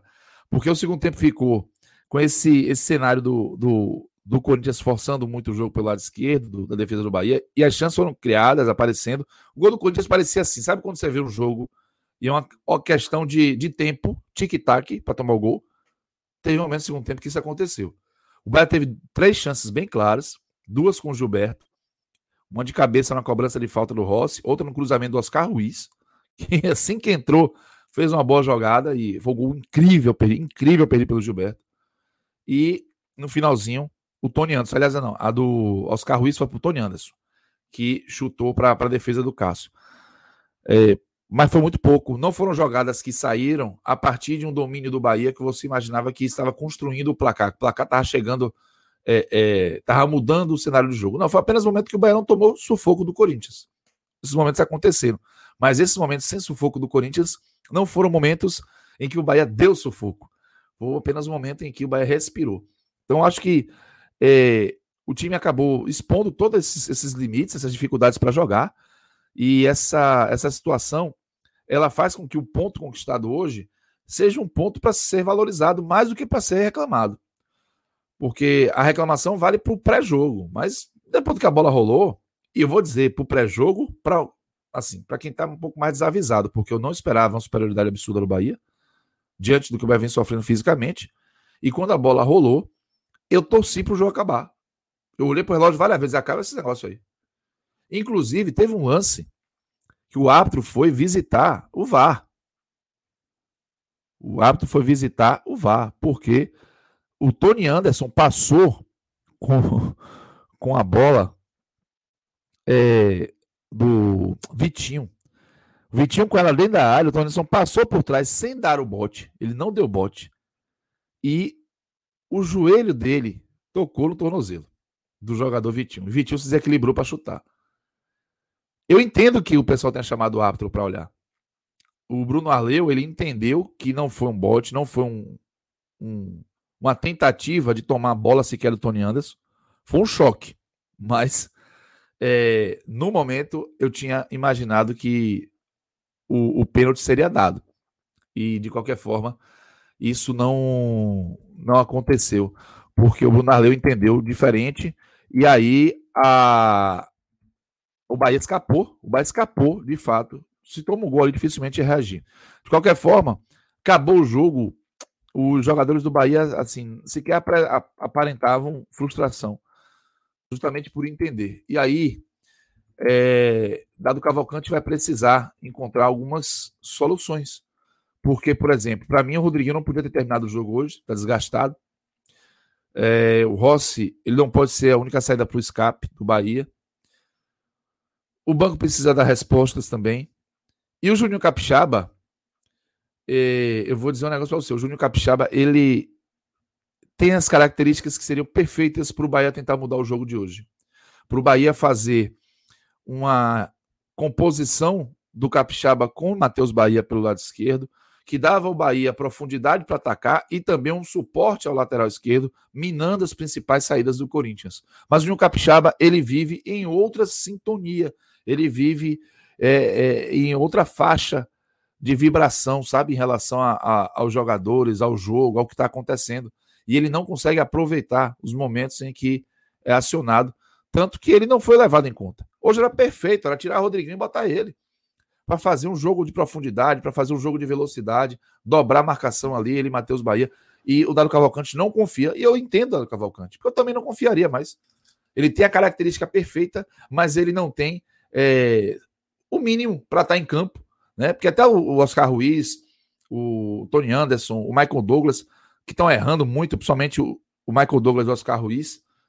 Mas os caras, eles estão focados ali, estão no jogo, eles estão com cabeça no jogo. Não parece o que é, ser o que acontece com o Juninho quando vai para a partida. Então, é por isso até que quando o JP provocou ali a questão do da, da reposição Matheus Bahia que está suspenso para o próximo jogo, eu torci e continuo torcendo para que o Juninho zagueiro seja escalado. Acho que o Dado precisa disso, viu, Lucas? Precisa encontrar alternativas para o Bahia não, não estoure, né? se já não tiver estourado. Cássio, então, não sei se o Lucas quer fazer alguma ponte, acrescentar algo. Eu ia, eu ia pedir para você mergulhar nisso. Encontre esse para Cavalcante. Veja, não quero ter essa pretensão toda, mas a gente pode provocar aqui algumas coisas, né? E, e pensar um pouquinho aí exatamente essas soluções que a gente sabe que o Bahia tem algumas, né? E aí eu vou, vou desenvolver melhor. Mas em jogos como hoje, parece que o Bahia fica refém, né? E essa solução, isso que já existe, uma velocidade com Rossi, uma criação, um passe ali com Daniel e Patrick aparecendo mais, Tassiano pisando na área.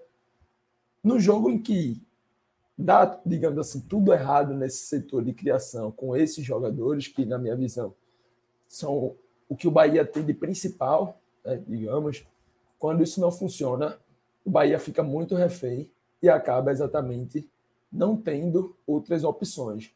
E aí é, não dá para ser somente refém disso.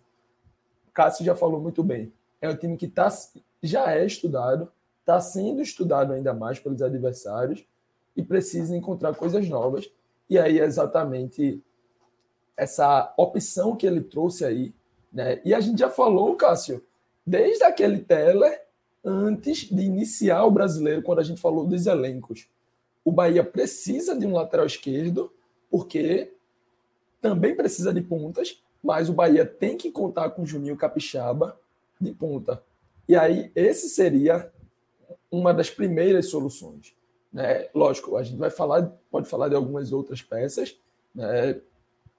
Tem sempre aquele clichê, digamos assim, do futebol, e eu, eu até brigo contra ele, né? porque eu acho que é uma muleta em muitos casos, quer dizer que o time perdeu o meio campo.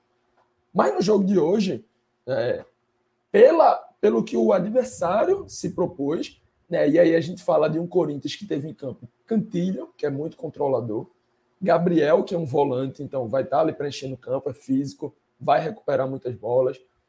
Nas pontas, de um lado, teve, teve Rony como meia, e nas pontas teve Ramiro de um lado e Matheus Vital do outro. Nenhum desses dois pontas são pontas de ofício. Matheus Vital é um meia, Ramiro é um volante que já joga alguns anos como ponta, mas tem sempre essa característica de vir para o meio. Então, por mais que seja um clichê esse de perder o meio, né, que eu lute contra algo muito particular, hoje dá para a gente dizer que o Bahia é, perdeu esse meio campo, porque o Corinthians se propôs a isso, se propôs a congestionar, se propôs a tirar o espaço por ali, né? tirou o jogo de Patrick, e já é um spoiler aqui, que é, que é um cara que eu sempre espero algo mais, tirou o espaço de Daniel, que é um cara que eu sempre espero um toque de bola mais refinado, um passe que chegue, que conecte né, ao terço final de campo, a área, Gilberto, Rodriguinho, que são os caras que estão lá para finalizar, é um pouco mais refinado, e não teve isso. E aí o Bahia acaba ficando muito refém. Né? Matheus Bahia tentou ali da forma dele, mas ficou também um pouco preso, na minha visão, e, e é justo num jogo que você joga contra Fagner, que para mim tem alguns poréns contra Fagner, mas é um dos melhores laterais no Brasil, isso não dá para negar. O apoio de Fagner é de altíssimo nível e foi uma das melhores cartas do, do Corinthians no jogo. Então, é justo que, que Matheus Bahia tivesse ficado mais preso. E aí faltou exatamente esse jogo, como Cássio Cardoso falou. Faltou essa profundidade, faltou alguém que atacasse a linha de fundo ali, já que Rossi não conseguiu fazer isso tanto pela direita, Renan Guedes também não. Talvez Juninho Capixaba pela esquerda né, pudesse ser essa arma. A gente já viu Juninho Capixaba, a gente vê, na verdade, né, Juninho Capixaba contribui muito ofensivamente. Ele tem essa característica, tem um pouco de um para um ofensivo, mas hoje é, o Bahia foi um time que não conseguiu colocar em prática exatamente essas soluções, nem as já conhecidas né, do time titular, do time principal, e nem é, nenhum tipo de solução nova no banco. Porque, na minha visão, o que veio do banco, principalmente Tony Anderson, acaba tendo uma característica já parecida com o que, o que já tinha né, desde o começo, o que já tinha desde a equipe titular. Tanto que Tony Anderson, a gente sabe, é um meia que pisa muito na área, joga às vezes de falso 9, e ele entrou no lugar de Tassiano, que é o cara que tem essa função de meia que pisa na área do Bahia. Então, hoje foi um time muito é, muito pragmático, muito já conhecido. Tem jogos em que o pragmatismo resolve 100%. Né? Tem jogos em que o que precisa é disso. Hoje o Bahia precisava e podia fazer um pouquinho a mais, e isso acabou não vindo.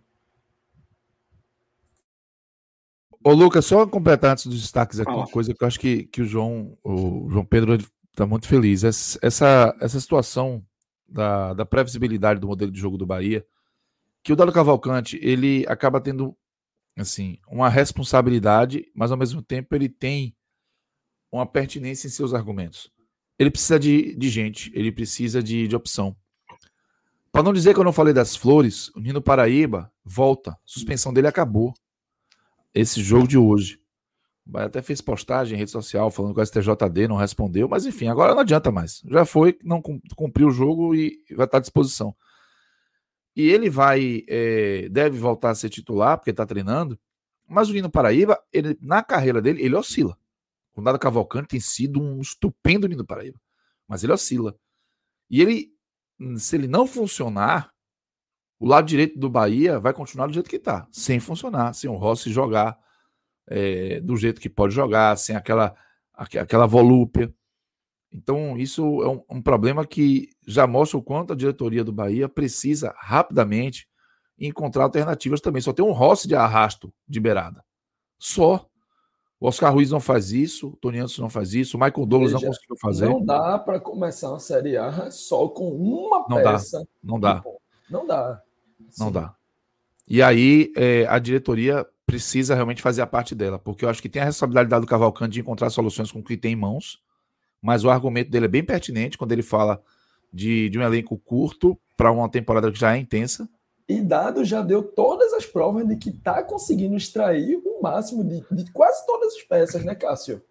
É isso. Tá mas eu o máximo de quase todas. Lógico que mas tá... Ruiz aqui ali, né? Por isso que é o quase todas. Mas os principais, os mais importantes, fez Rodriguinho crescer, fez Nino crescer, Gilberto segue em boa fase, fez Tassiano encaixar rápido, achou o Patrick né, de Luca, recuperou o futebol de Danielzinho. O Juninho. Juninho, o próprio Juninho, Juninho, virou um reforço. Então, assim, Mas, o Bahia perfeito. tem razão para acreditar e dar e fazer esforço pelo trabalho de dado. Com certeza, porque eu vejo muito torcedor pegando no pé dela Cavalcante. Eu acho que Dela Cavalcante tem suas responsabilidades na falta de desempenho do Bahia. O Bahia no Campeonato Brasileiro todo da Série A, ele está tendo mais pontos do que desempenho até aqui. E isso aconteceu em 2020. É bom lembrar. 2020 começou também com cinco jogos e oito pontos. Mas, é, e também com desempenho aquém do, do rendimento. O Bahia hoje tem mais de 50% de aproveitamento. É melhor buscar solução enquanto não está com a crise. Porque nesse formato, nesse formato, o cristalzinho é, vai quebrar. Vai trocar perdendo é. é, é quando tá, e quando tá perdendo, você encontrar solução, qualquer movimento que você faz, é todo mundo botando o olho em cima. É uma questão de aproveitar o momento que está pontuando para não quebrar o cristalzinho. Quando eu falo quebrar o cristalzinho, é entrar naquele espiral de merda clássico de dois ou três jogos que você não vence, se aproxima da zona de rebaixamento, não tem capacidade de investimento para botar, fazer mudar o time de maneira consistente. De espiral aí, de merda, tu me entende aqui, viu? Então, então assim, é, eu acho que o Bahia precisa se movimentar, e isso vale desde Dado Cavalcante até a diretoria, sabe? porque é, não é uma, uma, uma, responsabilidade isolada, não. Não é uma responsabilidade isolada, e por mais que hoje o resultado ele tenha sido um resultado que está dentro do, do escopo do aceitável, ele, o desempenho do Bahia, desde que a bola rolou para a Série A, foi questionável em todos os jogos. Absolutamente todos os jogos que o Bahia fez. O seu desempenho foi questionável, mesmo os que venceu. É, e aí, a, abrir o olho para isso é fundamental para não repetir o que aconteceu em 2020. Né? 2020, o Bahia pagou muito caro por demorar a perceber suas carências, por demorar a agir em relação às suas carências e teve sua dose de sorte para permanecer quando acabou decidindo pelo lado Cavalcante, já num processo de, ó, não tem tu, vai tu mesmo. Foi depois do Mano Menezes. E descobrindo dado Cavalcante, na minha opinião, um grande técnico para o Bahia. Um excelente técnico para o Bahia. Mas ele vai ter seus problemas, mesmo sendo excelente técnico, vai ter seus, suas fragilidades, seus erros, e vai precisar ser cobrado por isso, em paralelo com a diretoria. Perfeito. Cardoso, vai pontuar ainda, JP? E é só para trazer esse ponto de dado, é que, como você falou, o dado também precisa fazer a parte dele, né, nesse ponto de mostrar as deficiências. Não que mostrar as deficiências seria dizer, ah, eu não tenho um lateral esquerdo, porque isso é, é uma exposição, né, digamos assim, desnecessária do elenco. Mas é mostrar, ó, dentro da característica que a gente precisa, um cara aqui de mais velocidade, mais agudo, mais um para um ofensivo, um cara que fecha o lado esquerdo ali, como Rossi faz no direito em outros momentos. Isso a gente não tem. Não é uma uma falta de jogador A, B ou C, é uma falta do elenco. E aí o treinador, né, como cabeça disso tudo, tem que mostrar porque no momento em que o Bahia ganhar essas peças ou essa peça, né, Dado ganha, o Bahia ganha, a diretoria ganha, o elenco ganha, todo mundo roda, ninguém desgasta. A gente sabe o brasileiro, como o Lucas falou, se tem gente que entende de espiral de merda, a gente está aqui há um tempo. E se tem uma competição que proporciona isso, é essa a competição é a Série A. E daqui a pouco vem corredor, daqui a pouco vem sequência. E aí, meu velho, trocar o pneu com o carro dentro da lama, porque não é com o carro andando, não. É, o é isso aí. andando e passando numa estrada esburacada de lama. Aí, meu velho, aí é, é difícil, é chato. E acaba caindo muitas vezes.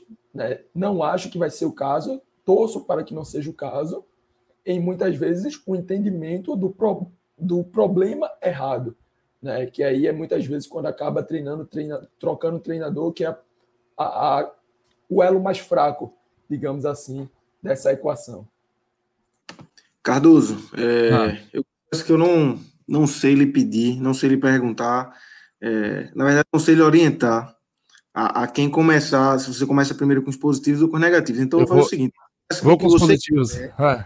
E você já emenda com, com, com a sequência, faz logo com, num combo Pronto. completo. 0 a 0 não tem, acho que não. É, tá muito próximo, né? Tá, tá sim. Vamos lá. É, eu vou começar com os positivos. Para mim, é, os laterais eles fizeram um bom jogo. E eu falo um bom jogo porque o, a parte ofensiva é uma parte já. É como você já pedir, querer que ensinar sapo a voar. Não, é característica dos caras. O, Matheus Bahia está tentando evoluir nessa direção, mas hoje foi praticamente impedido. O, o Renan Guedes é um cara absolutamente comportado. Ele é burocrático mesmo. Ele é aquele cara, o, o, o jogador corretinho que tenta cuidar da dele ali, sair na boa, mas só na boa. Tentou até uma jogada de arrojo para cima do Fábio Santos no segundo tempo. Já foi uma evolução. Mas, principalmente, eles foram absurdamente exigidos na fase defensiva. Absurdamente exigidos. E a resposta foi muito boa. Muito boa. O Matheus Bahia massacrado o jogo todo. Sabe, é, esse foi o tipo de jogo que se o Matheus Bahia erra no final, a gente ia ter que isentá-lo. Porque é, ele foi forçado ao limite e ele correspondeu o jogo inteiro. Não foi fácil reagir ao Ramiro ali, ao Fagner ali. Acho que o João foi muito feliz, ressaltando o quanto que a, a qualidade do Fagner faz a diferença para jogar. Sabe? O quanto a qualidade do Fagner é, é importante para o Corinthians. É, é diferenciado em relação aos laterais do futebol brasileiro. E é mesmo, o Fagner é um construtor, velho. E ele jogou por ali em cima, meteu o Ramiro, e às vezes caía o Rony, às vezes caía o Cantinho. Fez o, o, o Jô também saiu da área para poder pegar a bola por ali. Foi um trabalho muito grande Matheus Bahia, ele correspondeu. O Renan Guedes, em especial no primeiro tempo, ele tomou um sufoco do Matheus Vital. Um sufoco. Matheus Vital foi para cima, pedalou, foi, é, foi para jogada individual, chutou em gol, e ele, dentro dos seus limites, dos seus é, é, seus atributos ali, ele correspondeu, foi concentrado o tempo inteirinho, deu bote no tempo certo. E eu vou dizer um negócio para você, e salvou o gol do Corinthians, velho. Aquilo ali é uma defesa de pênalti. Aquela bola chegou pro Jô, pro Jô, é... Garantiu era gol. ponto. Garantiu é, ponto. Garantiu o ponto. ponto. Ali era encostar e correr pro abraço. O Jô de chuteira verde. Ia fazer o gol. Entende? E aí, essa, o... essa hora, veja, essa hora, o Felipe Assis e o Fred Figueiredo do Corinthians estão dizendo que João não fez porque a chuteira era verde. A chuteira é verde, é bem, bem observado, João. Tão, Excelente dizendo, observação. Estão dizendo, tenho certeza. O, eu estava fazendo o jogo dessa vez na rádio, por causa do protocolo da, da CBF, né? A gente só consegue mandar dois profissionais por transmissão para o estádio.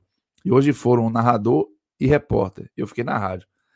E na hora que o lance estava começando, vazou o microfone lá do estádio, dizendo e gol. Ah, sabe? Porque todo mundo achou que era gol, velho. O jogo chegou inteiro. O Renan Guedes parece que saiu da terra, se materializou ali e cortou. Excelente. E eu acho que essa essa, essa, essa menção precisa ser dada. E eles são os dois melhores. É, Matheus Bahia, o segundo melhor. Renan Guedes, para mim, o terceiro melhor. E para mim, o melhor do Bahia foi Matheus Teixeira. Mais uma vez, no nível de exigência, ele correspondeu. Com os pés, com as mãos. É um goleiro que ele pode vir a falhar, ele pode se transformar num goleiro inseguro, como foram seus antecessores recentes, mas ele está recuperando a segurança nos últimos jogos, a meta do Bahia. Você vê ele se movimentando para sair do gol, você não toma aquele susto. Você vê um chute fora da área, você tem a confiança de que ele vai bem para a bola, como ele foi no chute do Fagner. Fez uma defesa na cabeçada do Ramiro muito boa, que era tinha tudo para encobrir. Teve uma outra bola safada também dessa que desvia e cai atrás do goleiro que ele foi lá evitar, desviada no Gilberto. Então, é, quando o Bahia precisou, Matheus Teixeira correspondeu. Para sair jogando com os pés, também foi muito bem. Então, ele, para mim, é o emblema do, dos jogadores é, é, que, que se comportaram muito bem, desses esses três que eu vou colar, assim, vale. Eu acho que o João até a gente batendo uma bola, o João até já avisou isso. Eu acho que ele foi muito importante. O João vai acabar lembrando deles. Os zagueiros centrais eles tiveram um bom comportamento também. Mas eu acho que o que foram forçados os laterais do Bahia, foi por isso que eu coloquei eles ali depois do Matheus Teixeira. Negativos. Que eu já... Ah. Só um parênteses rápido, e aí você já deu spoiler. Não sei se você viu a análise do Ceará, que eu fui o defensor dos fracos e oprimidos. Né? No Ceará, peguei o pódio de minhoca e concordei com o pódio e acrescentei. No seu, já deixo o spoiler, que é a mesma coisa concordo, fecho com seu pódio, bingo, né? Mas defensor aí nem tão fracos assim, que Juninho e Conte Sim. todo jogo recebem os méritos, mas hoje, mais uma vez, e conclua aí que depois eu, eu volto para eles. Show de bola, porque agora é hora de falar das dores. Rapaz, olhe, é, vamos lá. Patrick De Luca, Tassiano, Daniel, Daniel é aquilo, né? Eu falo que Daniel é como se fosse um rolamento. Eu acho que ele precisa. Ele não errou é, é, coisas gritantes, assim, que assustaram, não. Ele fez um, um jogo típico de Daniel. Ele pega a bola, bota para circular, tenta seus passos verticais. Mas, velho, é, não teve quem desse sequência. Tassiano, o jogo do Tassiano foi horroroso. O jogo do Rodriguinho foi horroroso e eu não sei como ele ficou até o final. Gilberto não participou bem e teve duas chances valiosas, e a segunda chance foi indesculpável. E a gente sabe que é disso, né? Tem até um colega meu brincando antes da partida, fez. A gente vai ter um jogo muito difícil. Tomara que aquela chance que vai aparecer para Gilberto ele faça dentro, bota a bola dentro do gol. Porque tem disso, né? Tem, nem sempre ele faz. E ele normalmente tem uma chance clara. Normalmente guarda, mas tem muitas vezes que acaba perdendo. E aí hoje ele perdeu a cabeçada. E aí o, o Bahia acabou não conseguindo que o seu setor ofensivo rendesse. O Rossi também não foi muito bem. E aí eu vou ficar é, piores. Rodriguinho, Tassiano. Eu vou botar o Gilberto também. Rodriguinho, Tassiano e Gilberto foram os piores do Bahia, com a menção desonrosa também ao Rossi, que não conseguiu fazer o, o, time evoluir. Acho que é, é uma questão que passa muito pela parte física mas se eles estão indo para o campo, eles vão ser cobrados pelo alto rendimento, e se o alto rendimento não aparece, isso vai ser destacado. Eu acho que esses quatro eles, eles precisam é, é, terem esse destaque, porque são grandes pilares técnicos do time do Bahia. É, posso? Pode. seguir, então. Então, eu já dei o spoiler lá dos, de, de quem eu vou acrescentar nos melhores, mas vou abrir aqui para os piores, né? concordando mais uma vez com o pódio de Cássio, mas voltei aí os meus para adicionar. Só para fechar aqui a análise Tassiano, é, me deu a curiosidade aqui, porque ele realmente foi alguém que eu espera. A gente sempre espera que ele participe um pouco mais. Já citei um pouco mais atrás que ele é um cara que tem uma característica de pisar na área como fator surpresa. Né? O jogo de abertura do Brasileirão foi isso, dois gols dele dessa forma, mas ele é um meia de característica. Né? Tassiano, inclusive, chegou. Eu posso estar enganado, mas tenho quase certeza que jogou aqui no Porto de Caruaru. Então. Sim. É Foi. Ele mesmo, né? ele mesmo. Jogou no Boa Esporte também. Exato. Boa no, Boa, no, Boa, no Boa eu já lembro completamente, mas eu tinha essa lembrança aí do Porto de Caruaru. É um cara que participa mais do jogo. E a título de comparação, né, Danielzinho teve 104 toques na bola, é, números aqui do SofaScore. Deixa eu falar exatamente aqui. Danielzinho, 107 toques na bola. Patrick, 93 toques na bola. E aí, lógico, ambos jogaram mais tempo do que Tassiano, mas Patrick jogou 11 minutos a mais. Né? Então, não é uma, uma diferença gigante. Enquanto Tassiano só teve 27 toques na bola. Então, assim, para um meia, para um time que faltou criação, faltou Tassiano. Faltou Tassiano aparecer mais para o jogo. Né? Faltou Tassiano querer participar mais do jogo. Porque ele não pode ser exclusivamente o cara que vai aparecer surpresa na área para finalizar. Ele, po ele pode, e o Bahia hoje precisou, de que Tassiano aparecesse mais para circular a bola, para fazer o jogo fluir, para ser uma peça da engrenagem ali desse meio-campo, que, como já falei, o Bahia perdeu na partida de hoje. Né? E outro, é aqui para completar, né? Patrick de Luca. Hoje eu tô três vezes já que eu quase falo Patrick de Paula, porque tá tendo novamente uma confusãozinha aí no Palmeiras, e aí eu fiquei com o Patrick de Paula na cabeça, mas é, Patrick de Luca, não porque ele foi um jogo horrível, não, como já disse, 90 e poucos toques na bola. Ele tentou, ele apareceu, ele buscou. Mas a gente conhece um Patrick de Luca que acerta muito mais. A o... gente. Pode, pode falar. Cara. Não, vai lá, vai lá, relaxe, Pedro. Pode, pode, pode não, concluir. É isso. É, é, como já disse, não foi uma partida péssima, uma partida de se jogar no lixo. Mas a gente já viu Patrick de Luca acrescentar e acertar muito mais do que hoje. Seja na construção, na primeira fase, entre os zagueiros, conduzindo, ganhando espaço nas costas da primeira linha do Corinthians, seja pisando após o meio campo e articulando lá, seja tentando uma finalização. É, Patrick, para mim, é um cara que eu sou muito fã, acho que um, um meio campista completíssimo, completíssimo. Né? Já conversei com pessoas de clubes da Europa e já citei Patrick de, de Luca. Né? Deixo esse spoiler para Cássia. Bonito para sua cara. Não é para isso, é. bonzinho.